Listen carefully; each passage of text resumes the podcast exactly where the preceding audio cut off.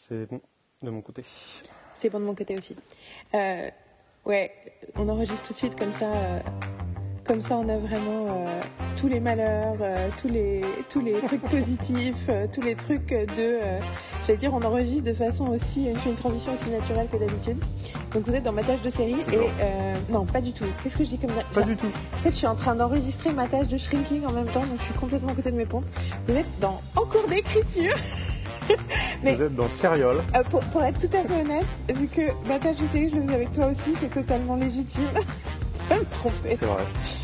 Mais euh, non, mais du coup, ouais, donc on est dans en cours d'écriture épisode 6. On est en février 2023. Et euh, c'est toute l'intro que vous aurez, le reste vous allez comprendre. Si je pense que j'ai envie de dire tout de suite qu'on va parler. Moi j'ai- j'ai mis un sous-titre pour cet épisode, tu vas me dire ce que t'en penses. Je l'appelle Les joies de l'analyse.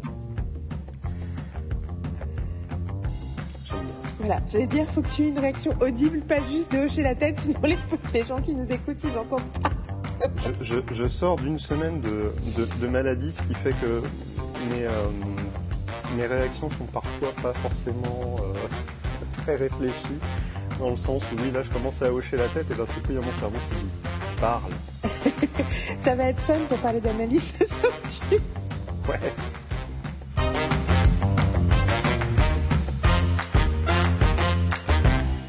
Mais c'est rigolo Non, parce que du aller. coup, du coup j'ai parlé de ma tâche de série et euh, du coup ça, ça me donne envie de donner un petit... euh, Enfin c'est rigolo parce qu'on avait décidé de...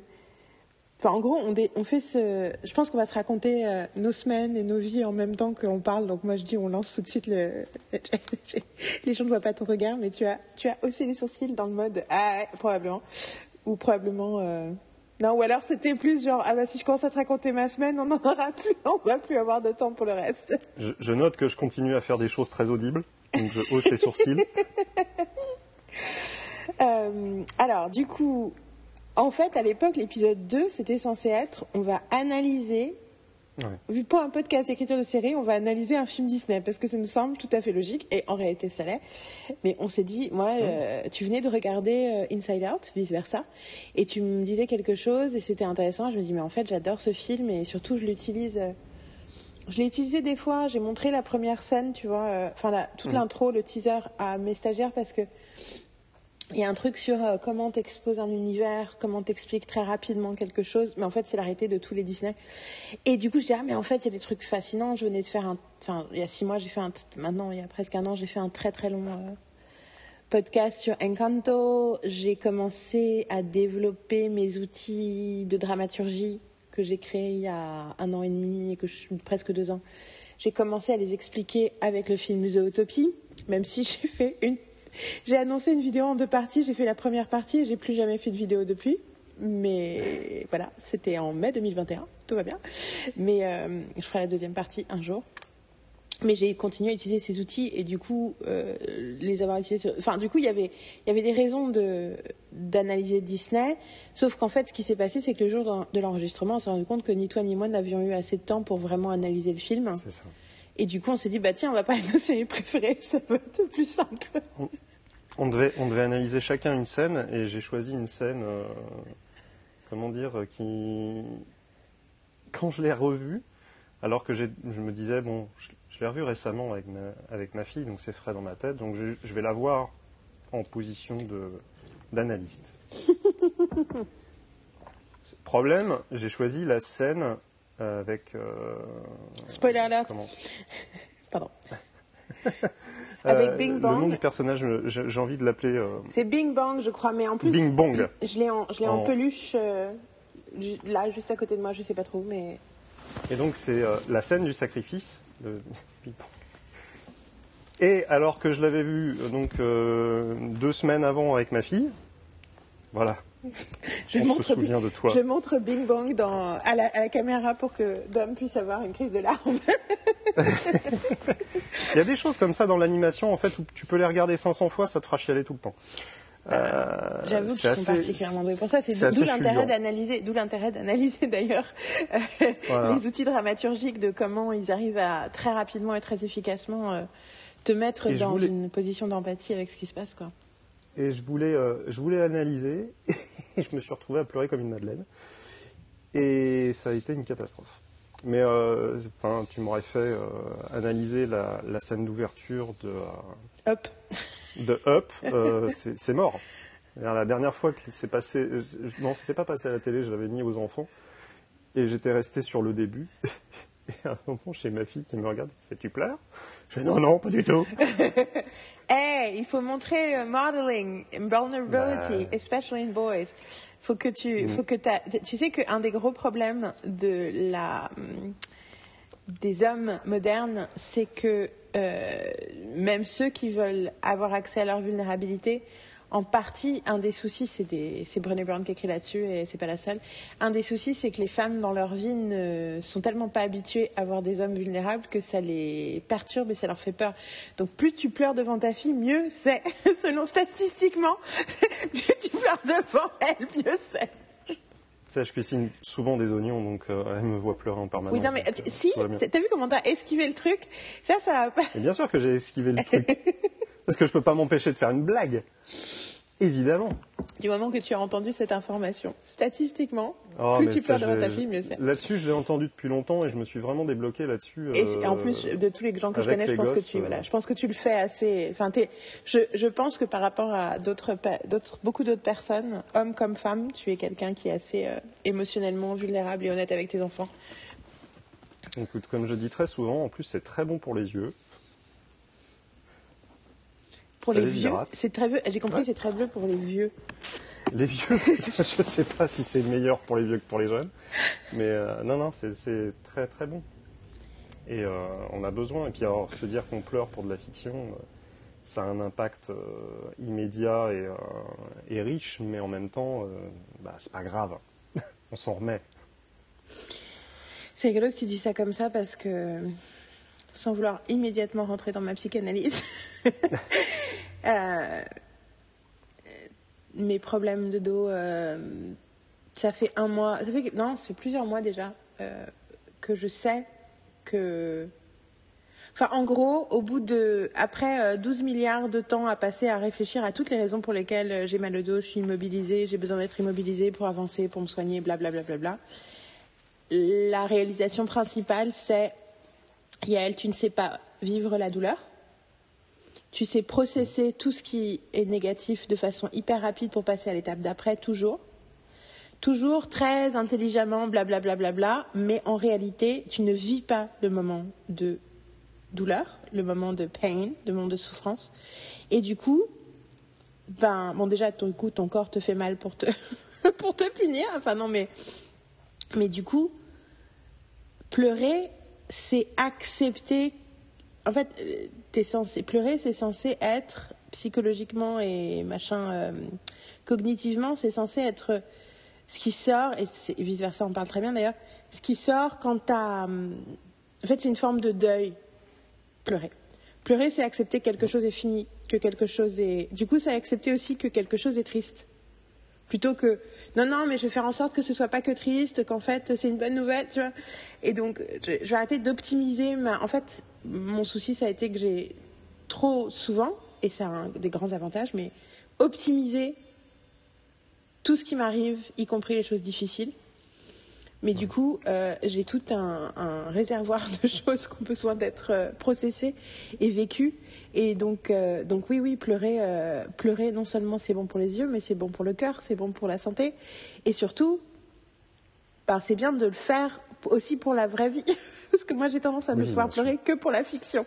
Et j'ai beaucoup de mal à vraiment pleurer en vrai.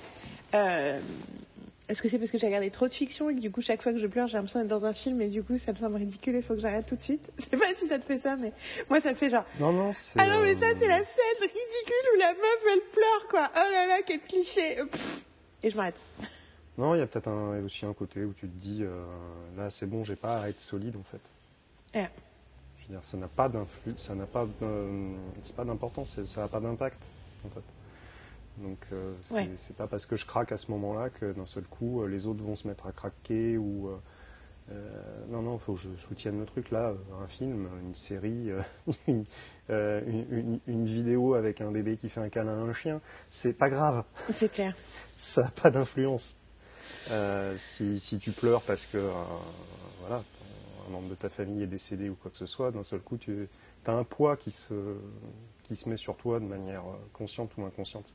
C'est la fiction, tu as l'impression qu'il n'y a pas de poids.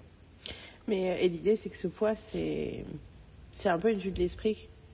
Qu'il y a un poids quand la réalité, c'est hyper sain de pleurer. Et du coup, c'est ma lutte interne, c'est que rationnellement, j'en ai conscience, mais inconsciemment, les réflexes conditionnés de mon être et de mon corps, c'est de bloquer ça, quoi. Effectivement, le côté euh, tu ne pourras pas t'effondrer, tu ne peux pas t'effondrer, tu dois tenir. Bon, anyway, tout ça pour dire que. Donc, non, mais en fait, quand j'ai dit les joies de l'analyse, je me suis dit, oh mon Dieu, j'ai voulu faire un truc sur l'analyse dramaturgique, mais je pense qu'on va, on va verser dans la psychanalyse pendant tout ce podcast.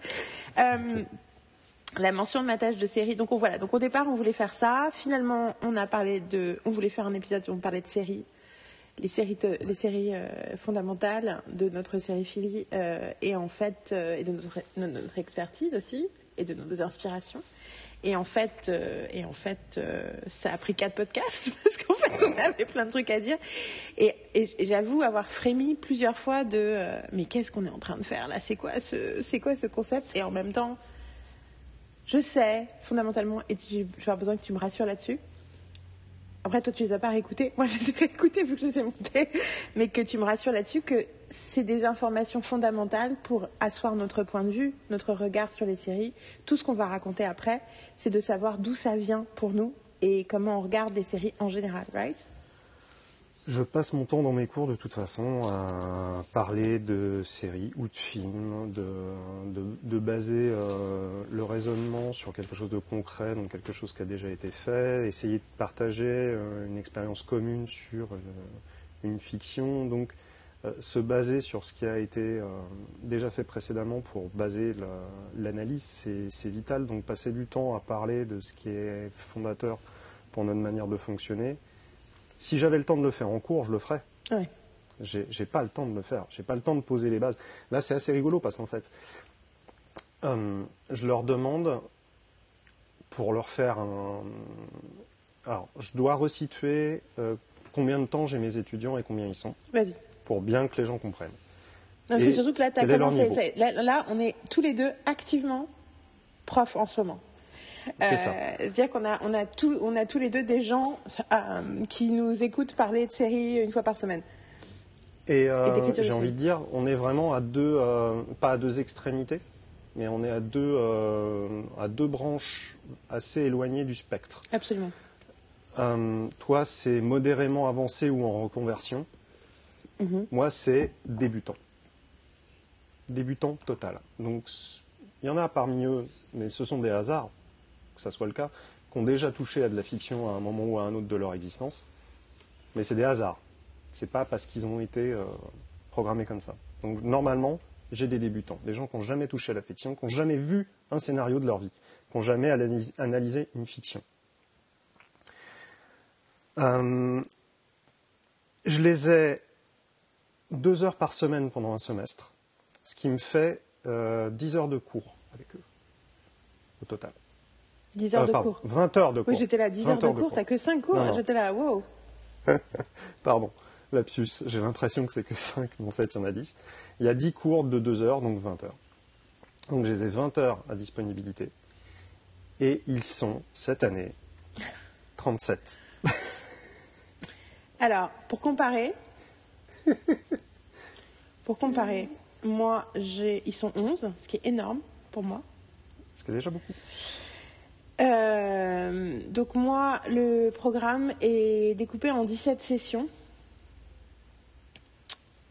Une session est censée être une journée de 8 heures, deux fois 4 heures. Sauf que le programme, c'est une alternance. Il y a quatre sessions de départ qui sont des sessions théoriques, où c'est donc quatre jours complets, sur les deux premières semaines. on fait deux jours, deux jours, puis après on passe à un jour par semaine pour eux, sachant qu'une session sur deux est une session individuelle. Donc je suis seule avec l'un d'entre eux, et une session sur deux, c'est 8 heures tous ensemble, avec une heure de pause déjeuner hein, quand même. Euh, du coup, chaque stagiaire et les sessions individuelles, maintenant, elles sont entre une heure et demie et deux heures. Des fois, elles sont une heure, ça dépend de l'efficacité, mais parce que du coup, j'utilise beaucoup ce temps pour avoir, euh, pour créer du lien. Donc en fait, on travaille pas deux heures, mais on parle de tout et de rien, de nous, de nos vies, de, nos, de tout ce que tu veux, parce que c'est ça la Writer's Room. Euh, du coup, si tu réfléchis, ça fait 4 fois 8, ça fait 32, plus. Donc les deux dernières, c'est les sessions, euh, c'est les sessions jury, machin, donc ça compte pas. Donc ça va jusqu'à la session 15. Donc ça fait 11 sessions. Il y en a donc 6 individuelles, donc de 2 heures, 6 fois, 6 fois, 6 fois 2, 12. Donc 32 plus 12, 44. Et 5 fois 8, 40, 84 heures. Après, du coup, euh, à 11, c'est compliqué parce que dans les sessions groupées, le but, c'est qu'on parle des projets de tout le monde. Quand tu dois parler de 8 projets, c'est une chose. Surtout que je passe mon temps à. Enfin, une des, une des parties de l'exercice, c'est comment on répond, comment on fait des retours, comment on parle. Donc, l'idée, c'est eux aussi, ils veulent faire des retours, sauf qu'en réalité, c'est vraiment le truc le plus radioactif de la Terre. Les retours euh, trop tôt et bien intentionnés, mais mal formulés. Et j'ai des gens qui sont professionnels, qui ont de l'expérience. Mais en réalité, tu vas me dire ce que tu en penses, on en a déjà parlé, mais on fera, je pense, un podcast complètement là-dessus. Euh. mais en gros, euh, je connais euh, cinq personnes sur la place de Paris qui savent faire des retours qui ne sont pas destructeurs, en fait. Tout à fait. Et voilà, quoi. Donc, du coup, automatiquement, ben, je peux pas... Et puis en plus, on est dans un stage, donc les gens, qu'ils en aient conscience ou pas, tu vois, moi j'adore mes stagiaires. Franchement, ça se passe hyper bien ce stage. C'est intense parce qu'ils sont beaucoup, mais c'est ils sont et puis ben voilà. I'm having a lot of fun. Mais euh, le côté, on est dans un stage, donc on a envie de montrer sa valeur aussi, en ayant des bonnes idées. Et en plus, hmm. on a une telle, euh, on a un tel manque de responsabilité sur notre façon de communiquer en France, genre mais tellement, genre bah je dis ce que je pense, donc c'est ok. Et tu vois, le côté de l'impact, enfin, on en parle déjà, mais tu vois, le fait de, refuser l'idée que la perception et la subjectivité entrent en jeu quand on donne son opinion, c'est délirant, quoi. Et du coup, euh, en même temps, c'est rigolo parce que j'ai un de mes stagiaires à la fin du stage, après, euh, donc c'est l'autre version du stage, on était huit semaines euh, à plein temps. Et il est parti, il a fait un an à UCLA dans les cours du soir d'écriture de série, avec sa femme en plus, ce qui était hyper intéressant. Et il m'a et il a, un moment, il est revenu euh, en France pour euh, quelques jours et il a, et c'était cool parce qu'il m'a dit, euh, bon, je suis là deux jours, mais je veux déjeuner avec toi. Du coup, il m'a raconté un peu ce qui se passait et il me disait, et il me disait que c'était que dans son groupe, il dit pourquoi, il dit c'est bizarre, ils n'utilisent pas les méthodes que tu nous as appris. Moi, je commence toujours par ces salles positifs, machin, et puis il y en a un autre, il arrive, et puis il démonte tout. Puis il dit, puis comme par hasard, c'est chaque fois quand c'est le projet d'une nana, tout le monde démonte son truc et à la fin, il n'y a plus de projet. Et j'étais là, bon, déjà, j'étais là. Je suis hyper heureuse de t'avoir sensibilisé. Alors, c'est un mec qui était hyper intelligent, qui était réel, déjà, avant de commencer, qui avait plus de 40 ans. Donc, tu vois, c'est le mec dont j'avais peur dans le groupe, c'est parce que j'ai dit, oh putain, le mec réel, le mec réel, ça va être hétéro-blanc, ça va être trop dur. Et en fait, c'était mon hype man. C'est-à-dire qu'il était à côté de moi. En plus, là, où il était assis, c'était juste à côté de moi. Et chaque fois que je disais un truc, il dit Ouais, c'est vrai. Ah, mais c'est vrai. J'étais là. wow. Mais c'est parce que pour lui, il y a eu vraiment un avant-après mon stage, ce qui était hyper gratifiant parce que c'est quelqu'un qui a beaucoup de talent et beaucoup de créativité. Et, en gros, alors c'est rigolo parce que du coup, en même temps, à un moment, j'avais poussé. Je dis Mais c'est qui qui a, remis en question et qui a détruit? En fait, la nana avait présenté son épisode. They were breaking, tu vois. Donc, elle présenté la structure de son épisode. Et les gens lui disent ouais mais ça je trouve pas, mais non il devrait plutôt faire ça, ça c'est pas logique. Enfin tu vois des trucs plutôt que de parler de ce qu'elle avait écrit, ils ont commencé à imaginer ce qu'il faudrait écrire à la place. Ah, et à la fin je lui dis mais et, ce mec il machin et à la fin il me fait ah non mais lui il est français. J'étais là ah bah oui mais je dis putain il y a deux français, vous êtes deux français dans ton cours de est l'enfer. Anyway. Euh... Mais après, ce qui était rigolo, c'est que l'instructeur avait pas pensé à ça. Et quand tu écoutes The Writer's Panel, tu les écoutes parler et tu dis, putain, mais vous n'avez pas non plus, en fait, vous n'avez pas conscientisé toute cette partie-là parce que naturellement, vous avez une forme de curiosité qui est différente, qui fait que vous avez, je pense que, ils enfin, tu vois, pour que beaucoup n'aient pas conscientisé la nécessité de commencer par dire qu'est-ce qui fonctionne avant de commencer à démonter, avant de poser des questions et tout, ça sous-entend qu'ils euh, ont assez d'expérience où ça se passe bien pour ne pas avoir à le faire. Tu vois ce que je veux dire? Enfin, tu vois. Euh, mais euh, Après, je ne saurais pas mettre le doigt dessus par rapport aux Américains. Je sais que c'est un univers extrêmement concurrentiel et en même temps qui, se soutient beaucoup aussi. Donc, euh, et je pense qu'aussi euh, la manière d'aborder les writers' room a, plus grand, enfin, a beaucoup de différences. Euh, si on prend par exemple dans les années 90 comment c'était géré et aujourd'hui Ouais. comment c'est géré. Euh, Est-ce que c'est pour des raisons politiques ou quoi que ce soit, peu importe. Mais bon, je pense que ça s'est assaini de, en tout cas de manière officielle. Après, je sais pas, dans le fonctionnement, ça, ça s'est pas assaini. Euh, apparemment, moi, je, si, si, parce que même, euh, enfin, tu vois, moi, je, Randy euh, Harrison, c'est le mec qui joue. euh, Je passe mon temps à, à name-checker Randy, mais c'est juste que c'est une des rares personnes que euh, je connais. Et pour le coup, j'ai parlé deux fois en cinq ans, hein, donc c'est Mhm. pas, pas en cinq ans. La dernière fois que je l'ai vu, c'était 2019 quand j'étais à New York. C'est un peu par le début de la pandémie, mais euh, juste, je suis pas en train de dire mon best friend Randy Harrison. Mais c'est juste, c'est une des seules personnes que je connais avec qui j'ai une, j'ai une vraie euh, relation personnelle qui était dans une série américaine que j'adore. Donc je trouve que, enfin, je reviens toujours à la même Mhm. personne. Mais je me rappelle du coup quand on a dit, justement quand on a dîné ensemble à New York en 2019, on parlait de ça et il m'a dit euh, que ça avait grave changé. Il m'a dit euh, avant, quand quelqu'un se comportait mal sur un plateau, genre un réal ou un prod, enfin quelqu'un d'important, on me disait rien et maintenant tout le monde est là. Non non non non, euh, no hassle quoi. Genre c'est pas acceptable. Et dit et en 10-15 ans, il me disait 15 ans, ça a énormément changé. Il y a eu un truc sur le respect qui s'est instauré, donc au-delà des questions politiquement correctes, mais en fait ça va ensemble. En fait, c'est, Oui, Et donc, euh, donc non, non, c'est euh, it's a real thing. C'est vraiment différent d'être sur un plateau aujourd'hui que c'était il y a 10 ans. Euh, spécifiquement aussi autour des femmes et autour de la question de quand il y a une scène de cul dans un machin. Enfin, tu vois, il y a vraiment et ça a vraiment réellement changé, pas seulement officiellement, mais dans la pratique aussi.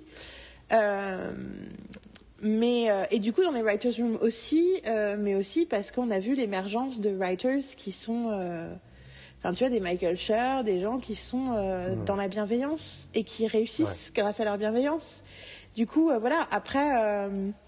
Après, des gens comme ça, je pense que tu n'as pas besoin de leur expliquer ni de leur apprendre qu'il vaut mieux commencer par dire le positif de quelque chose. que Bah, mais oui, mais négatif. du coup- Je pense que ça se fait naturellement. mais du coup, Ouais, qu'est-ce qui se passe pas dans la conversation. Non, mais c'est pas seulement ça. C'est oui, et puis surtout, tu vois là, donc euh, je vais revenir à, à pourquoi j'ai parlé de Mhm. montage de série, mais donc je suis en train de regarder et d'analyser en live une série qui vient de commencer qui s'appelle Shrinking avec euh, Jason Segel et Harrison Ford, genre un petit acteur. petit acteur. Mais ça, c'est juste autour de, tu sais, Krista Miller, Jesse Williams, euh, Jessica Williams, euh, Michael Urie, euh, genre de la. Ah, il y a trop de choses importantes dans cette euh, it's like, ok. Et j'écoute le podcast. Ils sont invités, euh, Bill Lawrence et sa femme Krista Miller sont invités dans un podcast il y a quelques jours. J'écoute le podcast parce qu'en plus, je viens de découvrir que Krista Miller était la musique supervisor de toutes les séries de Bill Lawrence, que je ne savais pas. Et moi, j'ai toujours été très, très, très attentive à la musique de Scrubs, de Ted Lasso, de Cougar Town, c'est et là maintenant de Shrinking. Et quand je découvre ça, je fais c'est elle C'est elle Et du coup, euh, elle fait des petites vidéos sur Instagram sur chaque épisode, euh, sur certaines chansons qu'elle a choisies. Et moi, enfin bon, voilà. Donc déjà, je l'adorais, mais alors maintenant, laisse tomber. Plus, je découvre que leur fille, c'est Char- Char- qui s'appelle Charlotte Lawrence, que je savais. Mais j'avais pas capté que c'était la Charlotte Lawrence qui a fait la chanson qui est dans Birds of Prey, que j'adore, qui est sur une de mes compiles de 2020, qui s'appelle The Joke's on You. Et j'ai fait... Oh Ah ouais et Ah, j'ai dé- découvert aussi que Ed Sheeran, qui est un, un chanteur que j'aime beaucoup, euh, j'écoute pas tous ses albums, mais je l'aime bien. En plus, il est proche de Taylor Swift, donc tu vois, enfin tu vois. Et, et puis tu sais, puis il a un côté rigolo parce que c'est une pop star, mais qui a un côté très. euh, Enfin, tu vois, il a commencé à, jouant de la guitare dans la rue et il a plein de tatouages et il a un peu gardé la même persona. Puis t'as vu Yesterday, le film euh, sur les Non, Beatles? j'ai pas vu. Bah, pas vu. il fait un cap, il, il se joue C'est marrant parce que j'ai vu un extrait hier et je me suis dit, tiens, faut vraiment que je voie Yesterday. Il faut vraiment que tu voyes Yesterday. Et donc, Ed Sheeran joue son propre rôle dedans. Et l'humour avec lequel il joue son propre rôle fait que voilà. Et j'écoute l'interview, ils disent oui, mais en fait, Ed Sheeran, c'est parce qu'on a mis une de ses chansons dans un épisode de Scrubs et c'est ce qui lui a permis de payer son loyer, enfin, de genre, euh, de ne plus vivre dans la rue. Et du coup, un jour, dans un resto, il est venu nous voir, il a dit, euh, vous êtes Bill Lawrence et Krista Miller, euh, vous m'avez sauvé la vie, enfin, machin et tout. Du coup, c'est pour ça qu'Ed Sheeran a offert à notre fille Charlotte sa première guitare. Et c'est pour ça que et moi, j'étais là, oh my god! Donc voilà. Donc ces gens-là, puis à un moment, il leur pose la question du reboot Scrubs. Il dit Bah non, mais Bill Lawrence, ce qui fait dans le problème, c'est que souvent, ces, ces revivals, ces reboots, c'est aussi les gens ont envie de se revoir. Il dit Mais le problème, c'est que nous, on, passe notre temps ensemble, en fait. On est, on est proche de tout le monde et on, se voit tout le temps, donc on n'a pas besoin de faire une série. Toujours est-il que j'écoute tout ce. tu vois, puis après Ted Lasso, machin, enfin, tu vois, j'ai conscience de, des, des pratiques de, de Bill Lawrence. J'adore aussi Busy Phillips. Je sais qu'elle a eu une carrière parfois euh, désagréable et que ça a été un havre de paix pour elle de bosser sur Cougar Town. Enfin, tu vois, il y a vraiment des trucs, euh, y compris parce que c'était le moment où elle avait son premier enfant et que du coup, elle a, enfin, du coup, je, tu vois, j'ai, et à un moment, on parle des séries qu'il regarde, et bingo, il regarde, il parle de The White Lotus et The Last of Us. Alors, j'ai pas regardé The Last of Us. Je, je veux bien croire sur parole que c'est magnifiquement écrit. Mais ça m'a l'air quand même assez. Euh, ça m'a l'air quand même quelque chose qui regarde la, la, blessure et la plaie droit dans le Tu vois ce que je veux dire Quelque chose de. Ouais, ouais. Et ça me fait penser à Michael Schur qui est fan de The Leftovers. Et je suis là, mais. Tu vois ce que je veux dire C'est que. Je reviens à ce que je disais dans un autre podcast, mais cette bienveillance naturel fait aussi qu'ils n'ont pas des réflexes pour se protéger de l'obscurité. Tu vois ce que je veux dire? Et je suis pas en train de dire qu'ils doivent pas regarder The Last of Us ou que les gens doivent pas regarder Non, The Last of Us, mais ça me, ça me. Plus c'est rigolo parce qu'au départ, Bill Lawrence dit, a- c'est un, c'est un podcast qui s'appelle euh, Not Skinny but Not Fat et qui est un podcast sur la dernière fois que j'ai écouté un bout du podcast, c'est parce que c'est Kim Kardashian qui était invitée. Et en gros, elle est fan de toutes les séries de Bill Lawrence, la nana, et, c'est une- et, et lui, lui dit, et en fait, elle, elle dit au début, un jour, j'ai découvert qu'il me suivait sur Instagram. Et j'étais là, oh my god Et en fait, il parle et lui dit, mais en fait, j'apprécie beaucoup ce que tu fais, on, aime beaucoup ce que tu fais parce que euh, dans un monde de beaucoup de contenu cynique, tu n'as pas une approche cynique des choses. Mais White Lotus, j'ai pas regardé l'épisode en entier, mais je me suis bien renseignée sur les deux saisons, et y compris, surtout en lisant des sources de gens qui adoraient. Tu vois, je me suis pas renseignée auprès de gens qui aimaient pas, et ça m'a l'air d'être le truc le plus cynique sur l'humanité que je veux, et du coup, je suis, je suis, enfin, tu vois, je, je I'm puzzled.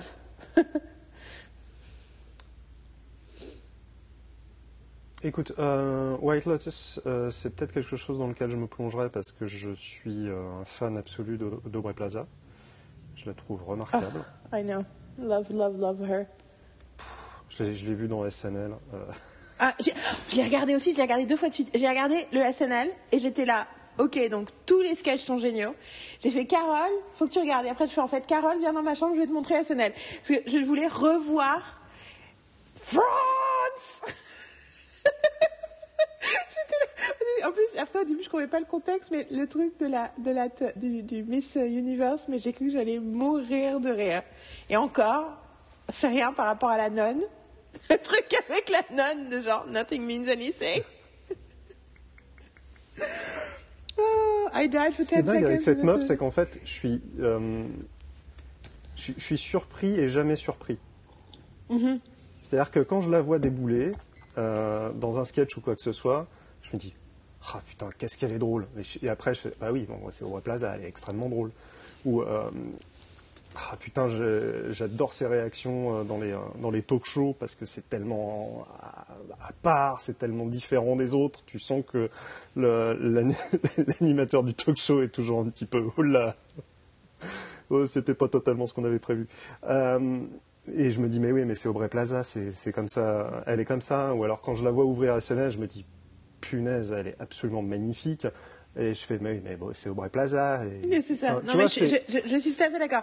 Et Je suis en train, je, te dis, on regarde Parks and Rec avec Carole. Là, on est dans la saison, euh, on est en train de terminer, la, on vient de terminer la saison 5. Et ça me fait ça à chaque épisode de Parks and Rec. Bah ouais. And I've seen them before. Mais il y a un truc de, euh, bah, ce que je voudrais dire juste quand même, ce que j'apprécie dans les talk shows, c'est que cette nouvelle génération de talk show hosts, ils sont delighted par Audrey, Pla- Aubrey Plaza. Bah, bien sûr. Et en même temps, euh, en plus, euh, généralement, euh, enfin, ça me fait penser qu'il n'y a personne de plus merveilleux que Seth Meyers sur sa façon de réagir à ses invités. Hein? J'aime beaucoup Seth Meyers, justement, justement parce qu'il réagit euh, et, euh, Et il réagit si ça notamment part aux off script, femmes. c'est pas grave. Et il réagit aux femmes avec une a delight, une bienveillance. Une de, une de ses, une de ses, ses- ses- ses invités préférés, c'est Bess Ditto, tu sais, la chanteuse de Gossip, qui est complètement off the wall, genre incapacité de tenir euh, une conversation plus d'une phrase. Et lui, il est juste. Il la trouve. Tu, tu sens en plus, c'est pas juste qu'il s'amuse d'elle, c'est il la trouve géniale. Non, non, non, non. Il la trouve géniale. Quand Constance Wu est venue, elle, est, elle a fondu en larmes pendant qu'elle lui parlait, et c'est pas pour rien qu'elle a plus pleuré là que où, où que ce soit ailleurs. C'est tu sens la bienveillance et le respect de Seth Meyers. Et du coup, que les nanas, elles se sentent. euh, tu vois ce que je veux dire et Donc voilà. Ouais, non, mais il est, euh, est- est euh, comment dire, c'est, c'est l'anti-Letterman. Et Letterman, je regardais euh, quelques fois quand, euh, quand j'étais, euh, quand, quand, il, quand il passait sur Comédie, je crois. Et il y a des trucs qui me faisaient marrer. Mais euh, là, on, enfin, euh, Seth Meyers, c'est quelqu'un qui a énormément d'empathie. Letterman n'a aucune empathie. Alors en fait, si. Et maintenant, mais il, la était, montre. Non, mais- mais, mais il était, ouais, effectivement, il était complètement bloqué de. Enfin, il s'empêchait entièrement de montrer euh, toute empathie. Exactement. Et il, vraisemblablement, il travaille dessus. Mais il part de très très loin, mais il travaille dessus. Donc, euh, il a bien fait d'arrêter le, comment dire, le talk show. Ça lui a fait le, le plus grand bien qui. C'est pas comme ça qu'il le vient.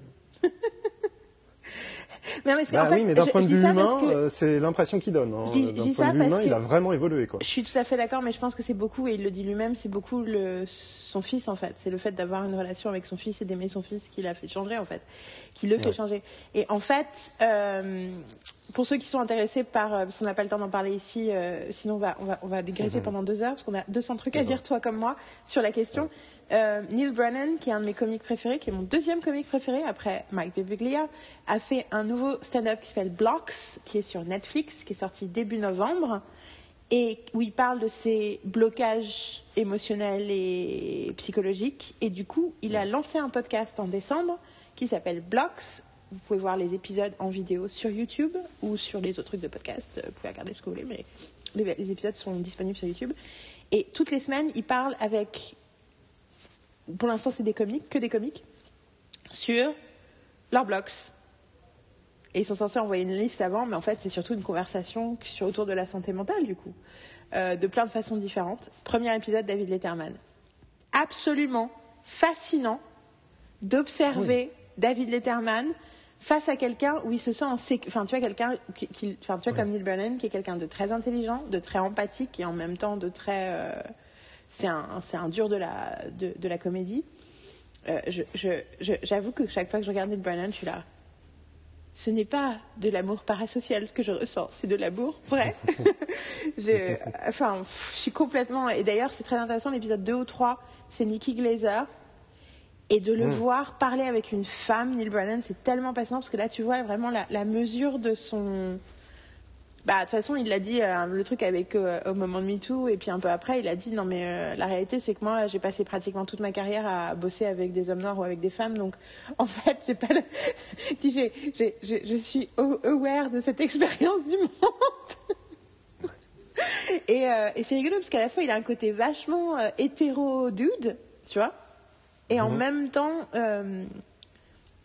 Ouais, enfin voilà. Donc be- beaucoup, beaucoup, beaucoup de, de considération pour euh, le genre humain en général. Et donc l'épisode avec Letterman, du coup, est très intéressant parce que tu vois le petit garçon Letterman et son propre. Et puis Neil lui pose des vraies questions sur son rapport à son sa legacy, à son passé, à son.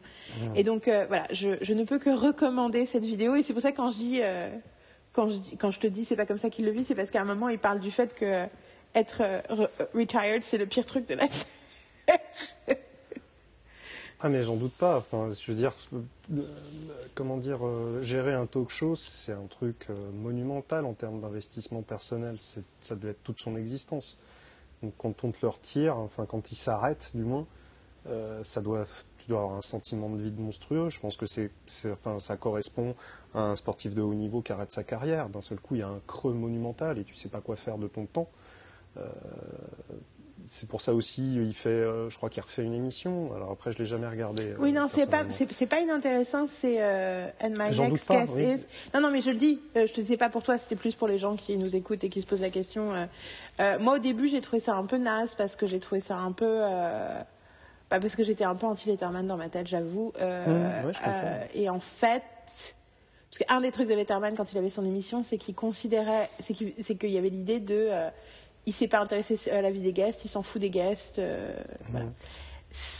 My Next Guest Is, c'est le contraire. C'est-à-dire que euh, dans la dernière saison, il avait Ryan Reynolds et il va avoir Ryan Reynolds chez lui. Et en gros, il a regardé tous les films de Ryan Reynolds. Il a, enfin, c'est hallucinant. Et d'ailleurs, tu vois Ryan Reynolds qui fait Why did you watch that film?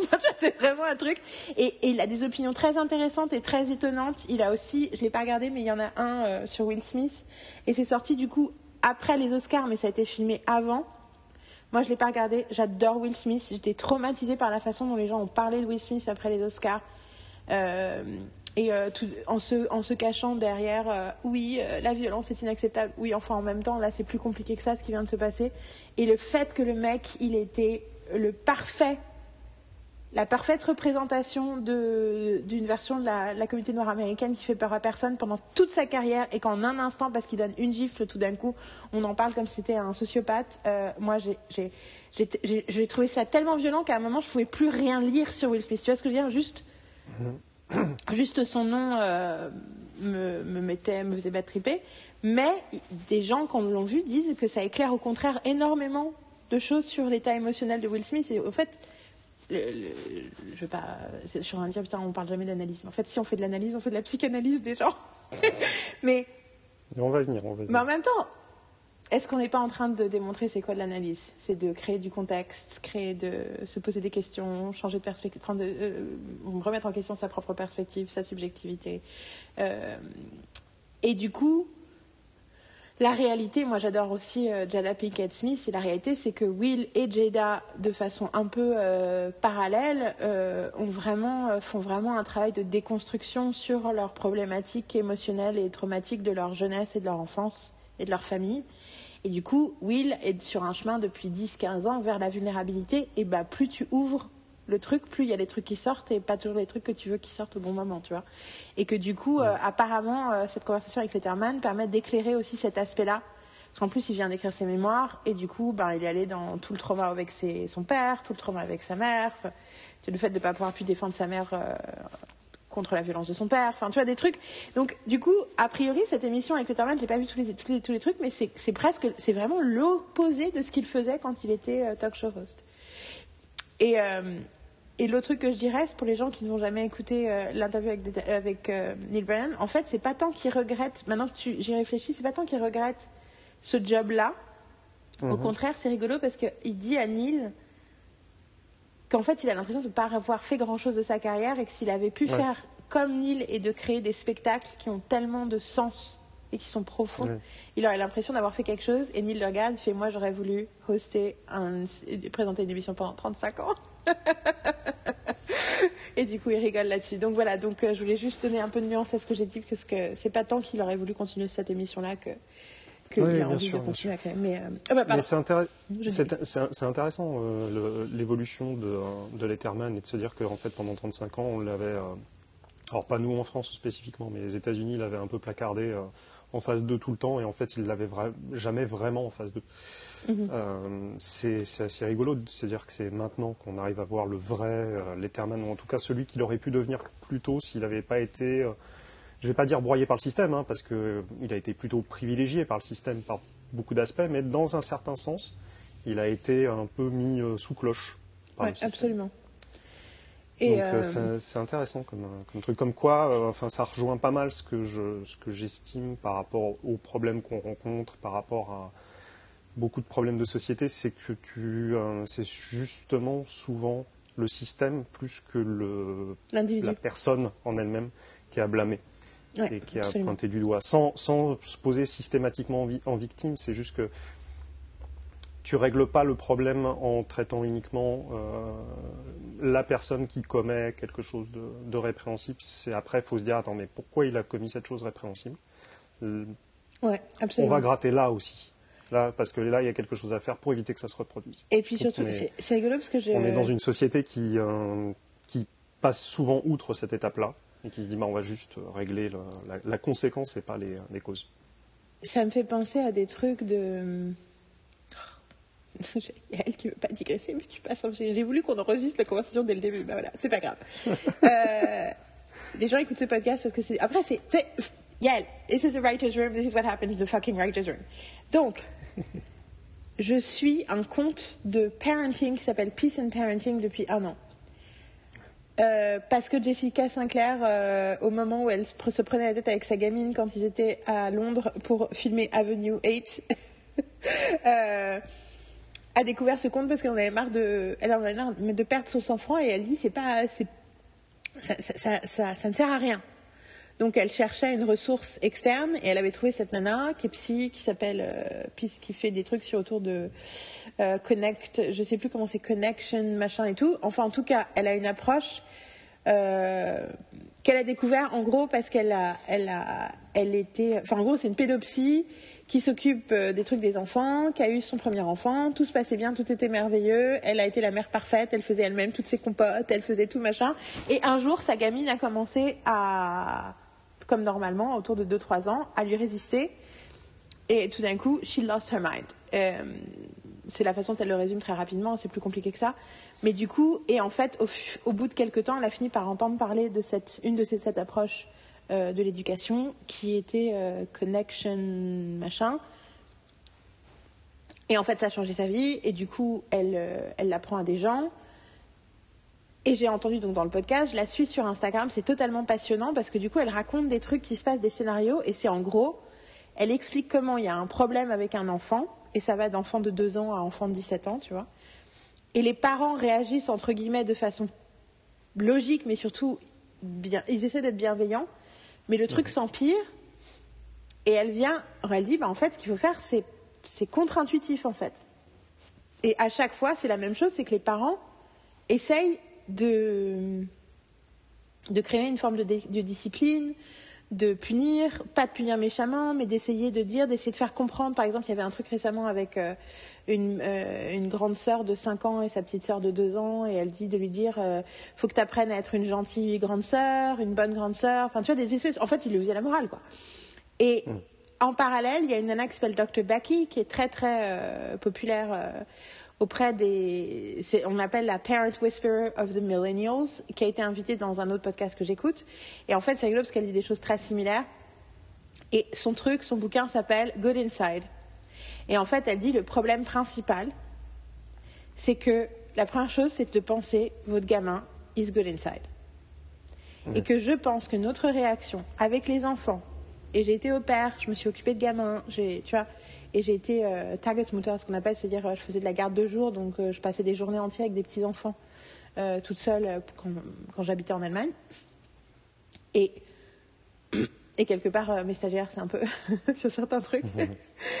Et en gros, et on fait la même chose avec David Letterman ou avec toutes les autres personnes euh, qui font des choses problématiques, c'est que c'est le principe de la mauvaise graine en fait. C'est que ouais. quand quelqu'un a un comportement négatif, immédiatement on se dit en ouais. fait ça veut dire que c'est une mauvaise graine. Donc il faut ouais. essayer de, de, de, de, lui prouver qu'il doit être bien, qu'il doit être bon. Mais c'est aussi parce qu'on part du principe que les gens ne sont pas naturellement bons. Tu vois, dans le sens où l'idée que naturellement, tu vois, c'est comme euh, moi, la, enfin, j'étais très choquée la première fois que j'ai montré à ma petite sœur euh, le premier épisode. On a regardé le premier épisode de West, The Westworld as a family. Et la réaction de ma petite sœur, c'était oui, en même temps, c'est logique que si t'enlevais les lois, bien sûr, le premier truc que les gens feraient, c'est s'assassiner. Et moi, je suis là, excuse me Et mais tu vois, cette perception du monde que si on n'a pas des limites, ouais. si on n'a pas de la honte, si on n'a pas des barrières, on va tous euh, avoir des comportements épouvantables les uns avec les autres. Et du coup, en fait, les deux Et ça sont va plus pareils. loin, c'est qu'en fait, il y a aussi la, la, la propension qu'on a à considérer que quelqu'un est préprogrammé. C'est-à-dire que c'est dans son code au départ. Oui, c'est ça. C'est dans son code d'être méchant. Je pense que c'est presque une, une, comment dire, quelque chose qui vient de, de notre éducation, pour, pour certains en tout cas, éducation religieuse, qui te pose les figures religieuses comme étant intrinsèquement bonnes ou mauvaises dès le départ, parce qu'ils sont programmés comme ça. Et on régurgite ça comme si c'était une vérité absolue, alors que ce n'est pas ni une vérité absolue ni scientifique. Mais je pense de que dire, bah non, mais il a le démon en lui. Mais je pense que c'est instinctif en fait. Je pense que Ouais. c'est instinctif. Je pense que là, en fait, je pense que le code, la mythologie religieuse a été créée pour imager notre nos réactions instinctives. Parce que moi, qui n'ai pas du tout grandi avec cette euh, notion-là, je sais très bien que le moment où Marine, la personne que je préfère sur Terre, que je Mhm. connais depuis 25 ans, qui euh, même plus que et me connaît plus que qui que ce soit sur Terre aussi, quand elle dit un truc ou qu'elle fait un truc qui me blesse, le premier truc, ma première pensée, c'est qu'elle est cruelle et qu'elle le fait exprès. C'est ma réaction instinctive. Très rapidement, je suis là, pff, no. Mais du coup, Bien je sûr. me dis, si c'est ma réaction instinctive dans cette situation-là, c'est-à-dire que instinctivement, l'humain, quand il se sent menacé, émotionnellement, automatiquement, sa première pensée, c'est You're bad and you're doing it on purpose. Et du coup, euh, Donc du coup, c'est, je pense que, enfin voilà, c'est pas juste la religion qui nous a appris ça, c'est qu'on a tendance à faire ça pour des raisons de survie et que du coup, il faut qu'on apprenne à le reconnaître pour pouvoir le déconstruire et qu'effectivement, on a tendance à faire ça par rapport aux figures, euh, aux figures euh, importantes, euh, enfin des, aux, gens qui ont du pouvoir, quoi, et qui sont connus, et que en réalité, bah, se dire. Et du coup, le truc de connection parenting, c'est de dire si quelqu'un a un comportement X, Y ou Z, c'est qu'il y a une raison. Bien sûr. C'est qu'il y a une émotion derrière, c'est qu'il y a un besoin émotionnel derrière. Donc c'est quoi ce besoin C'est quoi ce truc?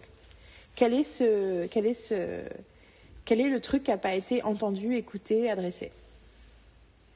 C'est un truc qu'on on rencontrait pas mal à une époque. euh, On, on se rendait compte que euh, no- notre fille faisait des colères, euh, passait une certaine heure dans la journée. Et on se demandait, mais c'est quoi le souci, tout ça? Mais c'était tout con. Et t'es fatigué? Elle, elle était fatiguée. ouais, tu- tu- Comment t'exprimes que t'es fatigué quand t'es petit? Non, mais Tu c'est dis clair. pas, écoutez, oh, je suis crevé, je vais, je vais aller me reposer 5 minutes. Non, bien sûr que non. Évidemment que non. Tu t'énerves? Yeah. Parce que tu le vois déjà quand tu es, adulte, euh, quand tu arrives à un certain niveau de fatigue et que tu dois rester éveillé parce que tu bosses, tu sais quoi, tu es, vachement plus abrasif, tu es à fleur de peau, tu, sens le rythme cardiaque qui s'accélère. Bah, c'est pareil.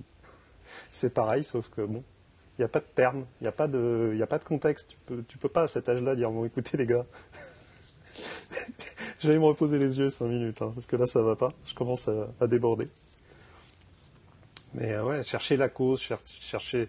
Bon, je ne veux pas qu'on se lance dans le débat aujourd'hui, j'insiste là-dessus parce qu'on en parlera très certainement en profondeur plus tard, mais c'est symptomatique sur le, euh, sur, le cas de, sur le cas de Joss Whedon où on a traité un phénomène, une, un problème qui s'est passé, et j'ai pas l'impression qu'on ait essayé de creuser Mhm. au sens large les raisons de ce problème. Et c'est, pour moi, c'est symptomatique. C'est, c'est, c'est tellement souvent le cas que ça en vient, ça en devient délirant. C'est qu'est-ce qui a provoqué ça, qu'est-ce qui a causé ça, qu'est-ce qui a permis ça? Et ce Comment c'est arrivé? que le, le- enfin, ce qui est fou. J'ai j'ai été invitée par Sayal Kozer pour en parler. Je pensais qu'il pensait que j'allais dénoncer, euh, tu vois, j'allais j'allais- j'allais déchirer mon emblème whedonienne et la jeter par terre et la piétiner, mais c'est pas du tout ce qui s'est passé. Et ils étaient hyper, euh, enfin c'était hyper cool pour moi parce qu'ils m'ont donné un forum où je pouvais parler, ils m'ont beaucoup écouté, ils m'ont laissé parler. euh, à la limite, euh, Twin, euh, ils trouvaient qu'ils m'avaient trop laissé parler, ils auraient voulu qu'ils aient plus de contre-arguments pour que je puisse, chose qui m'a fait rire. J'étais là, ok Twin. Et un des trucs qui se passait, c'est que euh, la question légitime qu'ils m'ont posée, parce qu'on était plusieurs, c'était mais ouais, mais là en fait tu lui trouves des excuses, enfin tu lui trouves des excuses, genre, genre, tu lui donnes le bénéfice du doute parce que je parlais de ben faut réfléchir à quelle période c'était, faut réfléchir à ce qui s'est passé après, faut réfléchir à ce qui s'est passé avant, faut réfléchir le contexte, blablabla. Et à un moment j'étais là bah oui, mais en même temps est-ce qu'on n'est pas censé faire ça pour tout le monde quoi? Ouais, c'est ça. Et en plus Et c'est surtout, pas tant dédouaner la personne.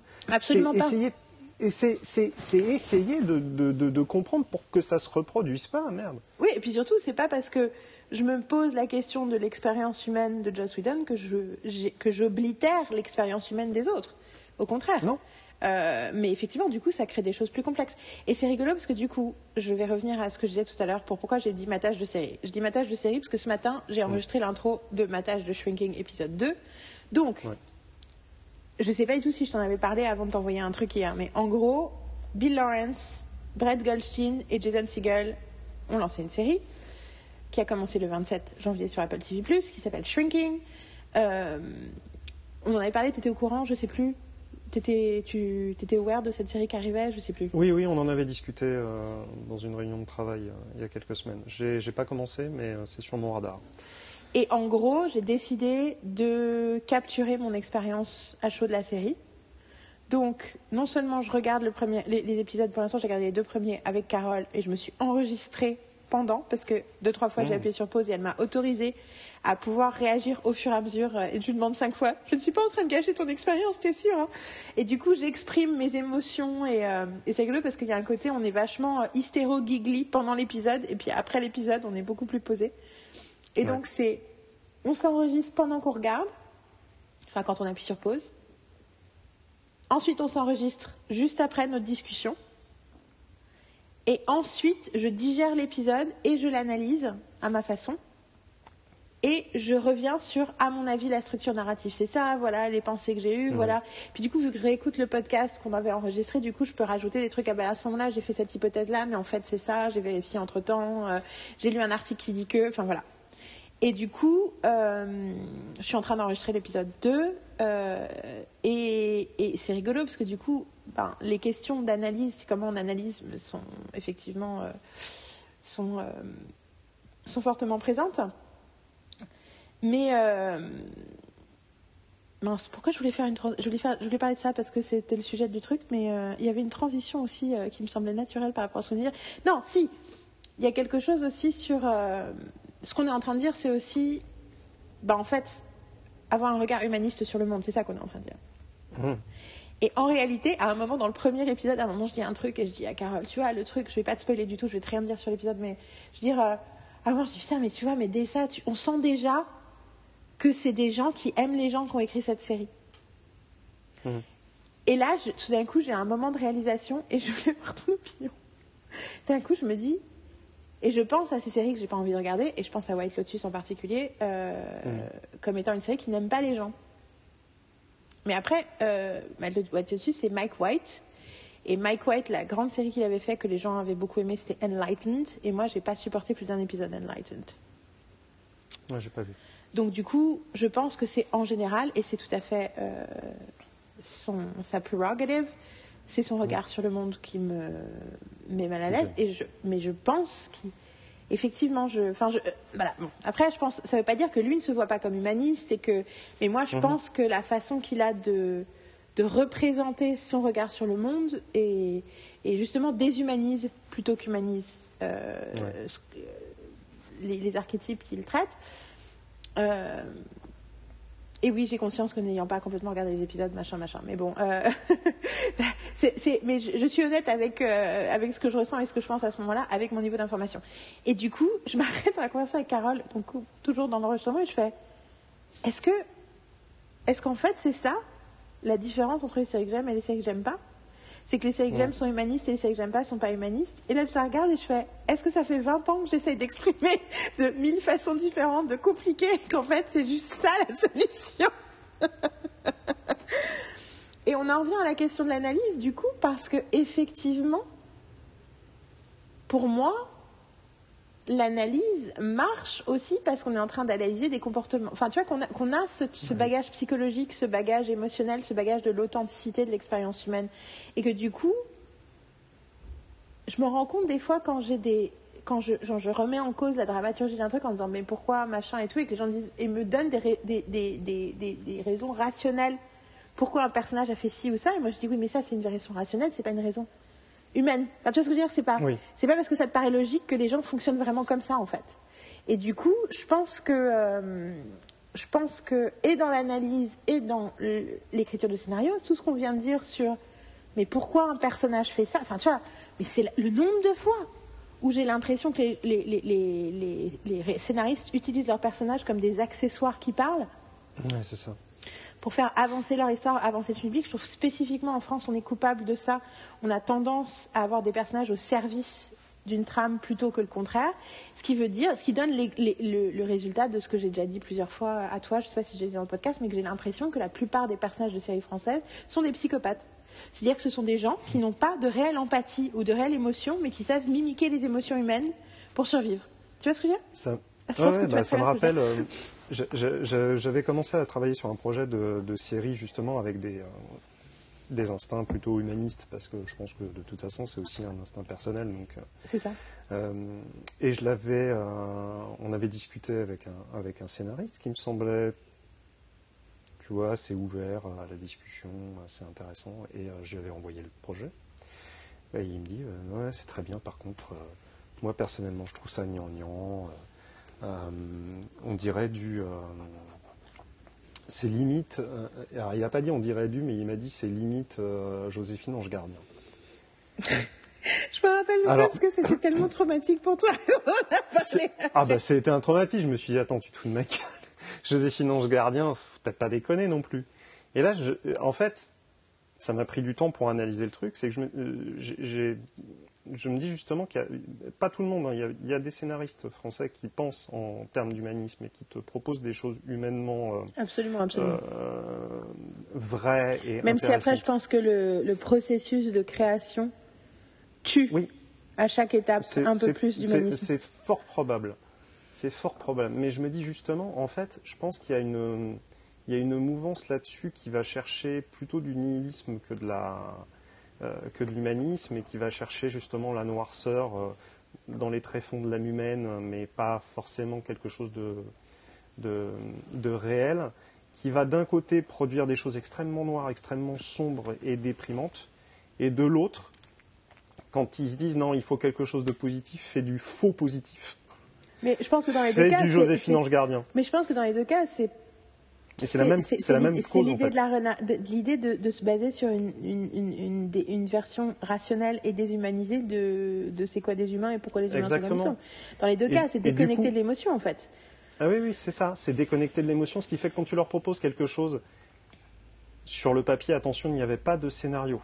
Donc il n'y avait pas, il n'y avait pas de proof of concept. C'était un, une bible. Et pour moi, pour transmettre ce genre de choses, tu plaques tellement de choses sur une bible à la fin, la sonorité que tu as de la série dans ta tête, c'est pas celle de la série réellement. Yeah. Donc le fait qu'il plaque un truc, euh, comment dire, instinctivement, quelque chose de faux au niveau des émotions et au niveau des, euh, des relationnels, plutôt que d'essayer de se dire, attends, ça va peut-être être sincère et ça va peut-être être vrai au niveau des émotions, et donc ça ne donnera pas l'impression de regarder un épisode de Jean Ange Gardien, c'est pas du tout venu dans son esprit tout de suite. Il a tout de suite jumpé à la pire expression de, euh, de, du sentiment. Euh, à, l'écran. Bah non, mais euh, voilà, moi je pense qu'on a une culture assentimentale et, euh, et que c'est hyper toxique pour nous tous, quoi. Et, je, et du je coup, pense sincèrement, j'ai vu la famille Azada, que... j'ai vu la famille Azada au cinéma il y a deux jours. J'ai passé quasiment les trois quarts du film à chialer. Tout va bien. Donc c'est un conseil. Tu es en train de nous conseiller. C'est un très beau film. C'est un très beau film et c'est ça te fait chialer, mais sur, justement parce que tu tu rencontres des, des, des, attitudes humaines et touchantes au long du film sans que ça soit. Euh, c'est pas forcément. C'est pas un tir-larme, mais tu te retrouves à chialer parce qu'il y a des situations qui sont très belles. Euh, les Japonais sont parfois assez forts là-dessus. Ah, c'est un film japonais. Je sais, en fait, je savais pas. C'est un film japonais, ouais. J'ai et... cru, que tu, tu, tu j'ai cru que tu conseillais un film français. J'étais là chic. On va pas passer pour des gentils français. Merde. Euh, en Après, ce moment, c'est ouais, avec le nom. J'aurais dû avec le nom, avec le titre que c'était pas ça, mais. Et, euh, et je me disais, j'imagine tellement sur le papier euh, ce, ce scénariste-là qui m'a fait ce retour-là faire exactement le même retour sur le papier, sur le dossier pour, pour la famille Azada ça m'a un peu rassuré, moi, sur euh, ce que j'avais proposé en me disant, oui, en fait, si tu es sincère, ça peut marcher. Mais je pense que, enfin, tu vois, je reviens au premier épisode, j'ai dit l'intelligence émotionnelle est the magic bullet, et je le pense. Ouais. Et ce qui est sûr, c'est que tu peux pas faire de bonne analyse et tu peux pas faire de bonne écriture, je pense. Si tu as. Et y compris, enfin, tu vois, moi, le. Je... En réalité, c'est là-dessus que je bosse le plus hein, dans mon stage c'est que je bosse le plus sur aussi le rapport émotionnel que les gens ont avec eux-mêmes, euh, le rapport, enfin tu vois tout le truc sur les retours, tous les machins, tout ça c'est ça. Hein. Tout ça, ouais. c'est humaniser le processus, quoi. Et du coup, je sais que c'est un truc que toi, t'as pas du tout le temps de faire dans ton, dans ton, dans ton cours, quoi. C'est, je, je l'aborde. Je ne peux faire qu'aborder les choses. Après, euh... you model it. C'est-à-dire que ça, c'est hyper Ouais. important. C'est que ta façon de traiter ton sujet, tes étudiants, ton travail, C'est est ça. Humaniste et, bienveillant. Et donc, du coup, de base, tu crées que de toute façon, tu, tu transmets un modèle. Mais moi, c'est vrai Là- que j'essaye de, de carrément euh, leur donner des clés, euh, tu vois, scientifiques. De non, non, mais enfin, tout ça, ça veut dire quelque chose. C'est pas juste. Je me dis pas juste, oh, ce serait plus sympa de faire les choses comme ça. C'est que tout ça, ça a du sens, quoi. Pendant un moment, je me posais des questions parce qu'en fait, mon principe, il est simple. Euh, mon- à, à la fin de l'année, je veux qu'ils aient tous la moyenne. Ouais. Voilà. C'est un objectif. C'est hyper intéressant. Donc, ça- C'est très, c'est très proche de- du truc du parenting, good. C'est-à-dire que Non, mais c'est ça. Alors, faut, faut, faut resituer le truc. Moi, c'est un enseignement euh, périphérique que je, que je leur donne. C'est deux heures par semaine. Donc, c'est dans leur, euh, dans leur cursus, c'est, c'est peanuts. Et c'est pas, ça sera pas forcément le fond de ce qu'ils vont faire plus tard. C'est un truc en plus. Donc, partant du principe que c'est un truc en plus, bah, je veux que ça reste un truc en plus. Donc, si le contrat est et comment dire, est respecté de leur côté. De leur côté, c'est quoi? C'est quand je leur donne quelque chose à faire, ils le font. Mhm. Et s'ils le font, bah, peut-être que sur le moment, le document lui-même qu'ils vont me donner, parce que leur note est morcelée, ne sera pas forcément euh, au-dessus de la moyenne toujours, mais à la fin, s'ils ont tout fait, la moyenne sera là. Parce que l'accomplissement général, c'est le principal pour moi, et surtout le principal, c'est qu'ils aient compris. Et puis surtout, euh, la première règle de l'écriture, c'est d'écrire. Donc euh, ça veut dire qu'ils ont fait le truc. Ils ont fait déjà un chemin euh, important. Et je leur demande tellement de petits éléments au fil du temps que je ne peux pas non plus être ultra critique parce que je me mets. Si je me, je me mets dans la situation d'un scénariste, je suis désolé, si on te demande un pitch au bout de deux semaines de travail sur un projet, il va pas être bon ton pitch. Il, va pas, il, il sera loin d'être abouti. Donc je ne peux pas demander à des débutants d'avoir le même sens d'aboutissement sur un document qui est, même pour un scénariste professionnel, un work in progress constant. Mais surtout, du coup, j'imagine que, te connaissant, tu... il y a les notes, et, mais il y a aussi, du coup, dès que tu vois quelqu'un qui a plus d'affinité avec l'écriture, quelqu'un qui a plus d'intérêt, quelqu'un qui peut aller plus loin, que là, du coup, tu, dans vos échanges et tout, tu, tu, les, tu les aiguilles et tu les fais, enfin, tu vois, tu les coaches différemment, en fait. Je, coach, je coach euh, comment dire, à, la gueule. À la, la gueule, c'est une façon de parler. Euh, c'est-à-dire que euh, comment je décompose le truc? Tu as parlé de la décomposition de tes cours, je vais, parler de la, je vais parler de la mienne rapidement. J'essaye de faire la théorie pareil, c'est marrant, en, quatre cours aussi, mais en quatre cours de deux heures. Donc j'essaye vraiment de, de survoler un maximum d'informations tout en étant le plus synthétique possible et de leur donner en gros le, le plus d'outils que je puisse dans, ce temps-là. Ayant 10 cours, ça veut dire que les 6 cours suivants, c'est de l'atelier. Donc, je vais avoir des entretiens individuels qui sont, hélas, très souvent entre 7 et 12 minutes avec chaque étudiant. C'est rien. 7, 7, et 12 minutes, c'est très compliqué, surtout que souvent, je me retrouve face aux documents, donc j'ai développé des techniques de lecture rapide assez efficaces du coup, je me retrouve devant la feuille et je suis là. Ok, donc, j'ai souvent les étudiants qui font.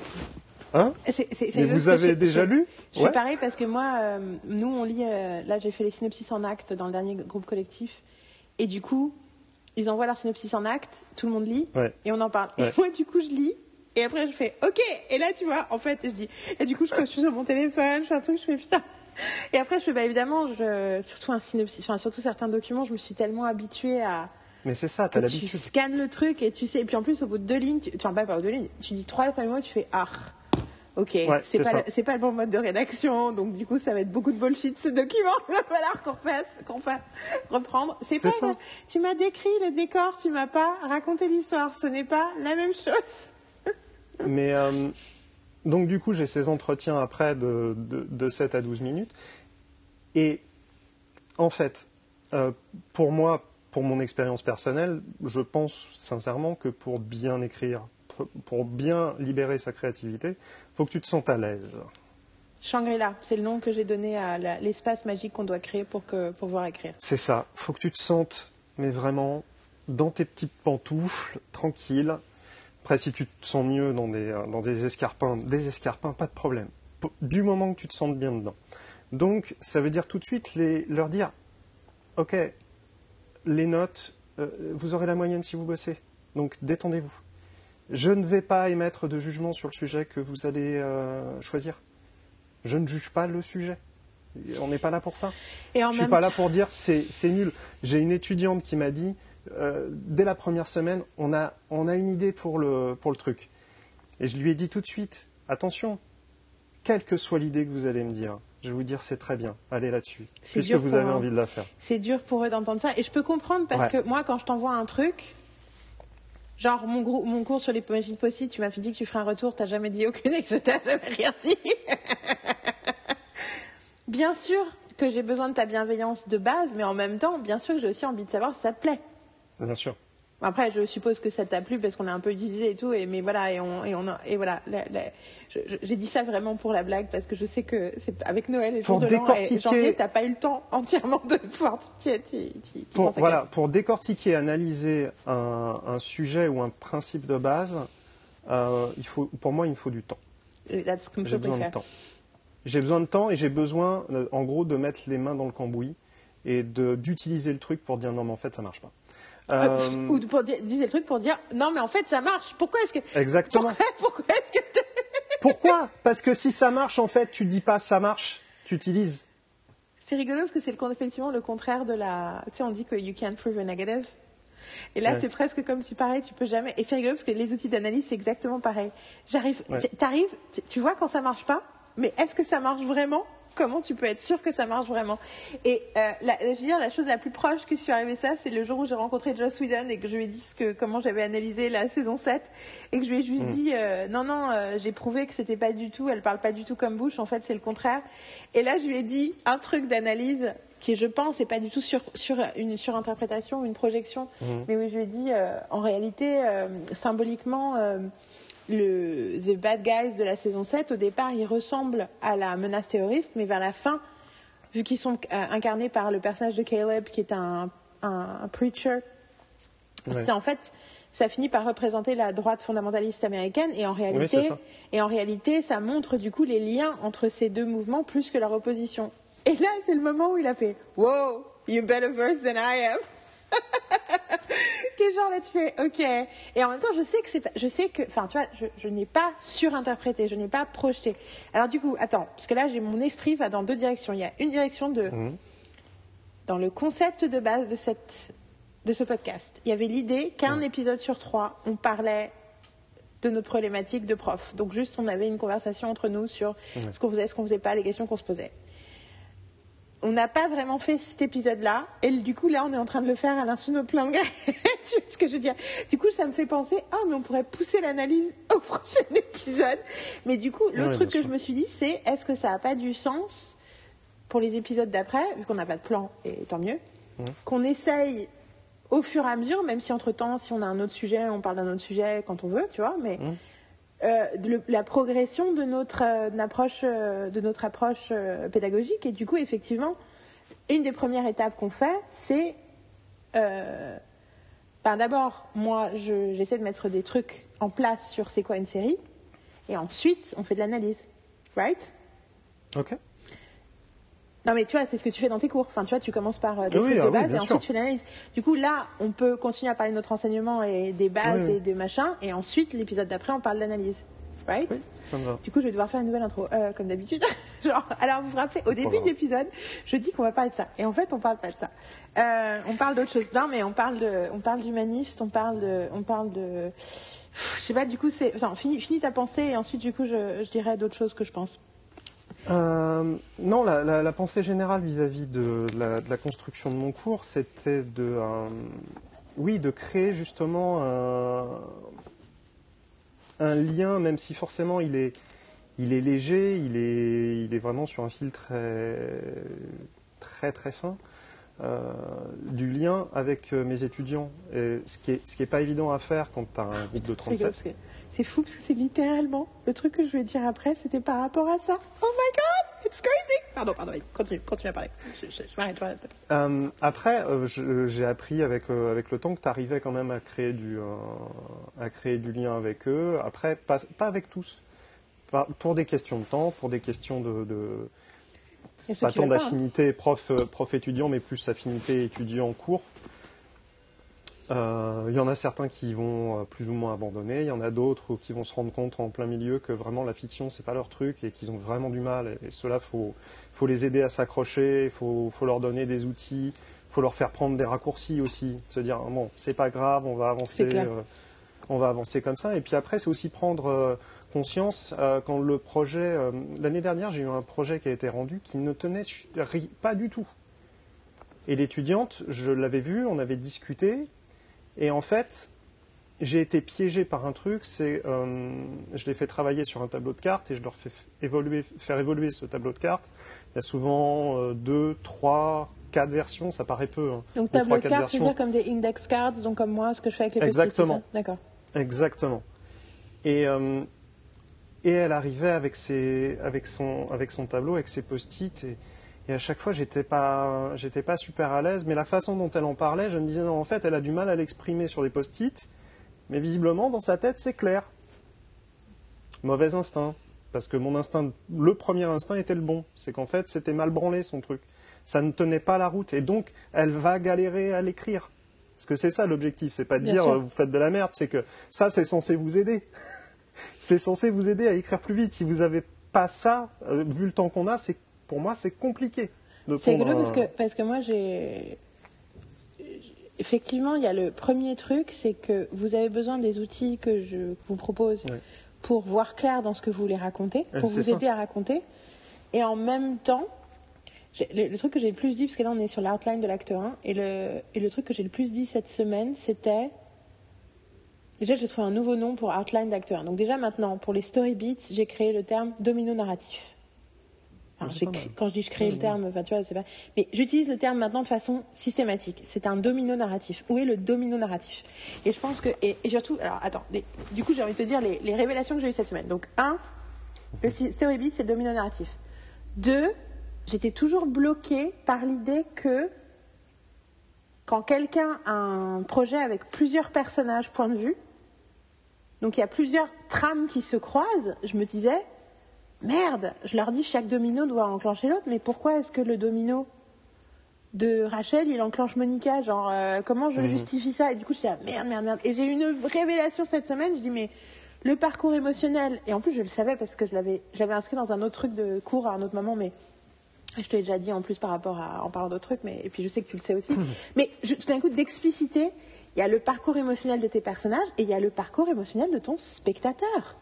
Oui, tout à fait. Oui, Et oui, que- bah, on en parlait pour- quand on parlait de Hamilton. Pizza et de et de et aussi de comment. euh, Moi, je parlais d'Hamilton. Once Upon a Time et, euh, et d'Hamilton. Ouais, mais on, par- on parlait de tout ça en fait. Exactement. Mais euh, ouais. Et l'idée que, en fait, du coup, ce doit être un domino narratif pour le spectateur. Et du coup, ce que j'ai dit, c'est. Alors, donc moi, les étapes que je leur propose d'utiliser, c'est.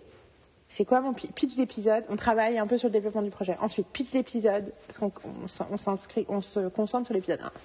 En mode, écrire l'épisode 1, se forcer à écrire l'épisode 1, ça fait, en gros, ça fait sortir le projet.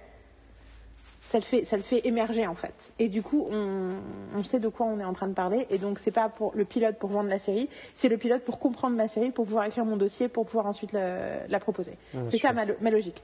Et euh, qui est en gros le truc que je veux faire depuis que j'ai commencé à enseigner, qui est comment est-ce qu'on peut tirer le bénéfice du processus créatif américain qui marche mieux que le nôtre en, le, en respectant le processus industriel français. Tout à fait. Et euh, du coup, ce truc-là, et puis surtout, ça, du coup, c'est démissif parce que les gens sont oui, mais il n'y a pas d'argent, il n'y a pas d'argent. Bah oui, mais du coup, si tu fais des pilotes non payés, ben, du coup, tu apprends à écrire un pilote en deux semaines plutôt que de passer euh, huit mois sur ton, euh, son scénario de pilote. Ouais, c'est ça. Et, euh, et c'est peut-être une bonne chose pour tout le monde, surtout les scénaristes, parce qu'en plus ils deviennent meilleurs. Euh, et puis surtout, ils deviennent moins précieux. Alors évidemment, quand on leur, enfin, ça veut pas dire qu'ils doivent pas être payés, qu'ils doivent, qu'ils doivent être payés moins pour les scénarios, mais ça veut dire qu'il y a une différence entre j'écris et j'écris pour, enfin, et je suis payé pour mon écriture, qui sont deux types d'écriture différents. Alors, euh, whatever.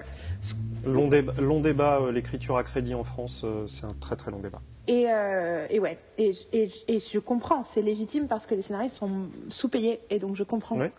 cette problématique-là, mais je pense que voilà, il y a, y a y a des choses qu'on peut faire, on peut bouger dans, dans plein d'aspects, et tous les producteurs le- de la Terre vont dire que autant ils ont beaucoup, ont continué, et les chaînes aussi, à avoir peur de lire un, un pilote de projet parce qu'ils ont l'impression qu'ils vont pas pouvoir le contrôler, machin et tout. Mais ils disent ça. tous que ils- leurs scénaristes sont meilleurs quand ils ont l'expérience d'écrire plus de scénarios. Donc euh, tout le monde euh, ne peut que bénéficier de ça. Alors, du coup, qu'est-ce que j'étais en train de dire? J'étais en train de dire donc, donc le parcours émotionnel, donc domino narratif qui marche par rapport à- au parcours émotionnel de ton spectateur. Et donc, je leur fais donc pitch de l'épisode. Ensuite, je leur fais développer des choses, pose- en fait, utiliser les post-it pour pouvoir poser toutes vos idées disparates et trouver où sont, où est votre structure en acte. Structure en quatre actes qui est entièrement, qui est entre-temps divorcée de, comme c'est comme ça qu'on écrit des séries, parce qu'en réalité, on peut écrire des séries de plein de façons différentes. Donc, du coup, j'ai revenu à, voilà, la structure en quatre actes que je vous propose, qui est, pour moi, applicable. C'est un peu mon, mon monomythe à moi ma version, du, ma version de la dramaturgie. Donc, euh, que du coup qui s'applique de façon euh, multiple et variée à tout un tas de récits. Et du coup, dans Shrinking, c'est ça que je fais. Parce que je pense pas du tout que la série est écrite en quatre actes. Enfin, je suis pas sûre. Mais du coup, Mhm. j'essaie de voir, selon cette théorie-là, comment tu peux décomposer l'épisode de Shrinking. Et effectivement, ce qui est génial, c'est que du coup, c'est presque une façon de voir de quoi parle l'épisode, en fait. tu vois ce que je veux dire? C'est quoi la thématique? C'est quoi le sujet? C'est quoi la, la proposition? Alors, je pense que franchement, euh, c'est le genre de truc où les, ne ça ne s'applique pas à toutes les séries. Et je pense que justement, ça montre tu vois, la problématique de certaines séries, du fait même que leurs épisodes ne peuvent pas être, euh, être euh, décomposés comme ça, parce que l'idée, c'est ces quatre actes, c'est c'est l'articulation d'une histoire. Donc, ben, il y en a, ils racontent pas une histoire, ils racontent plein de trucs, mais ils racontent pas une histoire. Euh, et les quatre actes, c'est acte 1, le personnage subit, acte 2, donc c'est de façon très très schématique. hein. Mais en gros, Mhm. l'acte 1, le personnage subit, l'acte 2, le personnage réagit, du coup de façon Mhm. superficielle. L'acte 3, le personnage réfléchit, c'est le moment où il y a un moment d'introspection, de vulnérabilité, de questionnement, de plan, de regrouping, de whatever. Et l'acte 4, euh, le personnage agit. Et euh, donc voilà, ça c'est la théorie. Après, bien sûr, c'est très schématique, donc ça veut dire qu'à chaque objet, il faut un peu réfléchir et tweaker un peu, mais je pense que ça reflète la nécessité d'une articulation. Si tu veux dire un truc, tu as besoin d'une articulation, et c'est une, je dirais même que c'est une forme. Le, terme que j'ai utilisé aussi ces dernières semaines, c'est en fait la dramaturgie est à l'histoire ce que la rhétorique est au discours. Mhm. Et du coup, du coup, de là, je leur demande de faire un synopsis en quatre actes pour avoir, ok, le plan de, enfin, à peu près euh, une vision de où ça va. Et je leur dis toujours le truc le plus important pour penser votre pitch d'épisode et à quoi raconter l'épisode, c'est de commencer par comment ça se termine. Enfin, c'est quoi la morale en fait? C'est quoi la fin? C'est quoi la finalité? Qu'est-ce que vous Ouais. voulez? Pour ensuite réfléchir, c'est quoi les étapes, les pivots narratifs dont j'ai besoin pour arriver à cette euh, finalité-là? Et ensuite, outline de l'acte 1, et ensuite dialogue de l'acte 1 et ensuite outline de l'acte 2. Donc l'idée c'est que on fait acte par acte parce que du coup ça nous permet d'être dans l'évolution tout en étant dans la, d'être dans la création et dans le réajustement en même temps en fait. Et du coup l'outline c'est un, un terme euh, anglo-saxon. Euh, moi j'aime pas l'idée de traitement, j'aime pas le machin, mais le principe de l'outline pour moi tel que je leur demande de faire c'est que tu prends tous tes storybeats, donc tous tes dominos narratifs Ouais. tu les décris les uns après les autres, en les- tu les listes en mettant un peu de chair et en leur donnant un numéro et un titre. Ouais. Et du coup, donc euh, je leur ai demandé de faire ça, et certains l'ont fait, certains, euh, donc certains ont mis trop de trucs dans le, enfin tu vois, ils ont mis plein de dominos. Du coup, ils ont vu, tu vois, des, comme des, comme des parties de leur acte, plutôt que, que de séparer les dominos. Euh, Enfin bon, du coup, ça demande de, la pratique. Et en fait, ce que j'ai fini par leur dire, mais en fait, je dis l'outline, c'est ton plan stratégique narratif. Et du coup, jusqu'au synopsis, tu utilises ces documents pour savoir ce que tu essaies de raconter. Et à partir de l'outline, tu te dis comment je le raconte à quelqu'un. Et pour moi, l'outline, c'est le plan stratégique narratif, c'est-à-dire que c'est quels sont les éléments que j'ai besoin de mettre en place et dans quel ordre. Et quelque part, il y a quelque chose où tu peux verbaliser tes intentions en disant ça, c'est le moment où on comprend que, vu que c'est outline, c'est pour toi. Euh, ensuite, quand tu passes, et du coup, moi je passe pas par le séquencier, je passe directement au scénario. Et quand tu passes au scénario, là, tu peux te dire, ok, ce, truc narratif-là, comment je l'exécute, quoi Qu'est-ce que je dois créer comme image Qu'est-ce que je dois créer comme séquence pour réussir à provoquer cette étape-là du processus émotionnel que doit vivre mon personnage, euh, mon spectateur et mon personnage. Et du coup, donc ça c'est les révélations de cette semaine, d'utiliser le terme plan stratégique narratif. Je suis là, je suis trop contente de ce terme parce que je pense que ça clarifie Ouais, le truc. Et du truc, à partir de l'outline, tu, tu te mets dans la tête, en fait, tu deviens un communicant. Jusque-là, tu as créé, et là, tu communiques. Tu commences à communiquer. Donc, tu dois prendre en compte la personne à qui tu t'adresses. Pas en ayant peur d'être jugé, d'être machin, mais de dire comment est-ce que je rends ce que je raconte intelligible, compréhensible et clair. Et je pense que toi, comme moi, c'est des trucs qui sont hyper instinctifs chez nous. Du coup, moi, j'ai Ouais. mis des années à me rendre compte que j'avais besoin de le verbaliser parce que pour moi, c'est bah, obviously, quoi. Tu vois That's Oui, how non, mais ça story paraît évident, That's how you do it. Et- Et en fait, c'est pas du tout évident et euh, pour tout le monde. Et du coup, euh, des- ça permet de, ouais, de, de, de, de, de- de faire émerger euh, le storytelling, en fait. C'est ce que je me suis rendu compte euh, bah, très rapidement en fait, dès, dès ma première année. Et c'est ça qui est euh, très intéressant en fait à, à travailler avec des gens qui, qui finalement n'ont jamais écrit, n'ont jamais, euh, n'ont jamais travaillé euh, là-dedans. C'est que du coup tu t'es t'es vraiment confronté à quelqu'un qui n'a pas du tout le même rapport à la narration que toi tu peux l'avoir. Yeah. Donc ce sont des gens qui sont capables de ressentir des choses devant un film, qui ont peut-être, comment dire, assimiler certaines choses d'un point de vue narratif sans jamais se poser vraiment plus de questions que ça là-dessus. Ce qui fait que parfois tu te retrouves face à des gens qui ne voient pas où est l'histoire dans ce qu'ils regardent. Yeah. C'est pour- D'ailleurs, c'est rigolo parce qu'on revient à un truc et on présente du coup le prochain épisode, mais c'est on revient à pourquoi Ouais. on utilise, pourquoi on fait de l'analyse en cours. Bien sûr. Et Absolument. donc, je fais, je fais une toute petite Non, non, continue, euh, continue, aparté là-dessus. juste, ouais. euh, sur euh, donc un truc dont on parlera la prochaine fois, qui est euh, Groundhog Day, donc un jour sans fin, que je, dont je fais analyser 80. tout l'acte 1 euh, 90, début Oui. 90. Et que j'ai revu récemment, donc j'ai fait mes devoirs, donc on peut en parler en détail. Très bien. Euh, que je- dont je montre l'acte 1 à mes étudiants pour justement euh, rétro-ingénier l'outline de l'acte 1. Pour dire voilà, ça, il se passe ça, puis il se passe ça, puis il se passe ça.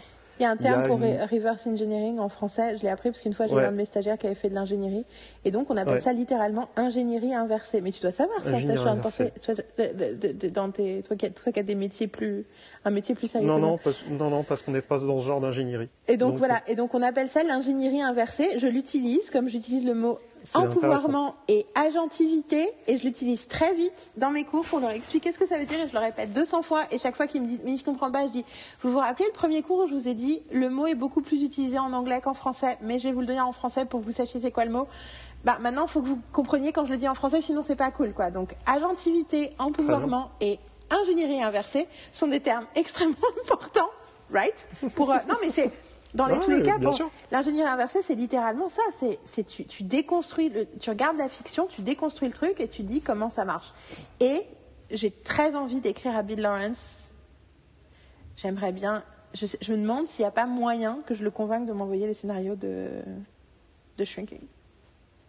Non, mais tu vois ce que je veux dire Un scénariste comme ça, euh, tu vois, si je lui explique ce que je fais, pourquoi je le fais, euh, que je m'amuse à analyser. euh, Ouais, à voir. Moi, j'ai envie de dire, si tu as de la possibilité, t'entends, de toute façon. Bah, j'ai- Instagram. Je sais pas si c'est une possibilité Instagram, mais on va voir. Peut-être qu'au bout de trois pilotes, de trois épisodes de podcast que j'ai publiés, que je peux lui envoyer, peut-être que je sais pas. Faut qu'il faut qu'il voit mon message. quoi. Donc, euh, Donc tu fais Groundhog Day pour leur expliquer comment l'histoire donc fonctionne. Groundhog Day, et je leur demande, voilà, ok, on va décortiquer qu'est-ce qui se passe, qu'est-ce que ça raconte, qu'est-ce que ça dit des personnages, restez là-dessus. Et très souvent, il y a quelqu'un qui me dit, si tu l'as vu récemment, tu t'en souviens, on le voit faire son bulletin météo, et après ils partent pour Punxsutawney, donc ils prennent la voiture et ils partent. Et il y en a qui me disent, ils prennent la voiture, ils sont dans la voiture. Et là, généralement, je dis oui, c'est un fait. Mécaniquement, ils sont dans la voiture. Et je leur dis attention, ils sont dans la voiture. Est-ce que ça a une importance qu'ils soient dans la voiture? C'est juste mécanique, c'est pour montrer qu'ils vont aller à Punxsutawney. Donc, à la limite, on pourrait avoir exactement les mêmes scènes sans jamais qu'ils foutent les pieds dans la bagnole. Ah, d'accord. Donc, mais qu'est-ce que ça raconte vraiment? Et j'ai eu des, des, euh, des sessions où ça venait pas. Yeah. Et il y en a d'autres où euh, il y a une ou deux personnes qui disent Ah bah, si, il annonce qu'il va partir de la chaîne et que c'est son dernier euh, jour de la marmotte. Je fais Oui, là, en effet, là, ça raconte quelque chose. Mais globalement, cette conversation-là, ils auraient pu l'avoir une fois qu'ils sont arrivés à l'hôtel. On s'en fout que ça soit dans la bagnole. On s'en fout. Il a- ils ont annoncé qu'ils partaient à Punxsutawney. Tu peux le montrer techniquement dans, euh, dans le truc météo, puis après dans la ville. C'est-à-dire tu fais juste un plan sur le, sur le panneau de la ville pour bien montrer que tu as changé d'endroit, c'est fini. Et en même temps, je Mais- pense que. Ouais, vas-y, finis ta C'est ce qui m'a fait me dire, en fait, euh, voir l'histoire dans un récit, ça faut s'entraîner à, ça- à- à la voir. C'est un Absolument. peu comme un, un tableau 3D. Bon, je dis ça, mais en même temps, j'ai jamais réussi à avoir un tableau 3D. Ah, non, toi, ah, toi aussi, tu vas pas la 3D Ah, je peux pas. je pense que j'ai un blocage physique. Non, mais moi aussi, fait il y a un, c'est truc- mais tu sais qu'il y a totalement un possible pour moi. pourcentage de gens, moi, quand je vois les, les films, Ouais. euh, les films en 3D, euh, je vois pas la 3D, et du coup, enfin, je vois à peine la 3D, je suis pas son temps à dire c'est la 3D, c'est pas de la 3D, mais je suis censée voir quelque chose. Attends, les gens voient quelque chose. Et euh, du coup, après, j'ai pas essayé depuis. Le dernier truc que j'ai essayé, c'était euh, Jupiter Ascending. C'est le dernier film que Oh j'ai vu en 3D. ah, d'accord. Et, et euh, comment euh, Il y a tellement de choses à dire sur Jupiter Ascending. I'm so sorry. I keep throwing stuff at you. I keep throwing you balls you can't catch. Euh, Je sais que c'est. Mm. Après, c'était parce que c'était la seule, euh, enfin la seule séance qui était dispo et je suis obsédée par Mila Kunis, donc je voulais voir Jupiter Ascending. ah, je euh, comprends, je comprends. Après Jupiter Ascending, j'étais j'étais obsédé par la façon d'aborder son rôle de comment il s'appelle? Eddie Redmayne. Ah, punaise. Eddie Redmayne. Eddie Redmayne. Oui, oui. Non, parce que quand t'as Eddie dit Redmayne. Ouais. Non, parce que t'as dit j'ai cru que t'avais euh, entendu. Ouais. Il fait une il fait une prestation euh, Nick Cage-esque dans ce film. Bon, pardon, pardon. je je reviens, reviens à ce que tu disais sur euh, sur la 3D. Tu vois pas la 3D, oui, d'accord. Et, et en fait, tu, il faut que tu les entraînes à voir ce genre de choses-là et pas rester sur. Alors, est-ce que ça veut dire qu'ils comprennent pas le film à la fin? Bien sûr que non. Ils comprennent le film. Ils Mais comprennent parce que, en fait, on est ils comprennent ce qui se joue, mais ils le cherchent pas naturellement, en fait. Mais c'est parce qu'en fait, je pense qu'il y a un truc que j'ai compris euh, grâce à Brené Brown. Oui, je vais la name-checker dans tous les épisodes. Je regardais hier, euh, j'ai revu hier son TED, euh, son, pas son TED Talk, son, le truc qu'elle a fait sur Netflix, fait The Call to Courage. Et à un moment, elle explique le moment dans sa vie personnelle où elle a commencé à utiliser au milieu d'une engueulade avec son mec le terme The story I'm telling myself. Et elle explique qu'en réalité, on passe notre temps à créer du sens en fait et à créer des histoires dans notre tête. Et donc en fait, le storytelling, c'est la chose la plus intuitive humaine. C'est que tu vois deux événements et tu crées un lien logique. Si tu essayes en tout cas. Alors des fois, euh, quand tu es en mode je regarde un film et je décide de pas aimer le film, là tu fais le contraire, tu fais ça n'a aucun sens. Parce que tu... Mais naturellement, si tu vois, enfin tu sais, il y a des, je pense qu'il y a des, tu sais, des tonnes de trucs, qui ont été, des recherches qui ont été faites où tu vois deux photos où c'est les mêmes et il y en a entre les deux quelqu'un quelqu'un qui sourit, quelqu'un qui sourit pas et ça change ta, ton interprétation de la photo que tu regardes. Enfin des tonnes de trucs comme ça. Et du coup, oui, tout le monde peut comprendre les histoires parce que c'est la, c'est la nature même de, de l'humain. Mais si tu as déconsidéré, euh, enfin, si tu es déconnecté de ton, ton expérience émotionnelle et le storytelling, ça passe par l'émotion, euh, dans le sens où tu interprètes des choses de façon émotionnelle, c'est comme ça euh, que tu comprends. Et tu projettes tes propres émotions, machin et tout. Ben, du coup, c'est déconnecté. Ben, du coup, tu vois, tu, tu, tu as, l'impact, mais tu, ça, ça passe par une espèce de truc opaque, en fait, dans ta tête, dans ta rationalité. Ce que je voulais dire par rapport à Groundhog Day, c'est qu'en même temps, c'est hyper efficace de les voir dans la voiture. Parce que le spectateur qui est peut-être pas complètement concentré, qui fait pas gaffe, le fait qu'il voit quelqu'un à la voiture, ça leur donne le signal, tu vois, de il y a un déplacement, on sort, de, on sort du monde ordinaire, on va autre part. Tout à fait, bien sûr. Euh, et du coup, je réalise pendant que tu dis ça que ce que j'ai intuitivement créé comme méthodologie pour analyser les épisodes de Shrinking, donc je te montre mon cahier, t'as pas besoin de lire les, les mots, mais je sais pas si tu vois, il y a plusieurs couleurs. Et en fait, à chaque fois, je mets un time code. Tu vois rien du tout Je vois rien du tout. Je vais t'envoyer une photo. Euh, mais Je peux vois pas un faire- je peux pas pâté faire de pixelisé, je pas euh, faire de l'arbre. que. Non, non, c'est la qualité gros- de ma connexion qui fait que En je me rends gros, pas compte. euh, je mets un time code, je décris en une couleur ce qui se passe concrètement dans la scène, Oui. et ensuite j'écris en rose ce qui se passe narrativement. Enfin, tu vois, du coup, mais en fait, Ouais. puis il n'y a pas de règle stricte, tu vois, mais en gros, par exemple, première séquence, euh, concrètement, il se passe ça, mais du coup, en rose, j'ai mis, mais du coup, surtout dans le début du pilote, c'est qu'est-ce que ça nous dit, cette séquence-là? Qu'est-ce qu'on apprend de cette séquence? Oui, techniquement, la première séquence, je peux te dire juste la première séquence que c'est de Shrinking? Oui, vas-y. enfin les deux premières séquences parce qu'elles sont liées. La première séquence, c'est on est la nuit, on entend du bruit dehors, on est dans un- une chambre à coucher. Et t'as une femme, enfin un homme et une femme, euh, tu vois, une cinquantaine d'années dans leur euh, dans le lit, et la nana dit à son mec, Hé, réveille-toi, c'est ton tour. Genre c'est ton tour, euh, tu vois. Il fait semblant de dormir. Bon, en plus c'est Christa Miller et Treat Williams, donc t'es genre déjà genre oh my god. Du coup, elle essaye de, elle essaye de puis rien que de là, tu comprends le type d'interaction, mais là, tu comprends le type de couple qu'ils ont. Ils sont ensemble depuis très longtemps. Ils sont très radicalement honnêtes avec eux et en même temps, ils sont comme tous les couples. C'est-à-dire qu'il fait semblant de dormir et après, elle lui dit, elle, elle lui dit, euh, tu veux pas y aller? Et elle fait ah. Elle lui donne un coup d'oreiller sur la tête, donc tu sens. tu as, des tonnes d'informations sur la dynamique du couple. Elle sort, tu la vois dehors arriver proche de son fence, de sa maison, dans son, dans son jardin. Et de l'autre côté, il y a une piscine et il y a un mec qui écoute de la musique, qui a l'air euh, complètement stone, et il y a deux nanas dans la piscine. Et il est en train d'écouter la musique en faisant, en faisant semblant du air piano. Et elle lui fait Jimmy. Et là, il fait Lise, regarde, I'm playing air piano. Et toute l'interaction, tu comprends que ce n'est pas des voisins ennemis. Tu comprends qu'il y a beaucoup d'affection. Tu comprends qu'ils sont proches. Tu comprends aussi que lui, il est complètement, euh, il fait n'importe quoi, mais qu'il est kind, qu'il est désolé, qu'il est, enfin, tu vois. Et du coup, il y a ce qui se passe concrètement, qui est une voisine vient se plaindre à son voisin qui fait trop de bruit au milieu de la nuit et lui dit euh, non mais en fait c'est pas acceptable ce que tu es en train de faire. Mais il a le sous-texte de en fait ils se connaissent ils sont proches il est dans une situation extraordinaire désespérée tu vois ce que je veux dire? Et du coup je trouve que de l'analyser comme ça ce que j'ai fait un peu instinctivement euh, parce que bon j'ai plein d'autres méthodes d'analyse mais de faire d'utiliser cette double couleur de qu'est-ce qui se passe concrètement et qu'est-ce que moi en tant que spectateur j'ai appris j'ai compris on m'a donné comme information euh, émotionnelle, concrète, euh, voilà, ça permet vachement de, voir comment tout marche à, deux vitesses, quoi. Et quelque part, la partie rose que j'écris, ça pourrait être l'outline, c'est-à-dire que tu peux écrire une outline sans savoir ce qui se passe concrètement dans ta scène, tu sais juste que tu dois. tu dois mener ton. Et récemment, euh, j'ai bingé plein d'épisodes de It's Always Sunny, le podcast.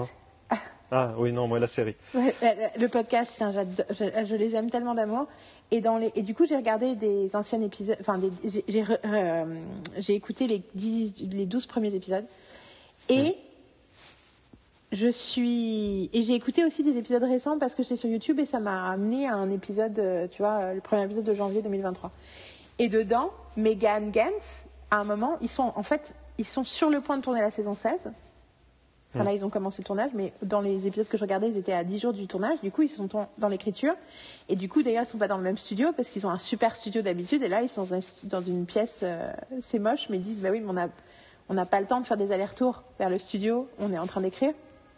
Et donc, ils ont des conversations où tournent autour de Ah, d'ailleurs, il faut que je t'envoie cette draft tel jour. Tiens, il faut qu'on demande la draft à machin. Est-ce que tu as relu? Enfin, tu vois, c'est, du coup, c'est hyper intéressant parce qu'ils ne donnent pas de détails, mais tu as quand même.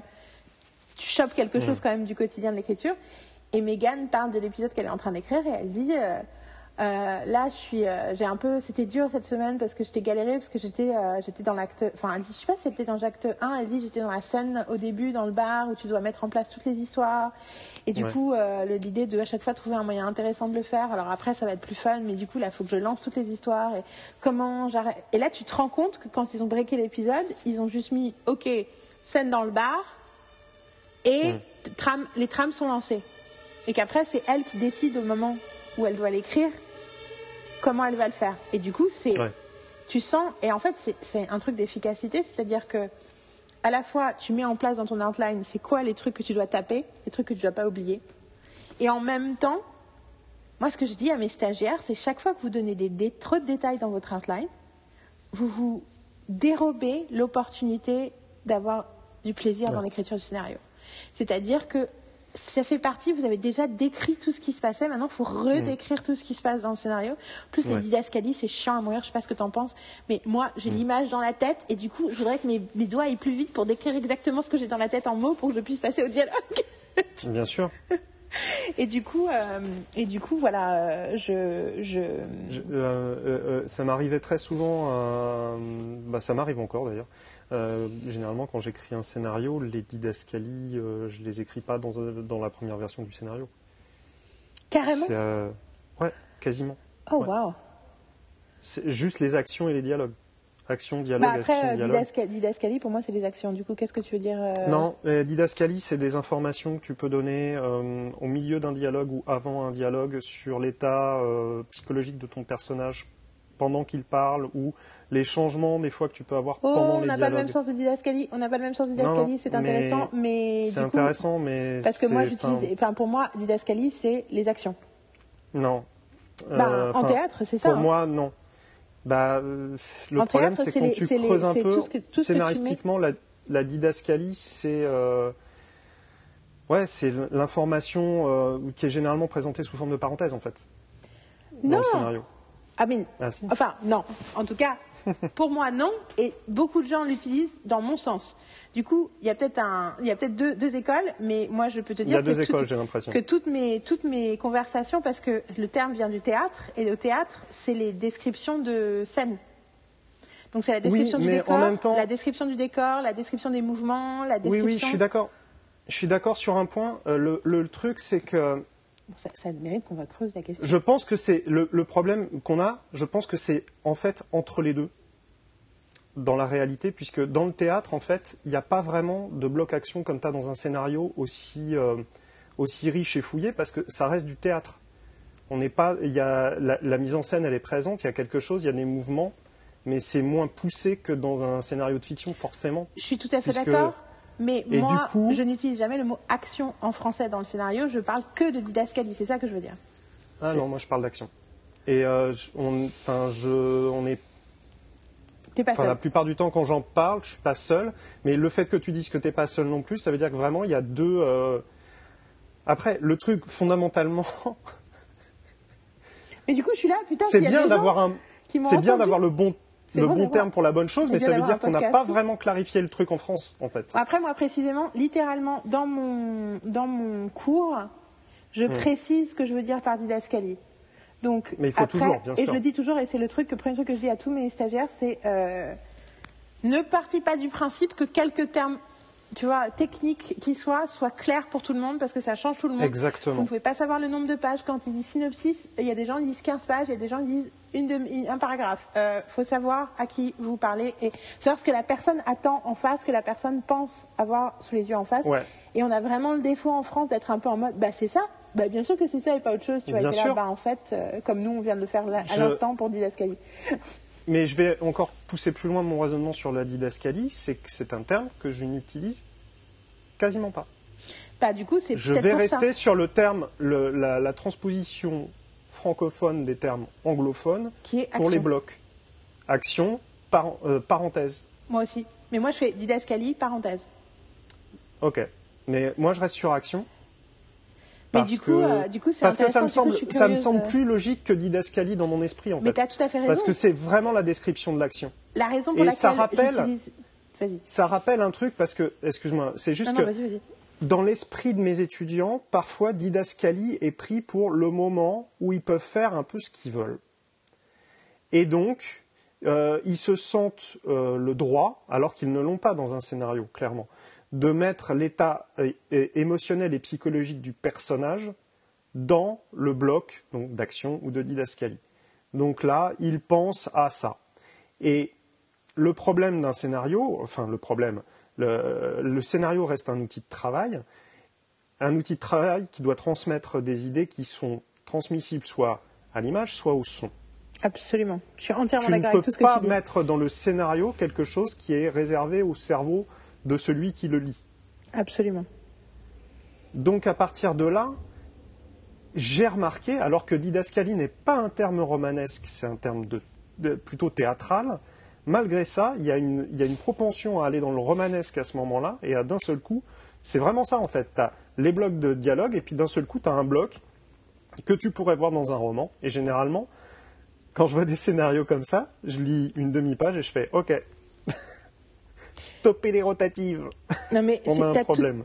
As tout à fait raison. Et surtout, ce qui est intéressant, c'est que. Attends, du coup, je cherche mon cours. Oui, mon cours. Ouais. Euh, ce qui est très intéressant, c'est que. euh, Moi, j'ai eu l'exemple l'année dernière d'une euh, stagiaire qui était hyper. euh, En plus, enfin, c'était hyper agréable de bosser avec elle parce qu'elle était très. Elle s'est vraiment euh, pris au jeu de l'écriture et euh, elle avait envie d'écrire depuis longtemps et en fait, enfin, tu vois, ça a vraiment été un, un déclic, euh, tu vois, de genre ah putain mais j'adore ça et en fait j'ai envie de développer cinq projets et c'est génial et elle fait plein de trucs depuis. Enfin, elle développe plein de choses et elle avance et elle progresse et tout euh, depuis euh, ben, un an maintenant qu'on a fini le stage. Et au départ, elle est camera woman. Et le truc le plus drôle, ça a été de découvrir qu'elle a fait la même que, en tant que camérawoman, donc en tant que personne plus que qui que ce soit que j'ai dans mes cours devrait savoir à quel point euh, c'est essentiel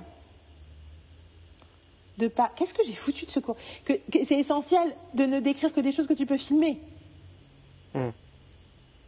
Elle-même, elle était des trucs, était là. Et moi, j'étais là. Mais en fait, c'est. Et du coup, la blague que je fais toujours, c'est. Mais du coup, il a un panneau au-dessus de sa tête pour dire euh, qu'il se sent triste. C'est ça. Et du coup, à chaque fois, c'est genre, ah ouais, genre machin, tu me dis son métier, mais c'est pas. Et c'est rigolo parce que justement, dans l'outline de The Good Wife, du pilote de The Good Wife, tu vois qu'ils mettent plein de détails et c'est un peu l'idée, on sait ça, l'image. En gros, c'est une façon, c'est le plan stratégique. C'est-à-dire que ça, c'est ce qu'on veut faire et on veut évoquer cette image-là et ces pensées-là dans la tête du spectateur. Ça ne veut pas dire qu'on peut l'écrire dans le scénario, parce que dans le scénario, tu décris ce que tu vas filmer. Et alors, attends, mais pourquoi ça. pourquoi est-ce que je ne trouve pas mon cours Deuxième, de- attends, j'ai besoin de le chercher parce que du coup, du coup, je le précise exactement ce que tu dis. Mais pour moi, ça veut juste dire que ils écrivent des mauvaises didascalies. Après, une fois de plus, j'ai plus de temps que toi, donc moi, je pars du principe que je peux, j'ai le temps de leur expliquer ce que c'est, euh, ce que j'attends d'eux. Alors, c'est celui-là. Est-ce que c'est celui-là? 2023, février 2023. Boum, j'ai retrouvé mon cours. Dialoguer, mode d'emploi. Euh, et j'explique euh, c'est quoi un scénario, la V1, écrire des séquences, blablabla, les règles et l'art. Voilà, j'ai un truc qui s'appelle les règles de, de- règles de l'art. Pourquoi, comment, à quoi ça sert cet étrange objet de le scénario. Là, je rentre dans le terme truc et là, je fais quelques règles générales de forme, blablabla. Bla, L'entête, et là j'ai fait en anglais, les didascalies sont considérées comme de l'action. C'est donc leur nom dans le formatage de Scrivener, parce que je leur propose d'utiliser Scrivener. Ouais. Donc, exemple, une chambre spartiate, Victoire, 17 ans, est assise à un bureau en train d'écrire dans un cahier. Chaque fois que vous devez décrire quelque chose de visuel, vous l'écrivez uniquement dans les didascalies ou actions. N'utilisez surtout pas les parenthèses pour décrire ce que font vos personnages. Les didascalies doivent être aussi concises que précises. Il faut imaginer qu'elles met- mettent autant de temps à être lues qu'à être vues. Évitez à tout prix les pavés. Essayez au maximum de simplifier. En général, passez à la ligne pour faire ressentir un changement de plan. Et là, je pense que j'ai pas encore, je- mais j'ai pas encore assez insisté dans cette version du cours. Euh, mais là, il se trouve que je vais faire un hiatus avec mes cours et que je vais écrire mon bouquin. Et donc, du coup, j'avoue que j'ai pas beaucoup réécrit mes cours ces derniers mois parce Ce que je vais passer à l'étape d'après. Mais du coup, et le- du- je veux je veux juste revenir au fait que moi, j'ai commencé à utiliser ce terme-là parce que quand j'ai mais- commencé à travailler sur un travail d'écriture en France avec des gens qui avaient Ouais. plus d'expérience que moi, Oui. Notamment, euh, je travaillais avec quelqu'un qui lisait des scénarios euh, professionnellement depuis 10 ans, et c'est le terme qu'elle utilisait. Et du coup, Ouais. je suis partie du principe que c'était le terme qu'on utilisait dans le milieu français, et du coup, je me suis appliquée à l'utiliser euh, jusque depuis, et c'est ce que Alors je- après, et j'ai pas après eu, I c'est never peut-être got- aussi parce que. I never got pushback for it at all. Du coup, je suis. Ah mais je comprends et je pense que fondamentalement tu as raison là-dessus. Euh, le fait est que moi j'ai souvent travaillé avec des euh, comment dire des, des gens soit autodidactes, Ouais. soit euh, plus jeunes, euh, donc euh, qui n'ont pas forcément l'expérience que tu décrivais et qui donc utilisaient plutôt action. Je pense par rapport à et c'est peut-être aussi parce que euh, naturellement je me mets vraiment à travailler sur des scénarios qu'avec des gens où je me dis qu'on parle La même entre langue, guillemets ouais. la même langue. Euh, je parle pas de didascalie et d'action puisque euh, c'est c'est comment dire une limite euh, quand, quand j'entends ton cours et comment tu décris le truc, je me dis oui bon, bon, on est d'accord sur le scénario à quoi il doit, ressembler. C'est ça, c'est ce qu'il Euh, faut. Potato potato quoi c'est euh, euh, mais euh, et on va parler de bloc d'action. Ouais, Ça vient naturellement dans la conversation et donc on parle jamais de didascalie. Moi, le didascalie, je le cheville tellement au théâtre que j'ai du mal à le Mais transposer sauf parce qu'en que réalité, moi, au théâtre aussi, les didascalies, elles ne sont là que pour décrire les actions et les trucs visuels qui se passent sur scène.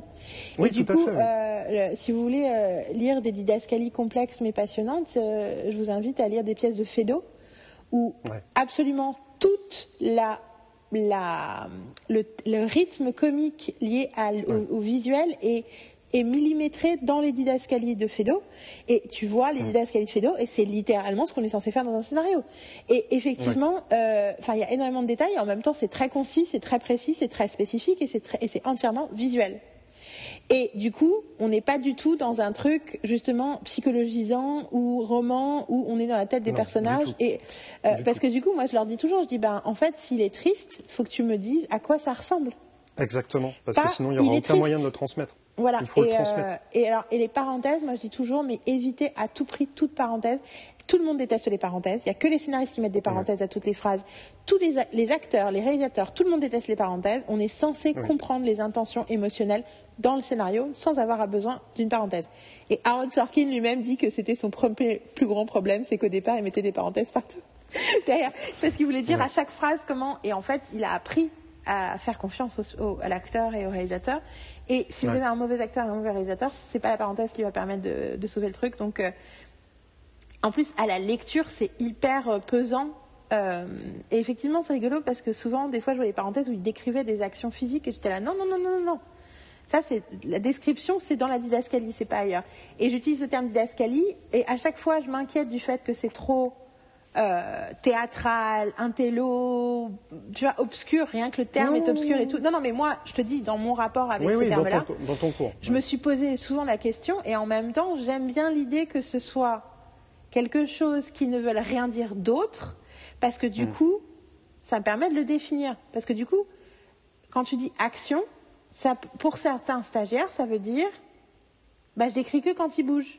Alors que non, Ouais, ouais. la didascalie, c'est aussi le décor, c'est aussi Ouais, mais tu vois, ce qui se passe euh, visuellement. Et du coup, pour moi, cette espèce de terme un peu, un peu euh, qui veut rien dire d'autre que ça parce qu'on l'utilise dans aucun autre contexte. Effectivement, tant qu'on n'a pas de connaissance avec le théâtre, du coup, ça me permet de leur dire, Ouais. voilà, c'est toutes ces choses-là, et vous les mettez dans la case didascalie, et vous me faites chier. Ouais, ouais, mais le, tu vois, là, euh, comment dire, le, le crash test inverse que moi j'ai eu, Ouais.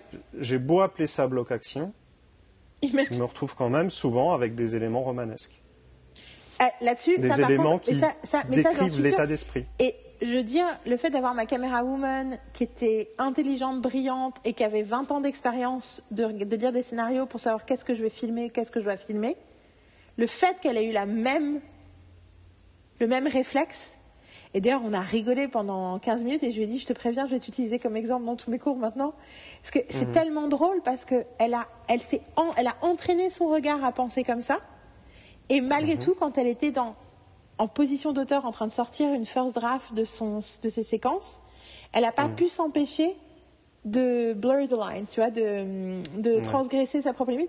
Et d'ailleurs, c'est pour ça qu'on relit et qu'on réécrit. C'est qu'il y a un côté, moi j'écris tout ce que j'ai dans la tête dans ma première séquence et je relis ma séquence et je me dis, ouh, ça, ça c'est, ça c'est, ah non, ça c'est, ça je dois ajuster, je dois réajuster.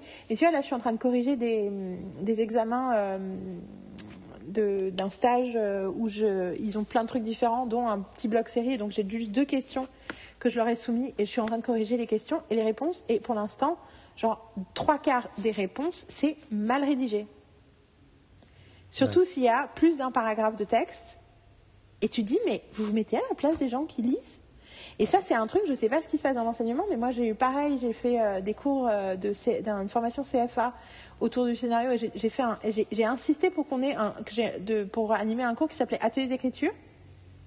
Et j'ai au début, je voulais un truc, tu vois, je pensais qu'on allait, euh, tu vois, faire des trucs euh, un peu, euh, un peu poussés.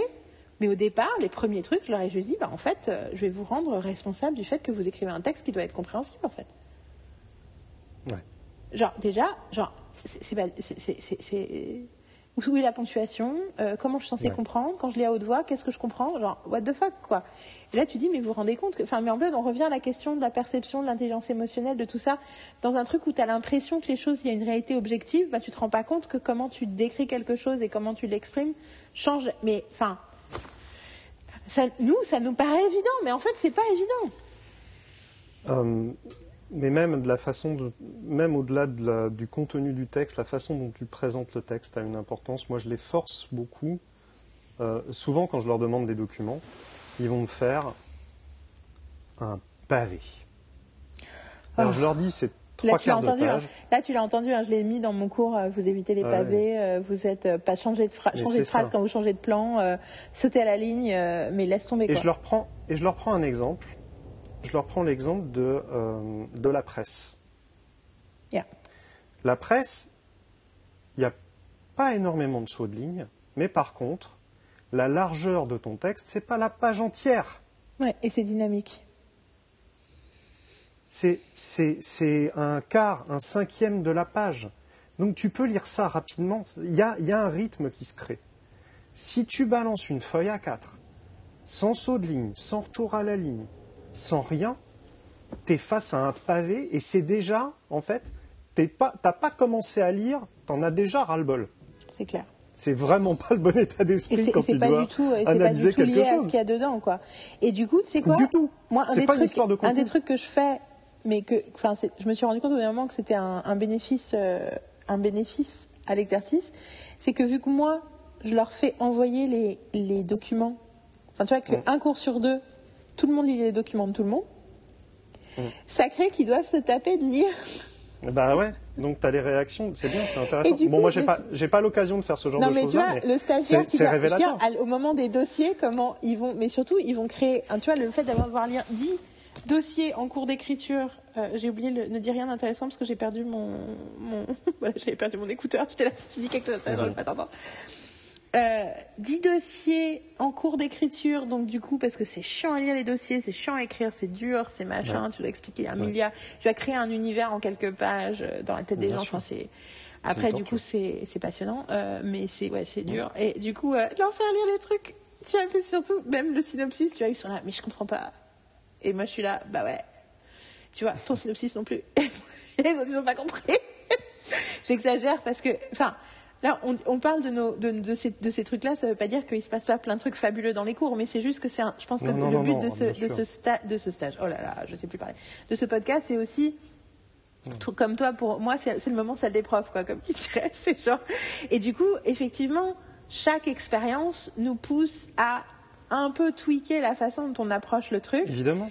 parce que, euh, bah, parce que, euh, tu vois, à chaque fois, tu dis, tu sais, tu poses, tu te- mais moi, je pense à la- c'est rigolo parce que du coup, ça fait, c'est 9 ans d'expérience, et du coup, tu vois vraiment, tu, tu dis, ah, j'ai une super idée d'exercice, tu fais l'exercice, et là, t'as les retours, tu fais, what, what happened? La première fois que j'ai fait c'est du intéressant parce que tu vois, ça, mais- ça, ça me fait, ça me fait réagir, euh, la, la- comment dire, ta- la définition euh, que tu as et qui est, qui est, qui est certainement la bonne, hein, je ne remets pas en question. Le didascalie va me permettre de, euh, de réajuster certaines choses.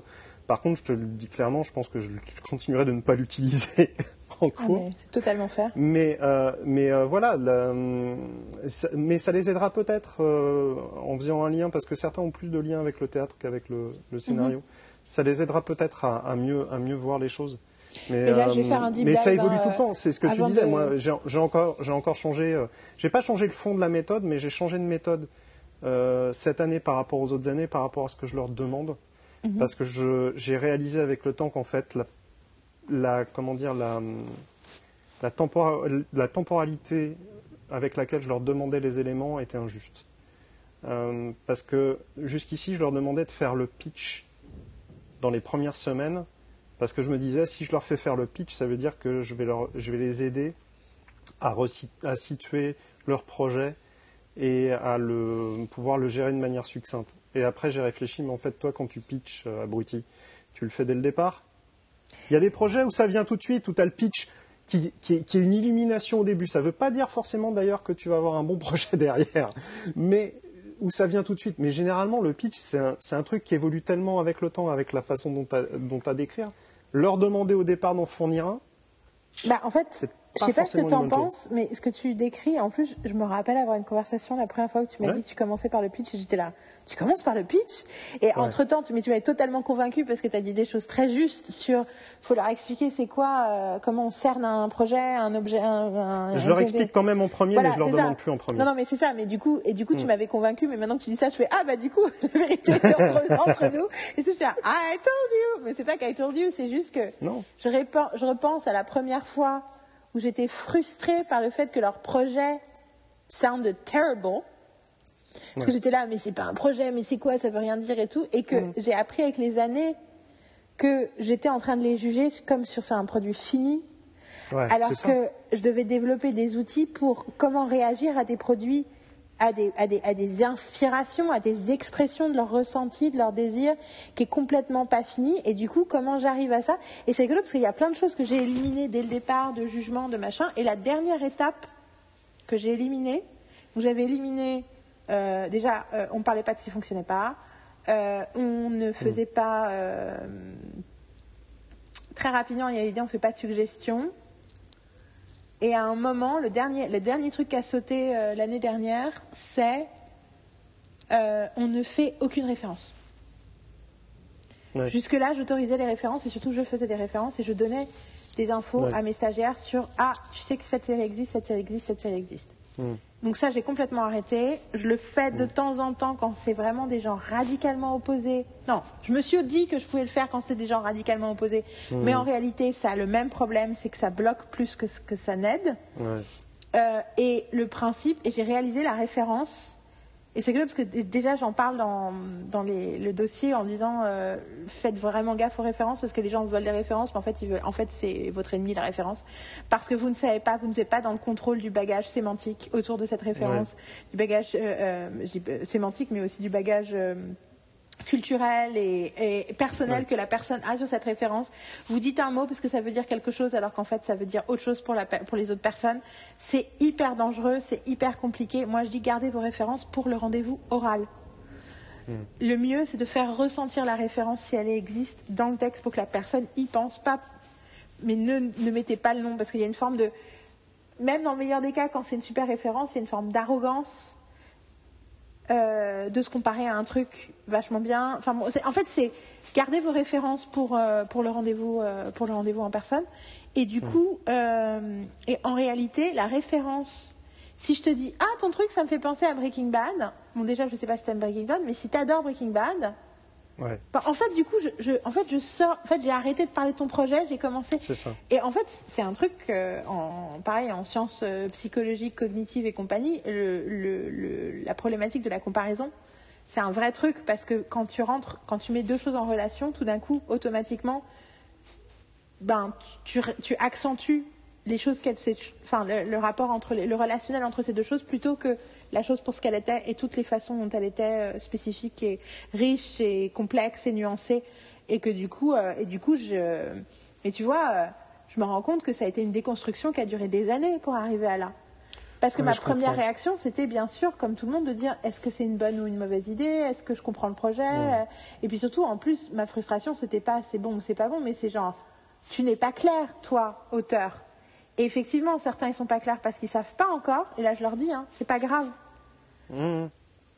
Mais euh, mais vu que tu es dans un cheminement euh, avec tes étudiants, de leur, euh, enfin tes stagiaires, pardon, de les pousser au maximum à aller puiser en eux, à aller chercher leurs choses à eux à signifier en gros il n'y a que vous qui pouvez écrire votre projet, ce qui est tout à fait à la fois euh, légitime, cohérent et euh, je suis d'accord avec toi sur le comment dire sur, sur cet aspect-là. Le fait de te dire de te libérer, de toute façon tes influences elles sont là.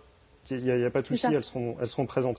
Mais de te libérer de ça dans ton verbiage, dans ta manière de, de le présenter te force à trouver tes termes à toi et à trouver ton lien à toi. Donc il y, a une cohérence. Et là, c'est là où euh, je ne vais pas dire que je suis envieux, parce qu'il y a, y a d'autres obstacles à avoir à gérer un stage comme toi tu as à le gérer et où là je me dis punaise le temps c'est sympa quand même pour ce genre de choses. C'est clair et j'ai tout le temps l'impression de manquer de temps et j'ai l'impression de ne pas pouvoir dire le truc jusqu'au bout. Mais c'est vrai que c'est pour d'où l'intérêt de un de ce podcast, deux du livre que je veux écrire, euh, que je suis en train d'écrire, que j'ai commencé à écrire, pas beaucoup mais j'ai commencé vraiment pour de vrai. Et euh, du coup il y a un truc très euh, parce que jusque-là, j'avais des bouts du premier chapitre, mais là, j'ai le début du premier chapitre, ce qui est encore. Là, j'ai vraiment l'impression d'avoir commencé un truc pour de vrai. c'est à quel point c'est chaque expérience qui m'a permis de comprendre des trucs qui n'étaient pas de de, de, de, voir l'impact potentiel d'une approche que j'avais ou que je pouvais avoir qui était un peu instinctive. Et j'avais des instincts positifs mais j'avais aussi des instincts négatifs dans le sens où j'avais mm. l'instinct de l'excellence. Et du coup j'étais là mais tu vois? Et que en gros de voir ben en fait chacun ne passe pas les gens ont besoin de passer par différents différents processus pour arriver à ça. Et que l'idée c'est de leur donner les moyens de eux créer ce truc, ce phénomène-là pour eux-mêmes. Euh, mais tu vois, par exemple, je pensais au pilier du concept, donc j'ai développé une théorie qui s'appelle les piliers du concept, que je serais très heureuse de, raconter. Euh, peut-être que ça vaut le coup de raconter pour le prochain épisode. Écoute, I don't know, we'll decide. Mais en tout cas, à un moment, j'en parlerai. Donc, c'est six piliers de concept. Et pendant, et j'ai commencé à l'utiliser, à l'enseigner. Euh, j'ai fait sur deux stages différents, je crois. Et au troisième, et ensuite, j'ai fait une, une, intervention de un jour et demi avec des assistants de prod. Et du coup, je leur ai développé le truc. Et puis, un, un, jour et demi, c'était vraiment limité. Donc j'ai fait un truc au départ sur l'histoire, c'est quoi une série. Puis j'ai parlé du concept et je me suis dit, tiens, ce, qui serait rigolo, c'est de leur faire faire un exercice où, où ils prennent une série et ils décrivent les piliers du concept. Donc, je leur explique ce que j'entends par pilier du concept et ils essaient de voir ben, comment ces, ces piliers sont, euh, c'est quoi la spécificité de, dans cette série, euh, bah, c'est quoi, comment tu définirais euh, succinctement, euh, c'est quoi l'univers, c'est quoi le sujet, c'est quoi un des, tu prends des personnages, c'est quoi son enjeu, puis sur l'idée de ce que c'est sur la série en général, parce que l'idée spécifique du concept, c'est que le concept c'est ce qui est immuable et l'histoire c'est ce qui évolue. Donc du coup, Ouais. Et d'ailleurs euh, la question que j'ai envoyée là, euh, dans les, que je suis en train de corriger, c'est euh, expliquer la spécificité d'un concept de série en le différenciant bien de l'histoire. Et j'ai certaines réponses, je suis là, what? Donc le concept c'est le pitch. Donc ça te fait refaire que trois lignes. Et moi je suis là. euh. Bah, après, tout le monde n'était pas là au cours, donc je pense que là c'est les trucs. c'est- Toi t'as pas lu, toi t'as pas regardé le replay, clairement.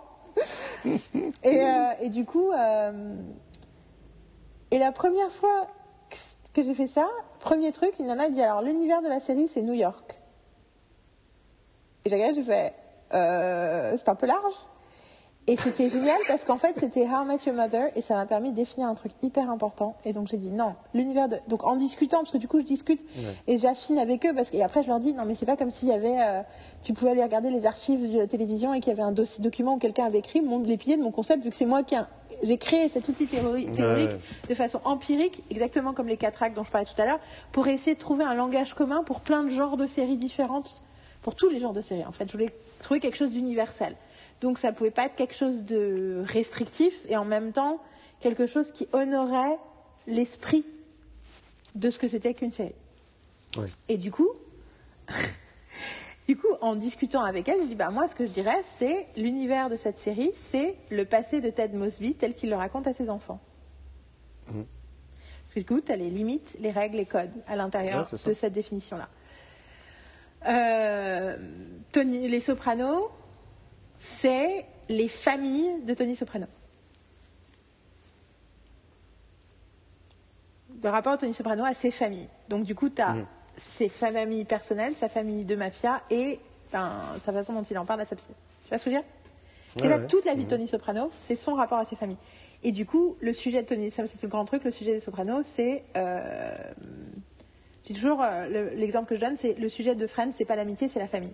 Le sujet des Sopranos, c'est c'est quoi être un bon père? Comment est-ce que je peux être un bon père? Et du coup, il y a le père parrain, en fait, enfin, dans les deux cas, en fait. c'est Parce que du coup, oui, c'est il a les conflicting, euh, comme on, on a déjà parlé des Sopranos assez longtemps, mais tu vois ce que je veux dire? Mhm. Mhm. Euh, après, tu me dis c'est quoi le sujet de The Wire et je suis là, ah, not sure. Mais ce serait intéressant de- d'y réfléchir. Là, en ce moment, je suis en train d'essayer de définir le sujet de shrinking. Et à le deuxième épisode, je suis pas encore complètement sûre. Et, euh, mais bien sûr, c'est des outils d'analyse. Le but, c'est de les, les appliquer à des choses qu'on connaît pour essayer de les affiner. Pour pouvoir ensuite, l'idée, c'est pas d'avoir la réponse quand tu développes un concept, mais de se poser la question. Parce que du coup, ça te force à te responsabiliser sur oui, tu es en train de créer un univers et un univers, ça a des limites, ça a des règles, ça a des codes. Et que Ouais. trop de séries sont pensées en tant qu'arène, mais du coup. Oui, les- c'est ça. les, les, les, les- moi, j'ai toujours l'arène, ça fait partie de l'univers, mais c'est, c'est l'arène, c'est presque, c'est presque, pour moi, l'arène, c'est l'espace symbolique autour du Ouais. lieu principal. Mais l'univers, c'est le, c'est la section métaphysique, c'est le, c'est le, le monde, c'est le, Mhm. comment dire, la, Ouais, portion métaphysique du monde dans lequel se déroule ta série. C'est en fait, le, mais la meilleure métaphore que je trouve, c'est le snow globe. Mhm. Mais je sais pas comment on dit snow globe en français. Boule à neige. Non, mais tu vois, le, le snow Euh, globe, sé- Sérieusement, c'est boule à neige. Boule à oui, neige. Boule à neige. ok, j'ai compris que tu. ok, donc, la boule à neige, elle est séparée du reste du monde. Qu'est-ce qui- qu'est-ce qu'il y a à l'intérieur? Comment, c'est quoi Ouais. comment tu définis ce truc-là? Et toujours est-il que, mais tant que j'avais pas. Et je, dire, je suis tombée des nues parce que la façon dont ils ont réagi à mon exercice, j'ai fait, mais en fait, hier, je vous ai parlé pendant trois heures, vous avez rien compris parce que clairement, vu ce que vous dites comme réponse, là, c'est genre, what? Et le côté, genre, le sujet, c'est le propos, c'est la thématique sous-jacente, c'est.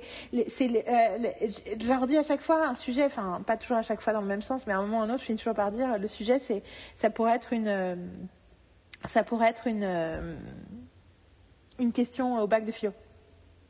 Mhm. Oui.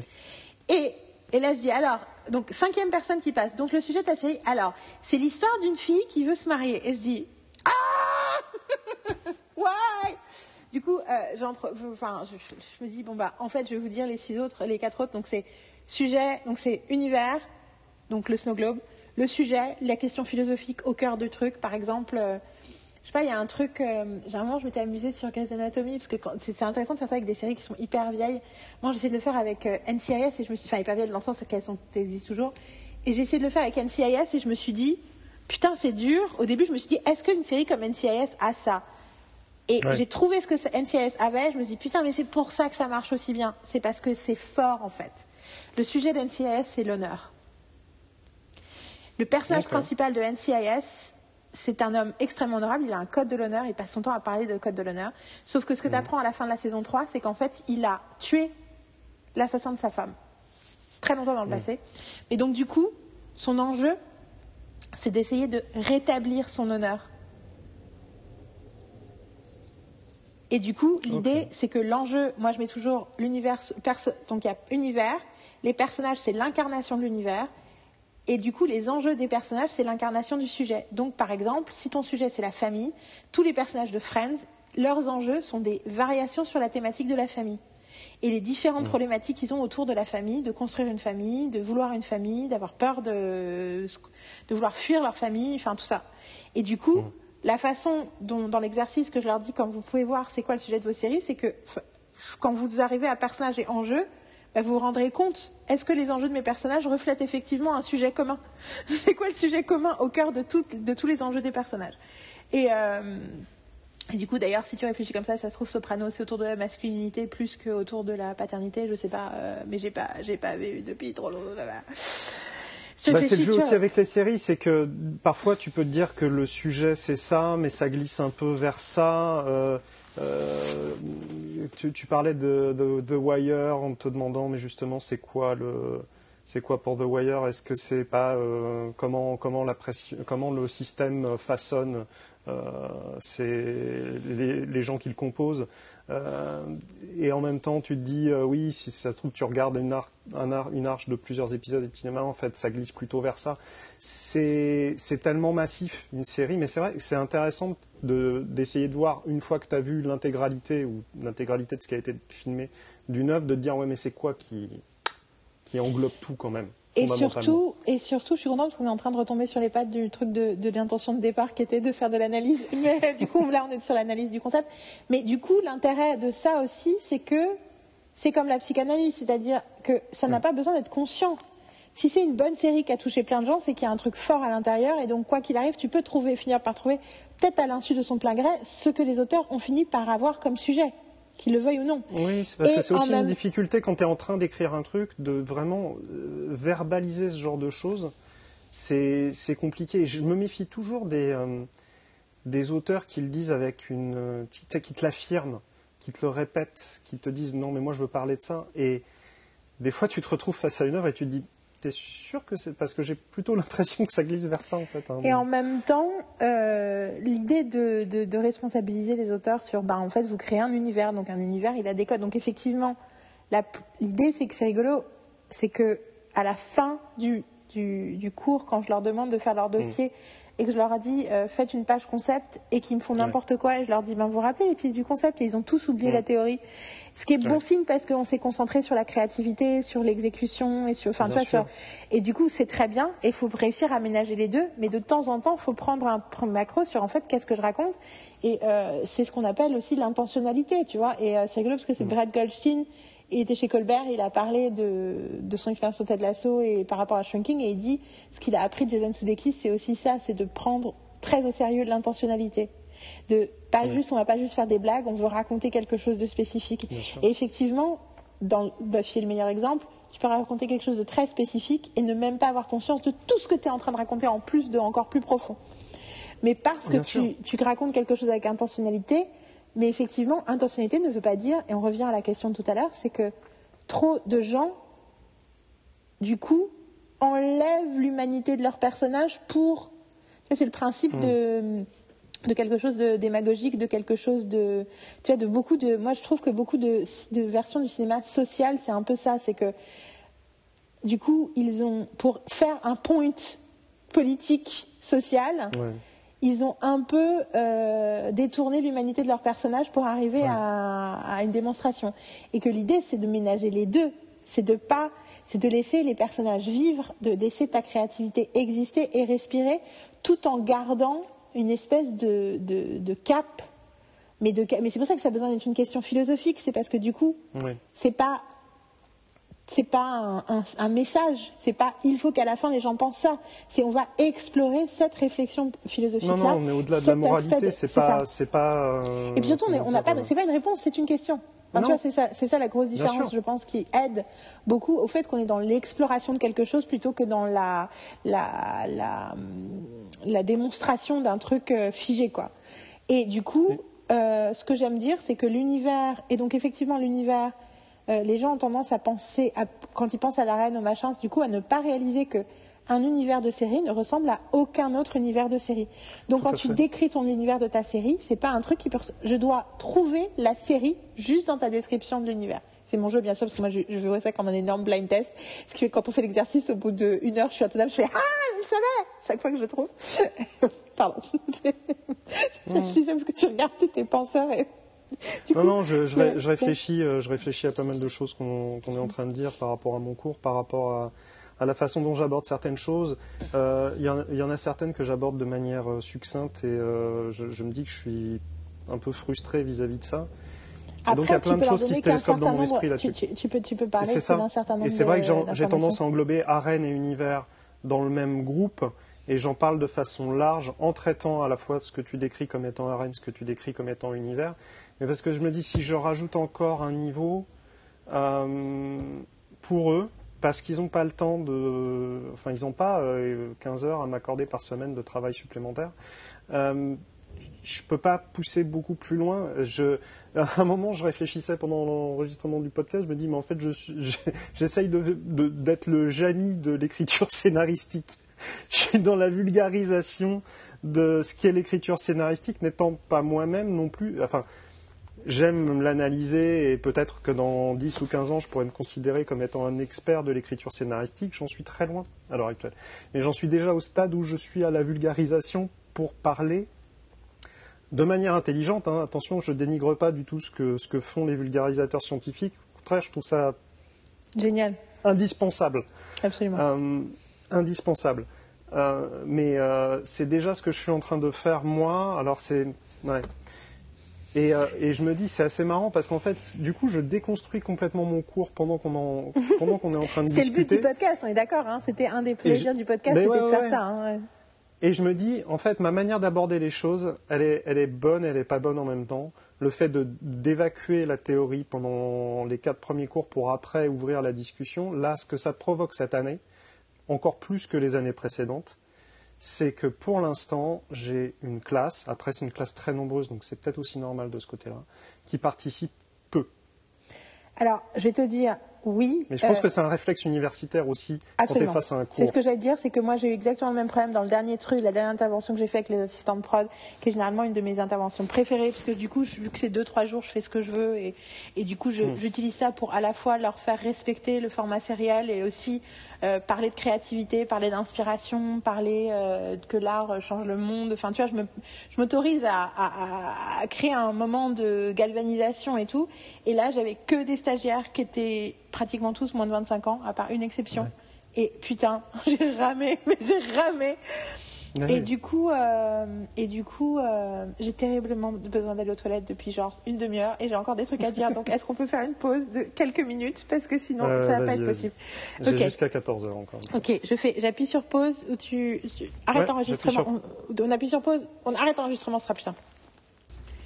Je vais, je vais repartir sur euh, mon cours 5 minutes. Attends, parce euh, qu'il faut qu'on fasse un truc où on parle chacun l'un, après l'autre, comme ça, je sais. Vas-y, dis quelque chose.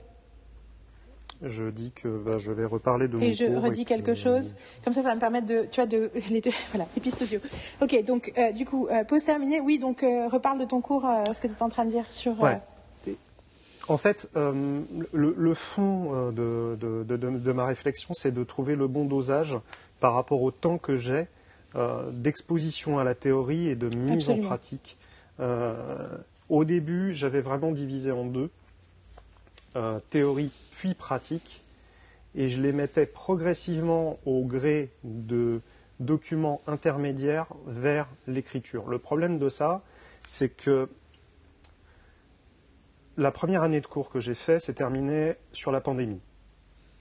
Donc il s'est créé une sorte de bulle un peu étrange où ils n'ont pas eu leur stage, où moi j'étais au chômage partiel et du coup j'avais énormément de temps. Euh, donc ça s'est bien passé au final et ils m'ont rendu leur scénario au final parce que les circonstances ont fait que bah, on avait tous plus, de temps à mettre à, disposition de ce truc-là. Mais ce que ça m'a appris aussi, c'est que en temps normal, ça serait complètement impossible d'atteindre les objectifs. Il euh, faut savoir que la première année, alors que j'ai 20 heures de cours à réaliser, j'ai dû travailler quelque chose comme, euh, je sais pas, 300 heures ou quelque chose comme ça. Alors certes, l'éducation c'est aussi ça, c'est pas que les heures de cours. Hein. J'ai pas eu besoin de faire ce cours-là pour savoir que tu avais quasiment autant de travail, autant de temps de travail chez toi que nombre d'heures de cours euh, sur place. Ça, ça m'a pas choqué, mais je suis allé beaucoup trop loin là-dedans. Donc je me suis dit non, en fait, il faut qu'il commence l'écriture tout de suite. Mais l'écriture concrète vers le scénario. Pas juste une fiche personnage, pas juste le pitch, pas juste, pas juste ces trucs-là, qui sont finalement périphériques, intéressants, parce que ce sont des bons objets d'apprentissage et ils peuvent être appliqués à plein d'autres choses. Mais fondamentalement, non, il faut qu'ils aillent. Donc j'ai moi, j'en suis à un point, juste, j'en suis à un point où leurs fiches personnages et leurs, euh, leurs, exercices de développement que je leur demande de faire, le premier, on le fait en cours et les autres, je les regarde jamais. Je dis, moi, j'ai pas le temps de passer par là. Vous les faites pour vous, vous développez. Vous... Du coup, c'est des exercices d'écriture parce que clairement, il y a beaucoup de choses qui sortent dans l'écrit et j'essaye de démystifier l'acte d'écriture pour tout le monde. Mais euh, il y a fiche personnage, il y a circonscrire l'univers et penser la saison 1. C'est trois, trois trucs que je leur propose de faire dès le départ, mais jamais je leur demande quoi que ce soit dessus parce que moi, j'ai pas le temps. I, don't have time to talk about it. Après, euh, ils, tu vois, ils ont, ils ont, ils ont du temps entre les, entre les sessions que, tu vois. Bon, après, ils ont des jobs aussi, mais, c'est, mais, mais, c'est le problème mais, c'est ce truc. Je, suis tout à fait d'accord que c'est des trucs. T'as pas le temps, en fait. J'ai pas le temps de parler avec eux de leur personnage. Euh, non. Oh, oh, divorcer de, de, du travail sur le scénario et sur l'épisode 1. Ouais, le truc, le truc que je, enfin, qu'il faut que j'accommode, c'est le fait de leur donner des notes. Il faut que je leur donne des notes. Ouais, ouais. Ce qui, ce qui est je veux dire, ce qui a du sens d'un point de vue cursus universitaire, et je remets absolument pas ça en cause, il faut bien de toute façon fournir une évaluation, ils en ont besoin, il n'y a pas d'autre moyen de mesurer. Donc euh, il faut bien que j'en donne une. Maintenant, dans le cadre de mon travail, euh, évidemment qu'une note n'a aucun sens. un travail scénaristique ne donne pas lieu à une note c'est pas possible. Mais d'un autre côté, il faut, bien que j'accommode ça, parce que le système est fait de cette manière-là et que je peux pas non plus, euh, je peux pas arriver là-bas en disant non, non, mais les enfants, euh, un scénario, une note, ça n'a aucun sens. Moi, je donnerai pas de note. Bien sûr que si, je vais donner une note. Donc, il faut que je leur donne des notes. Donc, il faut que je crée des, éléments de travail. J'essaye de ne pas donner des choses massives euh, à avoir à noter pour justement pas leur créer de, de demi-partiels tout le temps et de leur créer de l'angoisse et créer au contraire des petites choses où tu te dis, bon, bah, c'est pas grave, celle-là je l'ai foirée, il y en a une prochaine, et ça va me permettre de rééquilibrer. Mais ces choses-là ont évolué. Avant, je demandais le pitch en premier, je ne demande plus le pitch en premier. Je demandais la note d'intention, euh, je demande toujours la note d'intention, mais c'est en gros, je leur laisse le choix, c'est soit le pitch et une liste d'intentions, pour quand même garder cet aspect personnel du, euh, du mhm. récit et de savoir pourquoi ils veulent écrire ce récit, ou carrément pas de pitch, mais une note d'intention. Mhm. Donc je leur donne le choix. Mais je leur demande quasiment à la fin. Yeah. J'en demande plus au début.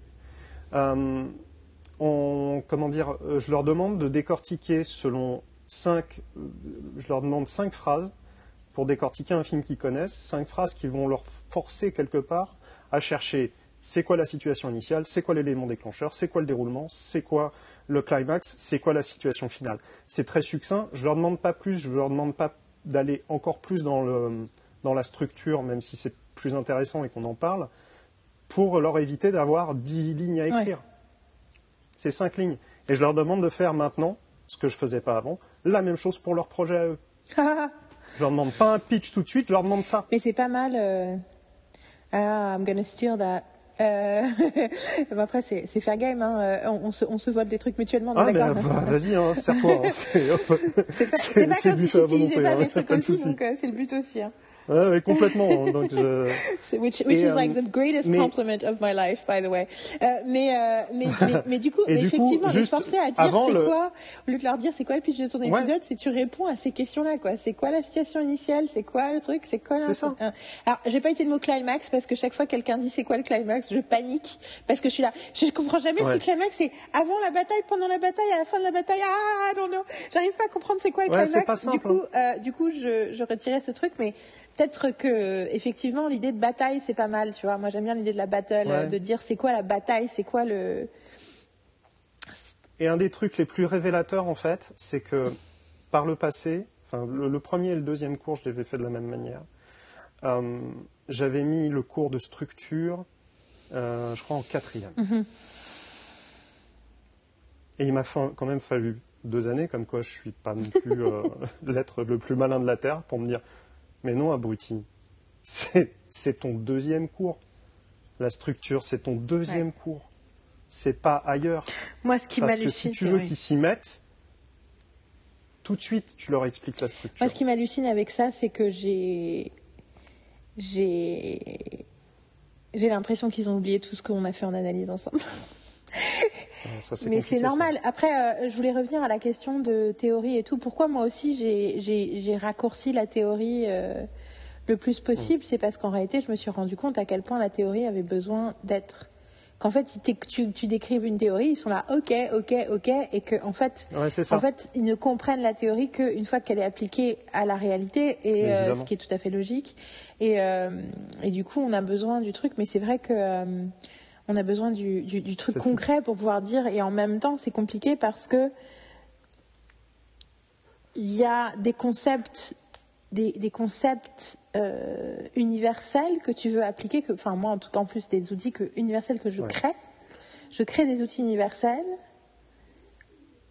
Et du coup, je suis face à une spécificité, non seulement d'une histoire euh, ben, où la, la personne qui veut l'écrire dit mais moi c'est ça que je veux raconter.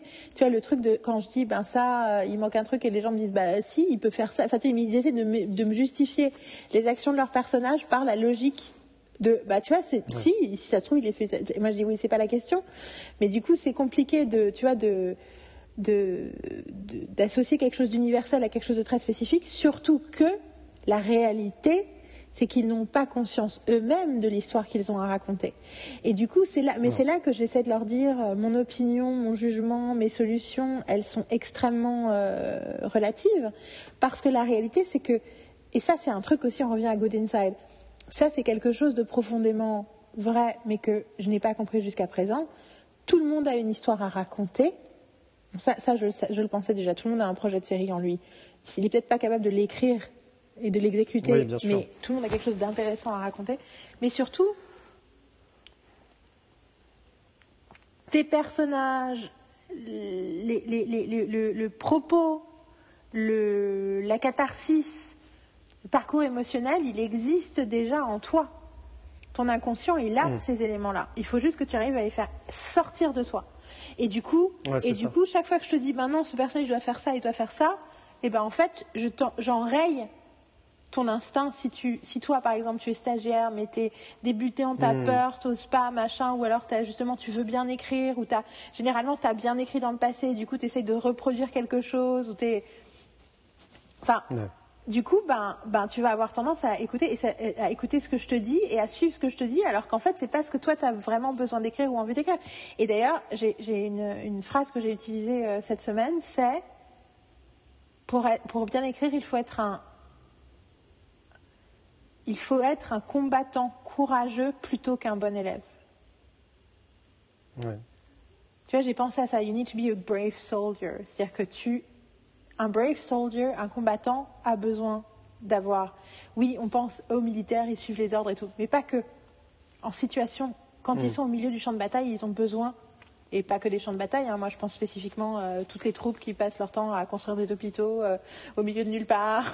tu vois, à créer de l'assistance. On va parler du Mm. côté euh, positif de l'armée. Euh, non, mais tu vois, qui t'a parlé, voilà. Ouais, ouais, et bien ben, sûr. et ben, t'as besoin de gérer la crise, t'as besoin d'avoir de l'initiative et de trouver des solutions. Et des fois, et, le principe du courage, c'est le principe de sortir de ta zone de confort, c'est le principe de, de, c'est, enfin, le, mot de euh, Brown parle, bah, le, le truc que je regardais hier s'appelle A Call to Courage, et elle parle beaucoup du courage depuis le départ parce que dès le départ, elle a découvert que le mot courage, ça vient de cœur, et que du coup, c'est montrer son cœur en fait, avoir du courage. Mais du coup, moi aussi, ça veut dire s'exposer émotionnellement. C'est pas juste, tu vois. euh, Richard Cœur de Lion, quoi. C'est tu vois, c'est pas juste.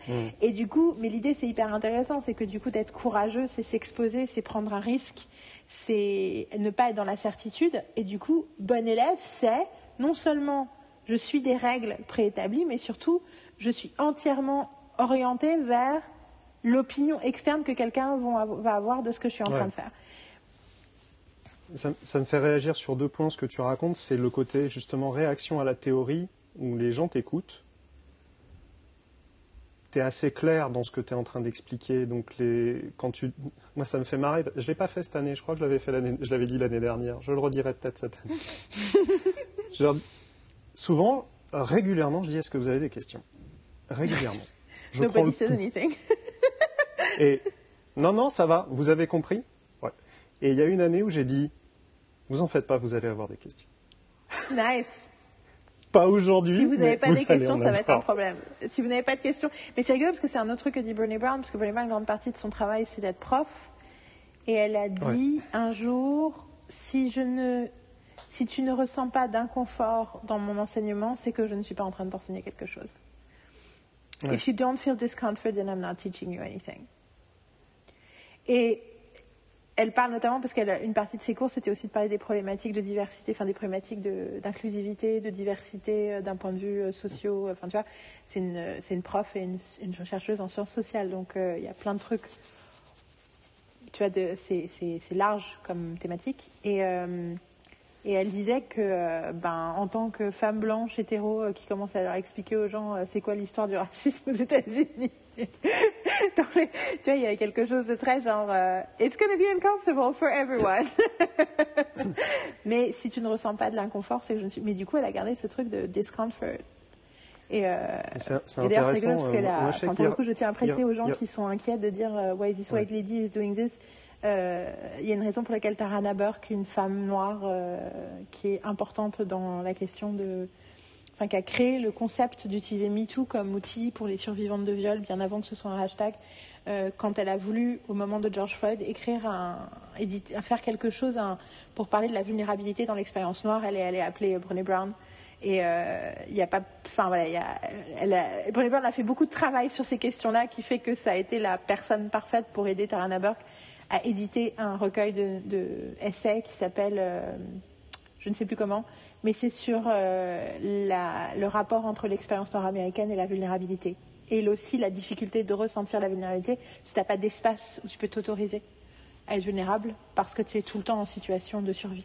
Euh, mais c'est plein de versions très très différentes de ça par rapport à des trucs très spécifiques de plein d'auteurs noirs, euh, de- d'âges différents, de cultures différentes, de milieux différents. Donc voilà, donc c'est. euh, je vais retrouver le nom pendant que tu parles, mais juste pour vous dire, si vous inquiétez Ouais. de ah ouais, mais elle devrait pas faire ce cours-là. Non, non, she, she did her work. Euh, euh, L'inconfort, euh, je, le, je le ressens pas, pas chez tous. hein. Il y en avait certains cette année quand, ils ont, quand ils ont entendu ça, où j'ai vu leur visage s'illuminer, ça faisait plaisir. Mais l'inconfort, je le sens pas mal avec des gens, quand je, avec des étudiants, quand je leur dis qu'il n'y a pas de, il n'y a pas de sujet imposé. Ils peuvent écrire ce qu'ils veulent. Et là, j'en vois certains, c'est oula. Mais moi, le truc, c'est que moi, il y en a plein qui sont j'ai la même réaction. J'aurais la même réaction si je filais un vélo à quelqu'un pour descendre une pente et que je lui dise il n'y a pas de frein. Mais c'est pas grave parce qu'au bout, tu vois, il y a un replat, donc tu, tu vas pouvoir ralentir tranquillement. Mais il n'y a pas de frein. Mais ça, c'est effectivement lié à moi, évidemment, ils viennent. Moi, moi, on, a, on a essayé pendant des années de, de faire un stage euh, d'écriture collective et il n'y avait jamais personne qui s'inscrivait parce qu'ils sont, ils sont tous là pour écrire leur truc. Donc Ouais. moi, j'ai pas ce problème-là. Ouais. Mais par contre, moi, je sais que ceux qui sont au début genre ah j'adore tout ce que tu dis sur l'intelligence émotionnelle, sur euh, machin, Mhm. j'adore. À un moment ou à un autre, ils vont se prendre un mur. S'ils s'ils se prennent pas un mur à un moment Ouais. dans le stage, c'est qu'il y a un problème. Parce qu'ils ont besoin d'être face à leurs propres limitations, sinon Sinon, ils ne peuvent pas les dépasser, ils ne peuvent pas les avancer, et puis surtout, ils ne peuvent pas les comprendre. Moi, mon but, c'est de les faire, de leur faire euh, pouvoir dessiner les contours de leur blocage et de leurs problématiques et de leurs peurs pour qu'ils puissent créer un processus créatif après pour tout ce qu'ils veulent écrire par la suite. Moi, je dis toujours, mon projet, c'est pas ton projet. Tu as un projet, moi, mon projet, c'est toi. Euh, le bouquin s'appelle You Are Your Best Thing, Vulnerability, Shame, Resilience and the Black Experience. C'est un recueil d'essais, c'est totalement euh, fascinant euh, et c'est très beau à lire et c'est pas genre ah c'est horrible. Au contraire, c'est est-ce qu'on peut sortir l'expérience noire de juste le trauma, s'il vous plaît? Est-ce qu'on pourrait parler de d'autres aspects de la, de la, du coup, shame resilience? Mais euh, je, du coup, je voulais, je voulais préciser un truc que j'ai dit tout à l'heure, qui est que donc dans mon mes six piliers, donc il y a, y a trois, en fait, il y a trois lignes. La première ligne, c'est univers et sujet, et pour moi, ça, c'est l'idée originale. C'est que si tu racontes l'univers et le sujet d'une série, quelque part, tu as les fondamentaux de ton idée. Et qu'une fois que tu rajoutes les personnages et leurs enjeux, et ben du coup, là, tu ce que j'appelle, tu arrives à un point où tu as le puits narratif, en fait. Tu as toutes les possibilités d'histoire qui, qui, jaillissent. Et du coup, les deux derniers blocs, c'est formule et ton, qui pour moi sont la formalisation du concept. Donc la formule, j'entends ça par le format, le type, mais aussi là, en fait ce que j'appelle la structure narrative récurrente, épisodique. Donc tout ce qui revient dans chaque épisode, qui est plus ou moins décidé, plus ou moins figé, mais en tout cas, je pense d'avoir une, responsabilisation du créateur de, ben ouais, tes épisodes, ils ont besoin d'avoir quelque chose en commun. Il y a la récurrence est importante. Où est ta récurrence narrative? Euh, Et il me disait, ah, Game of Thrones, je dis oui, mais d'ailleurs, c'est pour ça que plein de gens décrochaient. c'est parce qu'à un moment, le, manque de récurrence narrative fait que, aussi intéressante soit la série, c'est difficile de, mmh. s'y attacher. Et euh, d'ailleurs, c'est le problème de plein de séries Netflix et de plein de séries mal écrites comme ça, où il y a l'idée de. Euh, il y a plein de séries Netflix qui sont bien écrites, by the way, hein, mais il y a beaucoup de séries qui sont mal écrites. Mmh. Euh, notamment parce qu'elles sont conçues comme des saisons plutôt que comme des épisodes. Du coup, euh, hashtag, euh, faut qu'on parle des, vraiment des séries Marvel, toi et moi, pour euh, que je puisse exprimer toute ma, toute ma colère contre Loki et Winterfell, tu vois, dans le détail, et que tu puisses exprimer tes contre-arguments et ton ressenti et ton machin, parce qu'à un moment, il faut qu'on en parle. Mais pour moi, c'est littéralement ce que je vois quand je regarde les séries Marvel. Je dis ça, ça a été pensé comme un bloc, et ensuite ils ont découpé comme un saucisson. en fait, c'est pas comme ça qu'on écrit une série. Et parce que, du coup, c'est ce que j'appelle du coup la, la narration invertébrée. et en fait, c'est, c'est, tu, ben, du coup, tu, tu, du coup, ça vient de la soupe, quoi. Ça devient de la soupe narrative. Et, euh, et, donc, ça ne veut pas dire que tu as besoin d'avoir une formule hyper figée comme euh, les épisodes de Colombo ou House, mais n'empêche que d'avoir conscience que oui, c'est dans ton job aussi de créer de la récurrence là-dedans. Au moins pour la récurrence, mais en fait, surtout pour ta façon de te. Enfin, tu vois, c'est. Je pense que le défaut principal de, euh, des séries Marvel ou des séries euh, Star Wars, pour certaines, pas pour toutes, euh, j'ai adoré Andorre. C'est celle que je veux regarder, c'est Andorre. Parce que j'arrête pas d'entendre ça de plein de gens. Ouais, franchement, j'ai. C'est intime. Un... Enfin, ouais. On en reparlera un autre jour. On, on commence à parler de Star Wars. On, est, Mais c'est que certaines séries ou de, de, chez Marvel ou Disney sonnent plus comme des projets rejetés ouais, des films. C'est ça.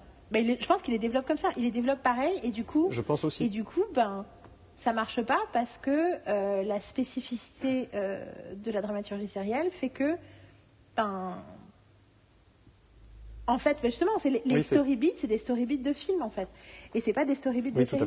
Et du coup, euh, et le dernier, donc le dernier, le, dernier, la dernière case, c'est ton et du coup, le ton, c'est aussi la formalisation ben, de toute la partie abstraite, qui sont donc le sujet, les enjeux, et quelque part. Et tout ça, en fait, informe comment tu abordes, si, si tu as un sujet très grave et, des enjeux extrêmement euh, profonds et puissants, mais que tu as un ton euh, léger, ben, automatiquement ça, ça, crée quelque chose de différent que si tu as un ton grave. Enfin, euh, et du coup, euh, du coup, pour moi, c'est ça. Très difficile à transmettre l'aspect. C'est clair. et projet. Du coup, c'est pour ça que je leur dis toujours le but, c'est pas que vous ayez les réponses, c'est que vous vous posiez la question. C'est là vraiment sur la responsabilisation du concept. Et du coup, ça veut dire aussi la responsabilisation du de votre réception. Vous regardez une série, vous dites c'est quoi, comment je pourrais décrire le ton? Et si vous n'arrivez pas à décrire le ton d'une série que vous adorez, ben vous allez bien galérer le jour où vous essayez d'écrire le ton dans votre projet pour euh, ou quand que ce soit sur le dossier de présentation, dans le pitch, dans votre demande d'aide CNC, euh, SACD, euh, concours bidule chouette machin, vous avez intérêt à être à, à apprendre à exprimer des choses complexe et évanescente et je sais pas si c'est le mot, mais tu vois, euh, indicible Mmh. généralement, Ouais. euh, parce que ben c'est un exercice qui va devenir important. Donc la- la- la- la- l'analyse, je euh, je pense que c'est ça en fait du coup que sur- finalement on a, on a trouvé du sens à tout ce podcast, mais l'analyse Mhm. c'est euh, nécessaire pour comprendre euh, comment ça marche et comment faire un truc bien, mais c'est aussi nécessaire parce que ça fait développer la capacité de verbalisation de choses complexes. C'est ça. Le, truc que j'ai appris le plus, mais euh, je l'avais déjà mis en application euh, assez régulièrement parce que euh, je- avant je faisais partie d'un collectif de scénaristes. On se, retrouvait, je sais plus, toutes les trois semaines, tous les mois. Je me souviens plus exactement comment ça se. Non, plus, fréquemment que euh, ça, me- ça me paraît tellement loin maintenant, j'ai l'impression que c'était euh, des écarts énormes entre chaque, euh, entre chaque réunion. Et donc on se retrouvait, on lisait les projets des uns des autres, on se faisait des, réactions. Et, et c'est des gens que j'appréciais, et que j'apprécie toujours d'ailleurs, même si certains je les vois plus, je les apprécie quand même. Donc, comment tu gères les retours sur une œuvre artistique face à des gens qui, que tu apprécies, et donc tu n'as pas envie de, euh, comment dire, de, de leur faire mal, t'as pas envie de les, de les brusquer, tu as envie d'aller chercher les trucs. Et on en discutait avec, euh, avec Nicolas Robert, qui faisait partie de ce collectif.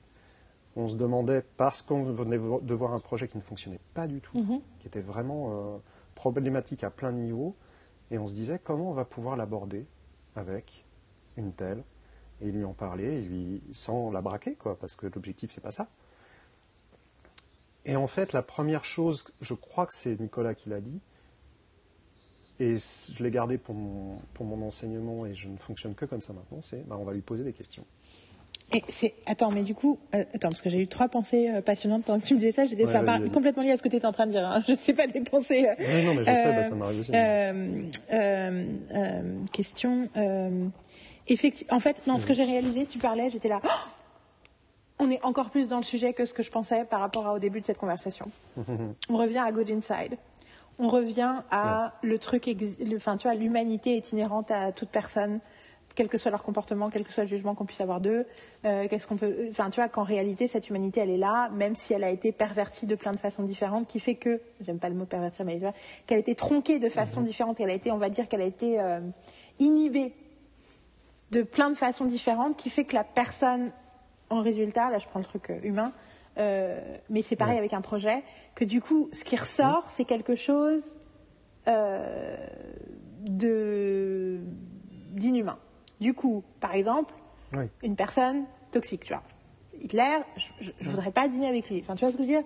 Mais euh, je ne crois pas fondamentalement à la diabolisation d'Hitler. Hitler, c'est un produit Mm. d'une société, d'un- d'une spécificité, d'une individualité, de circonstances, de plein de choses. Euh, et du coup, bah ouais, faut avoir conscience que euh, tu ne peux, tu n'as pas besoin de détester les gens pour poser la question de la dangerosité de leur impact. Et c'est pareil avec les histoires. Ouais. Moi, quand je dis cette, cette, cette série est toxique, je suis convaincue, sans l'avoir vu, que White Lotus crée un phénomène néfaste. Parce qu'elle flatte une perception de l'humanité qui est justement dans le jugement. C'est un truc. Tu vois, il y a des gens, le nombre de fois où les gens me disent non, mais c'est vachement euh, humain parce que les personnages sont hyper attachants.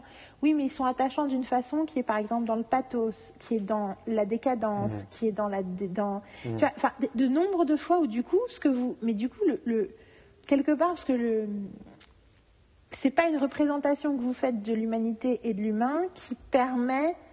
En fait, je pense vraiment à l'idée de t'as ton cœur qui se rétrécit ou qui s'agrandit. Est-ce que tu as plus de générosité ou moins de générosité fa- face au genre humain? Et, et- et la, le- la raison pour laquelle je doute de l'opinion des gens qui ont vu ouais, Totus et qui trouvent ça génial, c'est parce que c'est extrêmement gratifiant de regarder quelque chose de cynique. C'est tellement gratifiant Ouais. que du coup, I can't trust you guys. C'est comme si tu donnes des bonbons à des enfants et tu dis, vous avez, vous avez- alors c'était sympa? Non mais, tu vois, et, et du coup, C'est comme de lire une critique, euh, une critique au vitriol. C'est ça, mais il y a quelque chose de tellement, pareil. il a tellement jubilatoire que du coup c'est Bien difficile sûr. de. Et alors du coup, alors après ça pose une vraie question, mais oui, mais du coup ça veut dire que Hmm. il y a quand même une virtuosité. Oui, il y a une virtuosité. Je reviens toujours à cette question-là, mais oui, oui, l'un n'empêche pas l'autre. Mais je ne peux pas m'empêcher de penser que c'est que c'est problématique et que du coup. Mais effectivement, ça c'est encore un une autre étape parce que là, ce que tu décris, c'est l'idée où un projet est pas fonctionnel, mais c'est rigolo parce que ça me fait penser à l'idée du la différence entre quelqu'un qui sait pas parler, euh, qui sait pas se comporter en société, qui passe un peu pour euh, un guignol. euh, euh, ou qui se fait pas d'amis et tout, et quelqu'un qui est hyper charmant, qui est hyper agréable et qui en fait est hyper toxique. Tu vois ce que je dis Mhm. Et Oui, c'est un peu sûr. pareil avec un truc. Et du coup, la question c'est de partir du principe qu'il y a, qu'il y a, oui, cette version ne marche pas, mais il y a une version de cette histoire qui peut marcher. Après, il faut accepter qu'il y, a des- il y a des gens. Enfin, tu vois, moi, je vois des projets, j'ai des stagiaires. Dans le passé, j'ai eu des stagiaires où je, je peux très bien. enfin, moi, j'ai vraiment développé cette capacité. Euh, je- je- ce que je disais tout à l'heure par rapport au fait de je voulais pas faire tes enfin, que mes suggestions finalement elles n'étaient pas aussi importantes. Enfin tu vois qu'il fallait faire hyper gaffe et être relatif par rapport à ce que je proposais à mon stagiaire parce que je lui disais ton histoire elle vit déjà en toi et c'est celle-là qui a besoin d'émerger. J'avoue que je me permets de faire des propositions. Bon, déjà, je passe mon temps à le dire, ça, mais surtout, plus ça va, plus je ne propose que ce que je subodore d'un point de vue presque, j'ai envie de dire. Enfin, tu vois, je fais entièrement confiance à mon intuition par rapport à la personne que j'ai en face. Oui, voilà. C'est-à-dire que je suis entièrement en train d'essayer de faire de la télépathie, essayer de, d'extirper leur, leur, leur- tu vois, de, de tirer les conséquences de ce qu'ils Ouais. ont envie de raconter, et de leur montrer comment, comment, comment, comment solidifier et, et articuler le truc qu'ils ont l'impression d'être déjà en train de dire, tu vois. Et je n'essayais pas de leur faire dire autre chose. Et que par le passé, des fois où c'était pas clair, j'avais tendance à du coup faire trop proposition et d'avoir quelqu'un en face qui était qui acceptait et de pas avoir assez creusé. Et du coup, la règle générale que j'ai pour tout le monde, c'est que poser des questions, poser des questions, c'est ce que j'ai fait à un moment. Et je me suis rendu compte qu'en fait, c'était limité et limitant. Enfin, oui, il faut le faire absolument. Mais il y a encore une étape supplémentaire avant. Et on revient à exactement ce que la meuf dans Peace and Parenting dit de faire avec chacun des enfants quand il est en crise. C'est de commencer par What's going on with you et que les, Ouais. j'ai débloqué deux stagiaires en dix jours, les deux fois, et il y en a d'autres à mon avis un peu aussi, les deux fois par la compassion.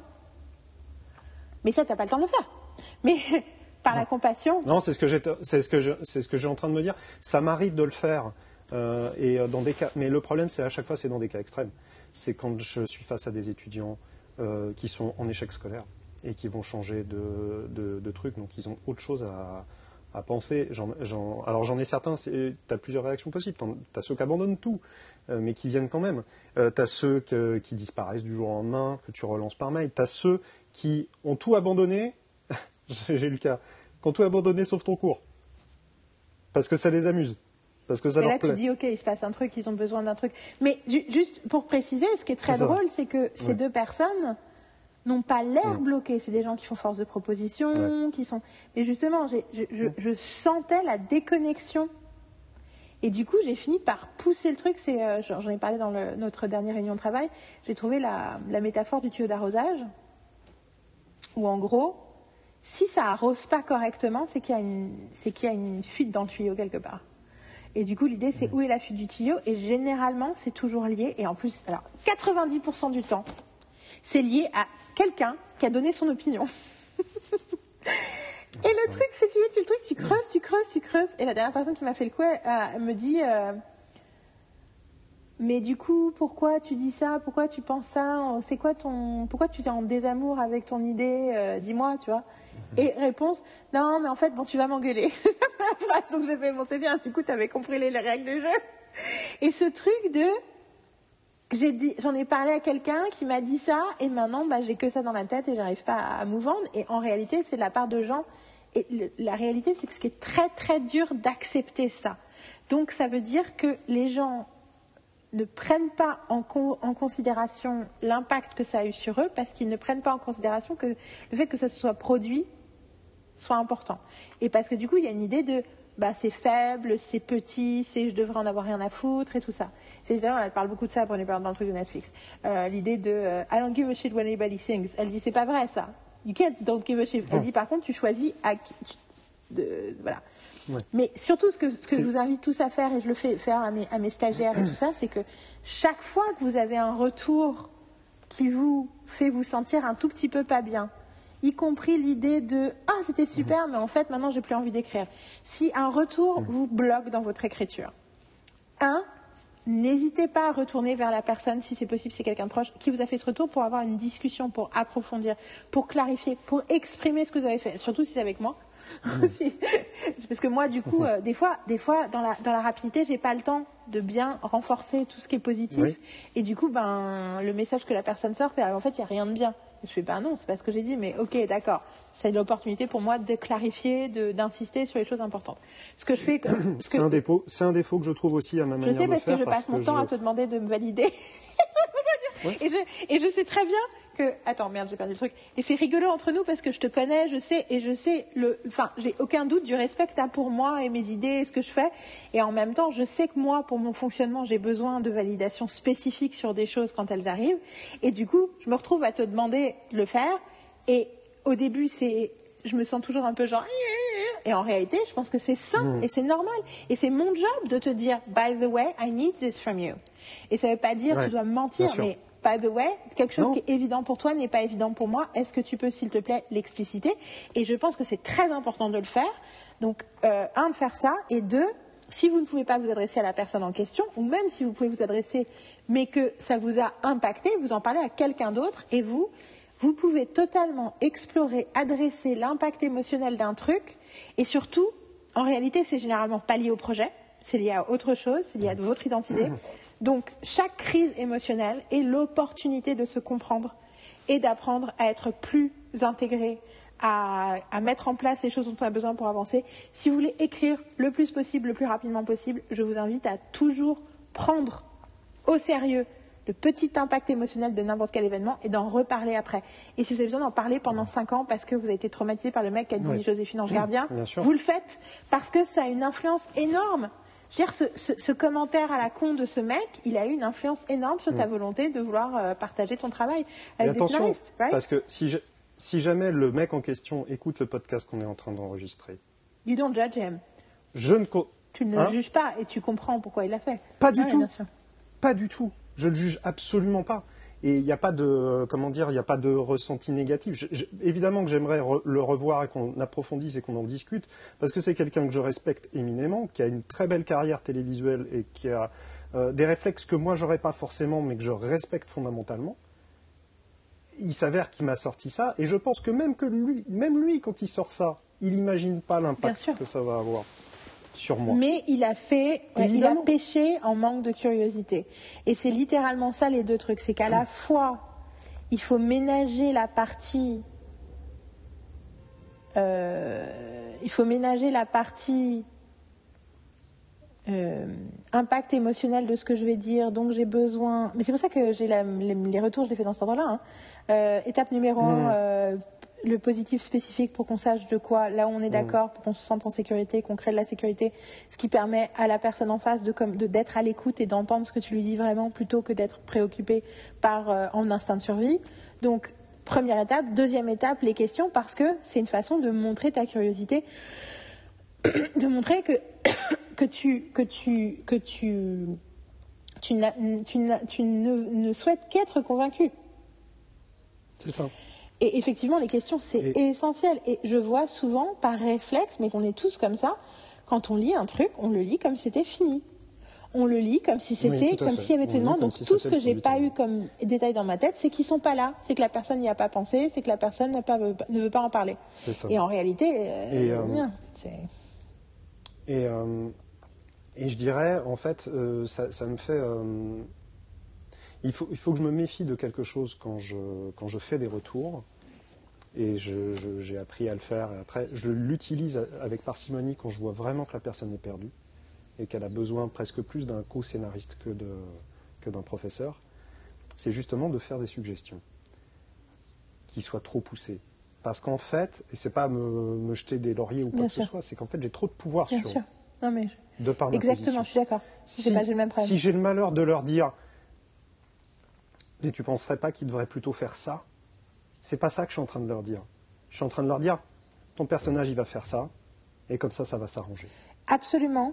Et du coup, c'est C'est trop de pouvoir. Et c'est aussi, du coup, ça va du co- comment, Et c'est néfaste. comment tu l'exprimes, et même si tu prends toutes les, tu Ouais. fais hyper gaffe à comment tu présentes le truc, ça peut être complètement assimilé de façon. Et du coup, moi, ce qui m'arrive, c'est rigolo parce que je vois la différence entre les premières années où je bataille encore mes insécurités de j'ai des idées, je comprends la structure, et où chaque fois qu'un stagiaire adopte une de mes suggestions, je me sens trop fière.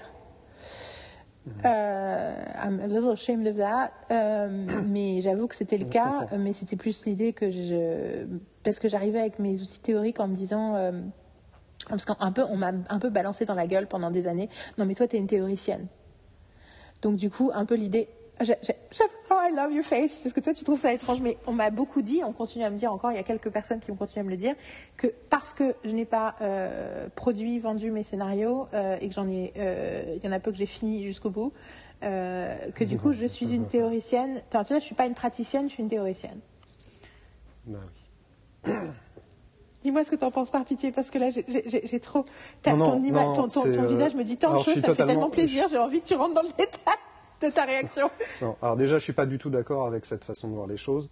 Euh, le fait que tu n'aies pas de scénario produit ou fini ou quoi que ce soit n'est pas du tout dû à un, à un état d'esprit, c'est plus une réaction par rapport à, euh, au, Et l'environnement au système, à l'environnement qui fait que. Et j'ai le même problème. J'ai exactement le même problème. Pas pour les, pas forcément pour toujours les mêmes raisons, mais j'ai le même souci. C'est euh, quand je me lance dans, quand je commence à avoir des idées et que je me dis je vais me lancer là-dessus, je pense forcément à la finalité. Je me dis mais du coup ça va me mener à quoi? Qu'est-ce que qu'est-ce que ça va donner? Est-ce que ça va vraiment donner une version de ce que je suis en train d'imaginer maintenant? Parce que de toute façon, un projet de série, c'est toujours quelque chose qui évolue au contact des autres. Tu ne peux pas faire autrement. Et Ça ne veut pas dire qu'à la fin, ça sera dénaturé. Ça sera autre chose. Donc une version de ce que j'imagine, ou carrément quelque chose que j'avais pas envie que ça devienne. Yeah. Et ça, et c'est quelque chose que je dois travailler sur moi-même, peut-être que j'aurai pas le temps dans ma carrière de vraiment résoudre le problème, c'est euh, quelque chose qu'il faut que je, il faut que je passe au-delà de ça et que j'appréhende mieux cet aspect-là. Et il y a toujours le fait de me dire à quoi bon. Mais- Et ça, c'est devenu quelque chose qui me, qui me handicape considérablement dans l'écriture.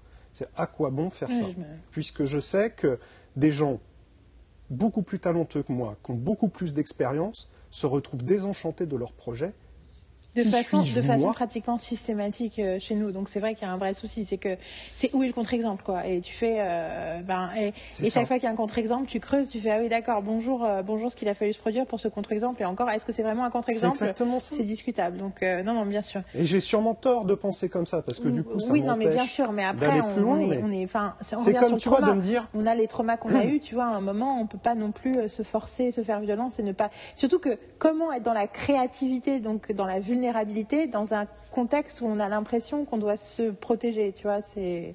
c'est du- Et, je sais que Et, tous les euh, autres scénaristes ont le même problème, c'est d'ailleurs, enfin, et que d'ailleurs cet environnement-là qui fait que du coup, pour réussir à écrire, faut que tu sois pas complètement connecté avec, te- enfin, tu peux être connecté avec tes émotions, mais que tu as quand même une partie de protection. Et ben du coup, ça crée des projets qui ont, enfin, tu vois, c'est- un, c'est un cercle vicieux en fait. Et c'est, et c'est quelque chose dont tout le monde pâtit, attention. C'est hein. Pas euh, les chaînes en pâtissent, les producteurs en pâtissent, les scénaristes en pâtissent. Tout le monde est.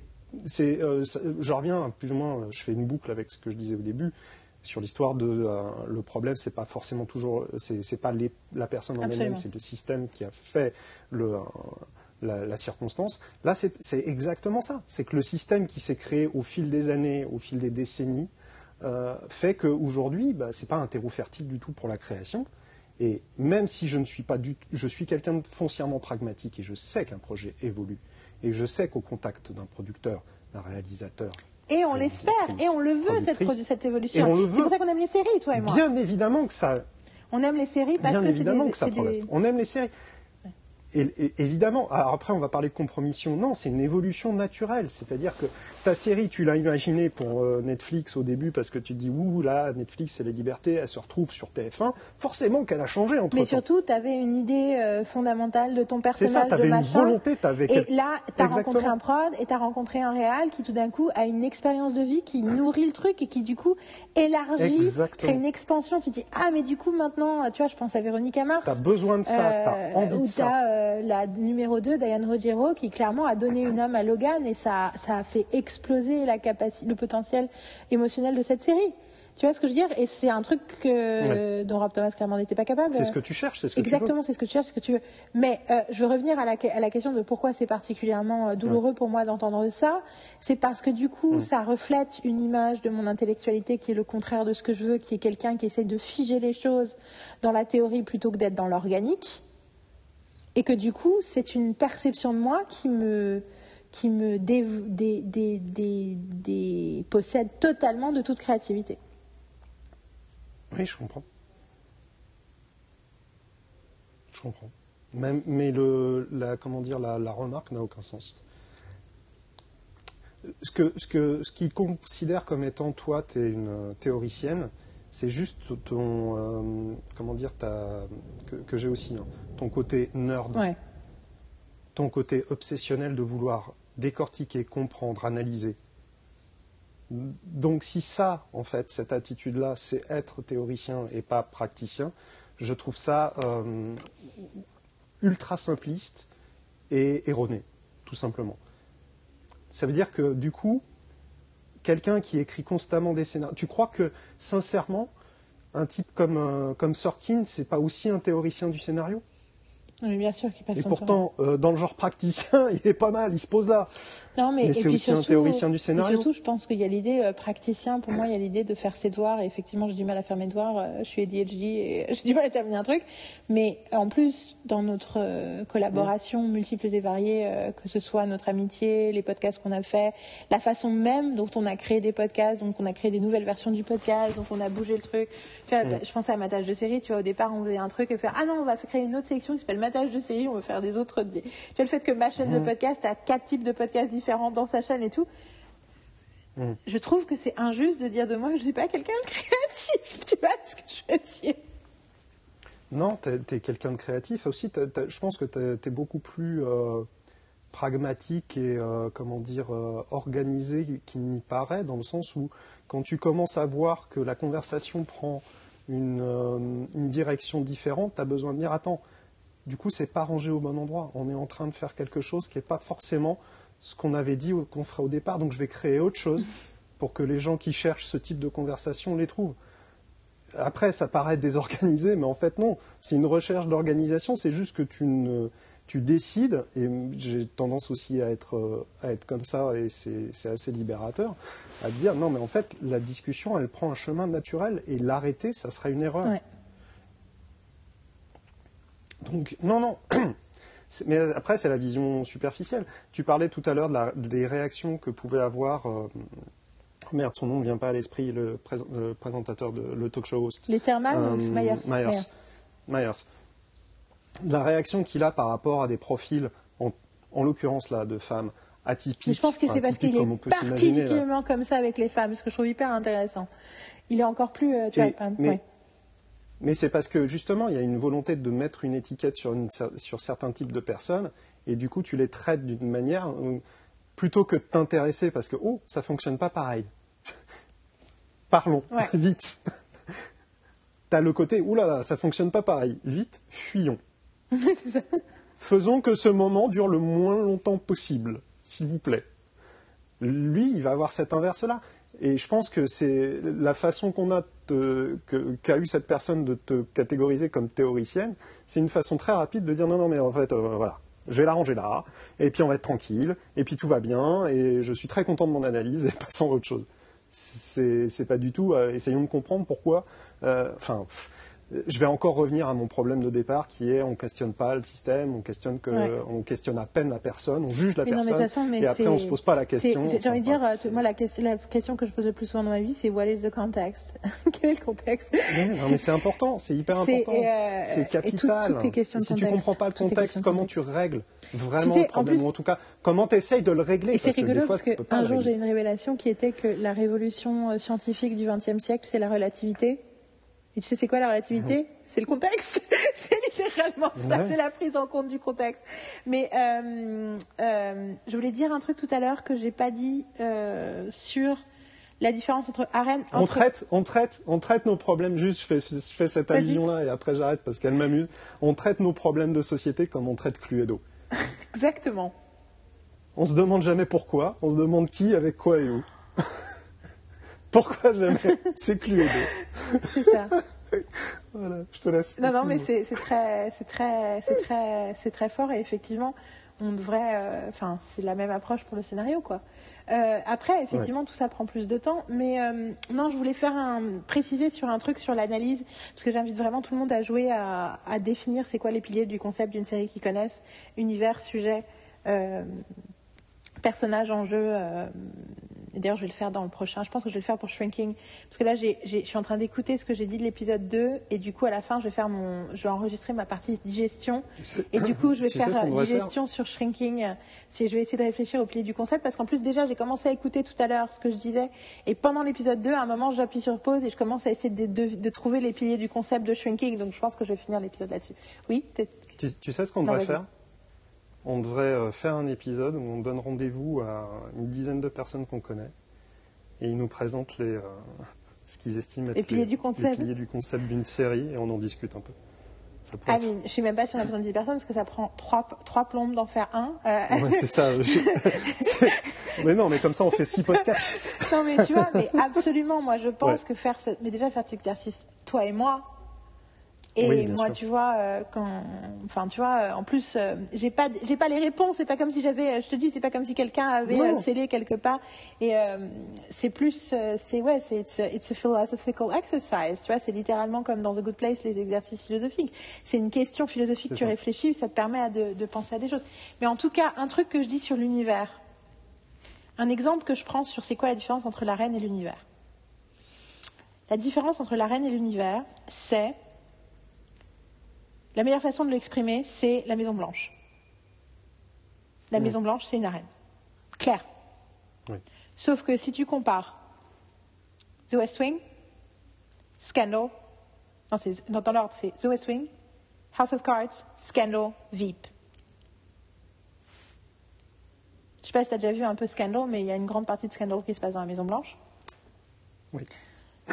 Et euh, franchement, c'est des moments jubilatoires de Scandal. À un moment, j'ai décroché, mais pendant euh, la saison 2, je me rappelle avoir fait Mm. Wow Pendant toute la saison 2, j'étais là Ok, I get it Même si après, du coup, euh, l'exécutif de ABC in charge a essayé de faire forcer toutes les autres séries d'ABC à ressembler à Scandal, et c'est pour ça que les deux premières saisons de Marvel et de The Shield sont ratées. Bon, passons. Du coup, si tu considères ces quatre, ces quatre séries, la reine est la même. Mais Ouais. l'univers est radicalement différent. Et par exemple, une des règles de l'univers de The West Wing, c'est que les gens ont de bonnes intentions. Les, les gens ont un comportement, je dirais pas honorable, parce que c'est pas toujours le cas, mais qu'en tout cas, ils ont tous une logique de je fais ça pour le bien de ma constitution, je fais ça pour le bien de mon parti, je fais ça pour le Mm. bien du pays. Euh, House of Cards, j'ai tenu un épisode, mais j'ai l'impression que c'est un peu différent. Et tu vois, Je suis allé beaucoup plus loin que toi. J'ai lu- j'ai tenu deux épisodes. et tu vois, non mais tu vois, il y a l'idée que VIP, dans VIP, tout le monde est compétent tout en étant, est hyper compétent tout en étant euh, incompétent. Tu vois, c'est c'est un peu euh, VIP, c'est presque sur la, c'est pas, j'ai pendant longtemps j'ai dit le sujet de VIP c'est l'incompétence, mais en fait le sujet de VIP c'est presque, il y a quelque chose de fascinant dans l'idée que c'est une incompétence issue de gens compétents en fait. C'est ça qui est très intéressant. Ouais. C'est quelque part, c'est qu'est-ce qui crée l'incompétence Et c'est pas le manque Ouais, de compétences, right? Parce que Non. pour avoir, euh, enfin, Ouais, tu vois, euh, moi j'ai pas vu la dernière saison, mais euh, j'ai vu jusqu'au jusqu'au premier épisode de la dernière saison. La première saison, j'avais un peu de mal et après, bon, en plus j'adore Reed Scott, j'adore euh, oh, Klumsky, euh, la nana qui joue. Anna Schlumsky, ouais. comment C'est quoi son prénom? Anna. Anna, Anna Klumsky, je l'adore. Bon, je, je l'ai je vous raconte même pas. Tony Hale, je vous raconte même pas. Euh, mais aussi Matt Walsh. Enfin, j'aime tout le monde. Il y a, un moment, il y a Gary Cole. J'aime, tout le monde dans cette série. Je la trouve incroyable, cette série. Hugh Laurie. euh, voilà. Euh, Cléa Duval. Qui est totalement hallucinante. Et il y a un truc sur euh, Anna Klumsky et Reed Scott, ils sont ultra compétents Oui, mais ils font n'importe quoi. oui. Et en même temps, ils font pas n'importe quoi. Tout est lié à. Enfin, tu vois, pour le coup, c'est vraiment l'étude de pour comment le système corrompt les gens. Et de C'est façon.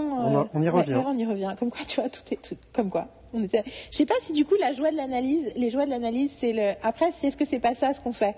C'est expliquer ce que c'est que l'analyse, qui veut dire on contextualise, on crée des machins, des outils. Ah, bon, je, je vais garder. Tu sais quoi? Je vais appeler ça les joies de l'analyse partie 1. Oui, allons-y. Et, euh, et du coup, euh, et du coup, ce truc de l'autre truc que je, les, les- les autres exemples que je donne, je donne par exemple l'exemple de Gossip Girl. Je dis dans Gossip Girl, les trois, les deux premières saisons, on est au lycée. C'est très important le lycée. Ce qui se passe autour du lycée, c'est là que tous les personnages sont. C'est là qu'ils se croisent, c'est là, là, là. Mais on n'entre jamais dans la salle de classe. Et Stephanie Savage, dans The Writer's Panel, a parlé du fait qu'elle avait passé du temps avant de faire Gossip Girl. Je parle de, bien sûr de la version euh, originale, hein, pas de, du truc d'HBO Max.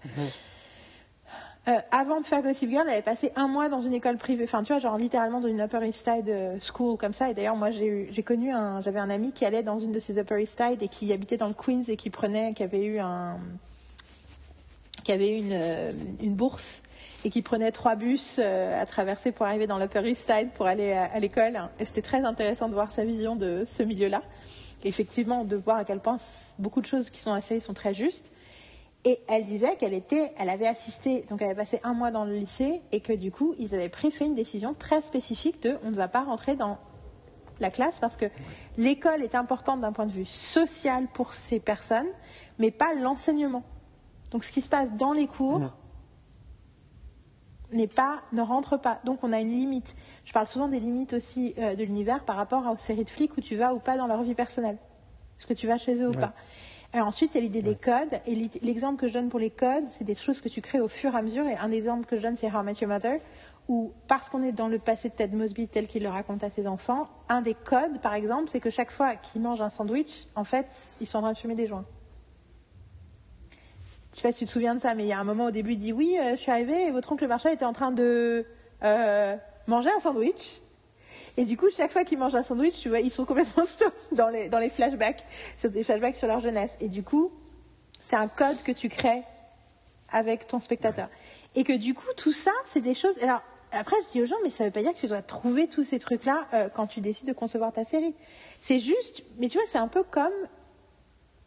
En fait, c'est comme si c'est une façon de leur dire vous êtes roi, vous êtes empereur de votre royaume et vous avez intérêt à savoir qu'il va falloir émettre des lois Oui. et créer de l'ordre et que vous avez intérêt à, à rendre compte de votre responsabilité. C'est comme parce que c'est un des trucs que j'utilise par rapport au récit, c'est je leur dis vous êtes, vous êtes, vous êtes maître de l'espace et du temps. Ça aussi, c'est une responsabilité quand tu comment organises ton récit. Tu es maître de l'espace du temps. Tu décides de me raconter les choses dans un certain ordre. C'est ton choix et c'est ta responsabilité. Et c'est pas c'est pas une évidence qu'il faut raconter. Non, le côté d'un bah oui, mais je suis obligée de raconter ça. Non, non, tu n'es jamais obligé de raconter ça ou ça dans quel ordre. Non. Oui, Bah, un, c'est un combat constant. hein, euh, Le, je veux dire, tu passes du temps à leur expliquer en comment dire euh, que la structure c'est un début, un milieu, une fin. Et dans leur esprit, des fois, c'est ah bah il faut que je raconte du début. Et le début c'est tellement subjectif. Ah bah le début il se lève le matin, t'es sûr? T'es sûr que c'est le Et, et début? surtout, moi, moi, moi maintenant, début tu te rends compte que la personne qui regarde, ils ont 10 secondes. Au bout de 10 secondes, ils changent de, changent de chaîne. Donc, oui, oui, passe une autre série. Donc, qu'est-ce que, qu'est-ce que tu leur as raconté en Moi, je leur dis toujours, pour que je sois intéressée par ce que tu veux me raconter là sur le passif de ton personnage, il faut que je, faut que je sois engagée dans le, personnage. Donc, il faut que tu me montres quelque chose qui me donne envie de m'intéresser à ce personnage. Euh, et du coup, le dernier truc que je vais te dire, parce que je sais qu'il faut que tu partes et qu'il est 14h et qu'on s'arrête. Quand j'ai mon, j'ai mon alarme féline qui est en train de me rappeler qu'il est 14h. Il est fort quand même, ce chat. Il est très fort, ce chat. Mais, euh, mais le truc, c'est... Euh, attends, du coup, j'avais une dernière pensée. Euh, oui, et la blague, et ça, j'ai mis des années à comprendre. Arrête de rire. il vient il vient d'ouvrir la porte, Couillon. oui, oui, je sais, c'est l'heure. Et elle parle. Euh, des fois, on a besoin d'écrire le début de l'histoire qu'on va jamais mettre dans l'histoire. Oui, c'est ça. On a besoin de raconter comment il se réveille le matin et, c'est quoi le slip qu'il met. Parce que c'est comme ça que moi, scénariste, j'ai besoin de, créer cette histoire et de l'écrire dans ma tête et pour la vivre, pour me familiariser avec ce personnage, avec ce qui s'y passe. Et du coup, c'est là qu'on est toujours dans les lois de la créativité et les lois de l'exécution. C'est pas la même chose. Et du coup, des fois, tu mets ton, moi je dis maintenant, des fois, tu mets ton béret de peintre et des fois, tu mets ton casque de construction. Et il faut savoir changer les deux. Et des fois, le peintre a besoin de s'exprimer, de, de place des fois, des fois, il est temps de passer à l'ingénieur, quoi. comment, euh, je ressors souvent cet exemple-là, c'est qu'en fait, j'avais commencé à travailler sur un projet de série avec des co-scénaristes autour de la sécurité intérieure, qui est un sujet que je ne maîtrisais pas au départ et que j'ai fini par étudier. Et euh, à un moment, en fait, j'étais tellement perdu dans la procédure, dans comment, euh, comment ça pourrait se passer vraiment. Il a fallu que j'écrive le scénario en écriture automatique en me disant je vais passer par toutes les étapes de ce qui est censé se passer après un événement qui sous-entend que la sécurité intérieure est activée. Et j'ai réfléchi au truc et j'ai commencé à écrire. Et je me suis retrouvé au bout de 60 pages à me dire là, je n'ai rien à raconter, quasiment. J'ai suivi la procédure. Mais du coup, au bout de ces 60 pages, je me disais ok, je sais ce que je vais raconter. Absolument. Je sais ce, qui m'intéresse dans ces étapes-là, ce que je vais ellipser, à quel moment je le démarre. Je sais. Mais il a fallu, pour ça, que je pisse 60 pages qui sont aujourd'hui euh, dans le cosmos. enfin, même si la série s'était faite, elles n'auraient pas existé. Absolument. Mais j'ai eu besoin de ça. Mais absolument. Et euh, moi, moi c'est le jour où j'ai entendu un writer, mec dans le Writers Panel dire Mais de toute façon, il euh, faudrait jeter le premier épisode ou même les 20 premières pages de mon pilote parce que tout ce que je fais, c'est raconter des trucs qui sont pas intéressants, mais, j'ai besoin de raconter le début de l'histoire. Et là, tout d'un coup, j'ai une vision de mon projet fétiche à l'époque que j'étais en train d'essayer de concevoir, et je me suis dit, oh, oh mon Dieu, les 30 premières minutes ne servent à rien. et ça a été un moment, un déclic important euh, quand je l'ai eu il y a quelques années. Et c'est vrai que euh, euh, mais c'est rigolo parce que dans tout ça, on revient toujours à la problématique principale, qui est à mon avis un des gros soucis une des problématiques qu'on a en société aussi, qui est la question de la responsabilité individuelle et du coup de ta responsabilité de scénariste et de créateur et de comprendre que les choses sont... sont, sont... Euh, en fait, c'est rigolo parce que c'est le fameux truc, la gentilité, ça veut dire quoi? C'est ça la gentilité. La gentilité, c'est que tes actions et tes décisions ont un impact sur le monde. Et en réalité, mmh. on a tellement on n'est est, vraiment pas connecté à ça dans notre culture française. Je dirais en général dans plusieurs pays d'Europe, c'est un problème qui est récurrent et que euh, j'ai l'impression que c'est quelque chose que les Américains sont en train de perdre aussi, notamment à cause de la de problématiques sociales de euh, ben le rêve américain est mort. Euh, l'idée basique positive du rêve américain, c'est que tu construis des trucs et du coup tu vas vers un meilleur, même si tu sais pas ce que ce meilleur est. Et ben ça, ça, on n'est plus dans cette euh, ce, ressenti-là. Du coup, j'ai l'impression qu'ils sont en train de reproduire des trucs qu'on a nous en Europe. Tout ça pour dire que tout ça, c'est une question de prendre ses responsabilités, reconnaître sa responsabilité, que ce soit dans notre façon d'écrire, dans notre façon de considérer des figures publiques, dans notre façon de critiquer des phénomènes, de euh, se dire mais en fait, c'est mon job de faire attention à ce que je dis et ce que je fais, et pour ça on a besoin d'analyser les choses. T'as vu comment j'ai réussi à Non mais on a besoin d'un minimum de temps d'analyse et de, de, de, réception et de prendre en compte ça, que ce soit l'analyse de nous-mêmes ou des autres ou des objets. Bon, je sais qu'il faut, il est temps que tu partes. euh, Ton, ton, chat, euh, ta maison est prêt à faire la révolution. Euh, je te remercie pour cette excellente conversation. Je te remercie pour m'avoir rassuré sur ma capacité à être créatif, parce que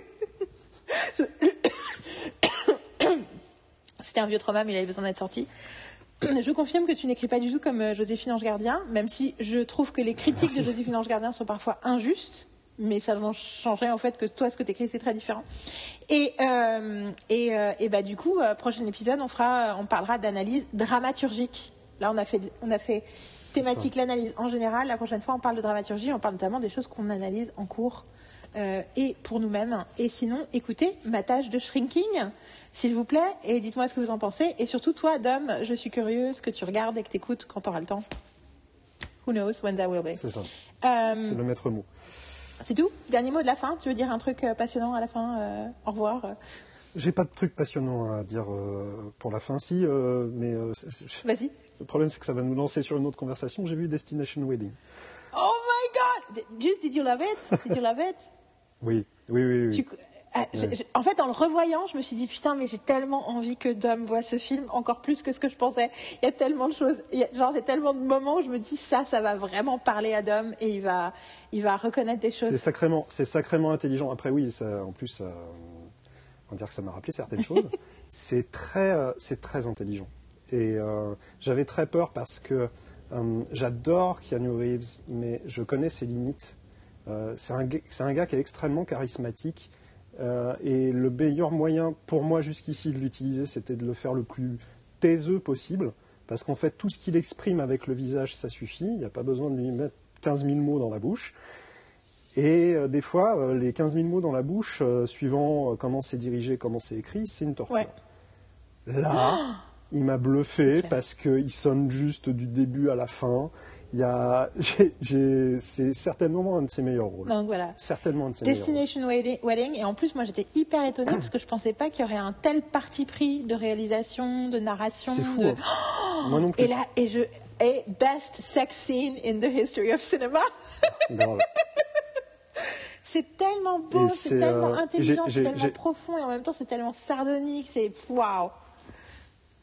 Et, et j'ai pas parlé de. euh, De Winona euh, Ryder qui est juste. De Winona Ryder, qui est. Oh, moi, ça- pareil, je pense que c'est un de ses meilleurs rôles. C'est un cadeau cette, euh, cette actrice. C'est un de ses meilleurs rôles, même si je, la trouve brillantissime dans la saison 3 de Stranger Things. J'ai toujours pas vu la saison 4, mais je trouve que dans la saison 3, elle est bien dans toutes les saisons, mais dans la saison 3, il y a un côté jubilatoire parce que elle, elle, elle, she leans into the comedy as well dans sa relation avec David Harbour Mhm. et c'est à mourir de rire. Et je pense que c'est euh, en fait la, la façon dont il aborde le, dont le réalisateur scénariste aborde le personnage de Winona Ryder. Je pense que c'est la version la plus proche de Winona Ryder. Euh, qui existe. Le côté euh, névrosé, Mais en euh, fait, très clair, très lucide. attachante, mais très, très lucide, lucide. ouais. très clair, très solide en fait, mais parce qu'elle exprime Exactement. son chaos intérieur à l'extérieur, je ne m'identifie pas du tout à ça. Du coup, les gens la voient comme quelqu'un de chaotique, alors qu'en réalité, elle est ultra. euh, Mais le début, le début où quand il s'éloigne d'elle, parce qu'elle commence à lui parler, et du coup, c'est juste, mais oh, qu'est-ce que c'est drôle. Donc voilà, bon. euh, Non, non, c'est assez, c'est assez brillant, c'est même très brillant dans les dialogues. Euh, ce film mérite tellement je, plus d'attention. Je m'attendais à un autre type de comédie. Non, romantique en fait, que, que celui-là. Et c'est marrant parce que quand, quand tu parlais justement d'œuvres cyniques Ouais. au début, je me disais mais c'est vachement cynique euh, dans le pro- pas dans le propos justement, mais dans le dans, dans les échanges. Euh, ils, ils ont des attitudes qui sont très cyniques par rapport, par, leur, par, leur- par rapport à leur entourage, mais le film pour autant est l'inverse du cynisme. C'est au contraire, c'est- c'est un truc sur. euh, C'est au C'est contraire. sur un truc sur le cynisme n'est pas une fin en soi, le cynisme n'est pas une malédiction. Et, le, et la fin, Ouais. sans parole, le plan, le, le, le haussement d'épaule, Ouais. mais t'es là, oh Et c'est brillant parce que justement, alors le, le comment le truc intéressant avec ce film-là, donc je sais pas si tu vas garder ça pour l'enregistrement, donc je considère qu'il y a des gens qui nous écoutent. C'est un film où il n'y a que les deux personnages principaux qui se parlent. Il y a un moment une femme de chambre qui les interpelle de l'extérieur, c'est tout. C'est absolument C'est génial. les deux seuls personnages parlants. Alors qu'ils sont à un mariage, c'est- donc euh, il y a plein, il se passe plein de trucs autour d'eux, mais c'est juste que Et je l'ai vu, et franchement, j'aurais mon, mon, mon doigt dans le théâtre, je me dirais, putain, ça ferait aussi une bonne pièce de théâtre. C'est clair. Et en plus, je sais plus qui est le réalisateur-auteur, mais c'est un mec qui a tout un passif d'écriture. Je sais plus qui c'est, mais je me rappelle, j'avais fait Oh mon Dieu, mais c'est lui, mais oh my God Euh, C'est un mec Oui, d'un il a certain travaillé âge. pour Mad Men, entre autres. Mais c'est un mec d'un certain âge, mais je pense qu'il a, il a. Ouais. Enfin, anyway, euh, faut qu'on s'arrête. Mais donc dernière recommandation, Ouais. Destination Wedding, Ouais. la comédie romantique Très, très très, différente de tout ce que vous pouvez imaginer, dont on a parlé d'ailleurs dans notre spécial comédie romantique, qui est un vrai film indé euh, spécifique et, Avec ambitieux, ouais, avec un vrai parti pris et qui est un, un incroyable film de dialogue aussi. Donc euh, voilà, si et la meilleure sex scene de l'histoire du cinéma. Euh, mais, euh, merci pour ces trois heures et quelques. Euh, à très vite. De toute façon, on se parle très vite. Très vite. Et euh, have a good day. Bye. Toi aussi. Bye.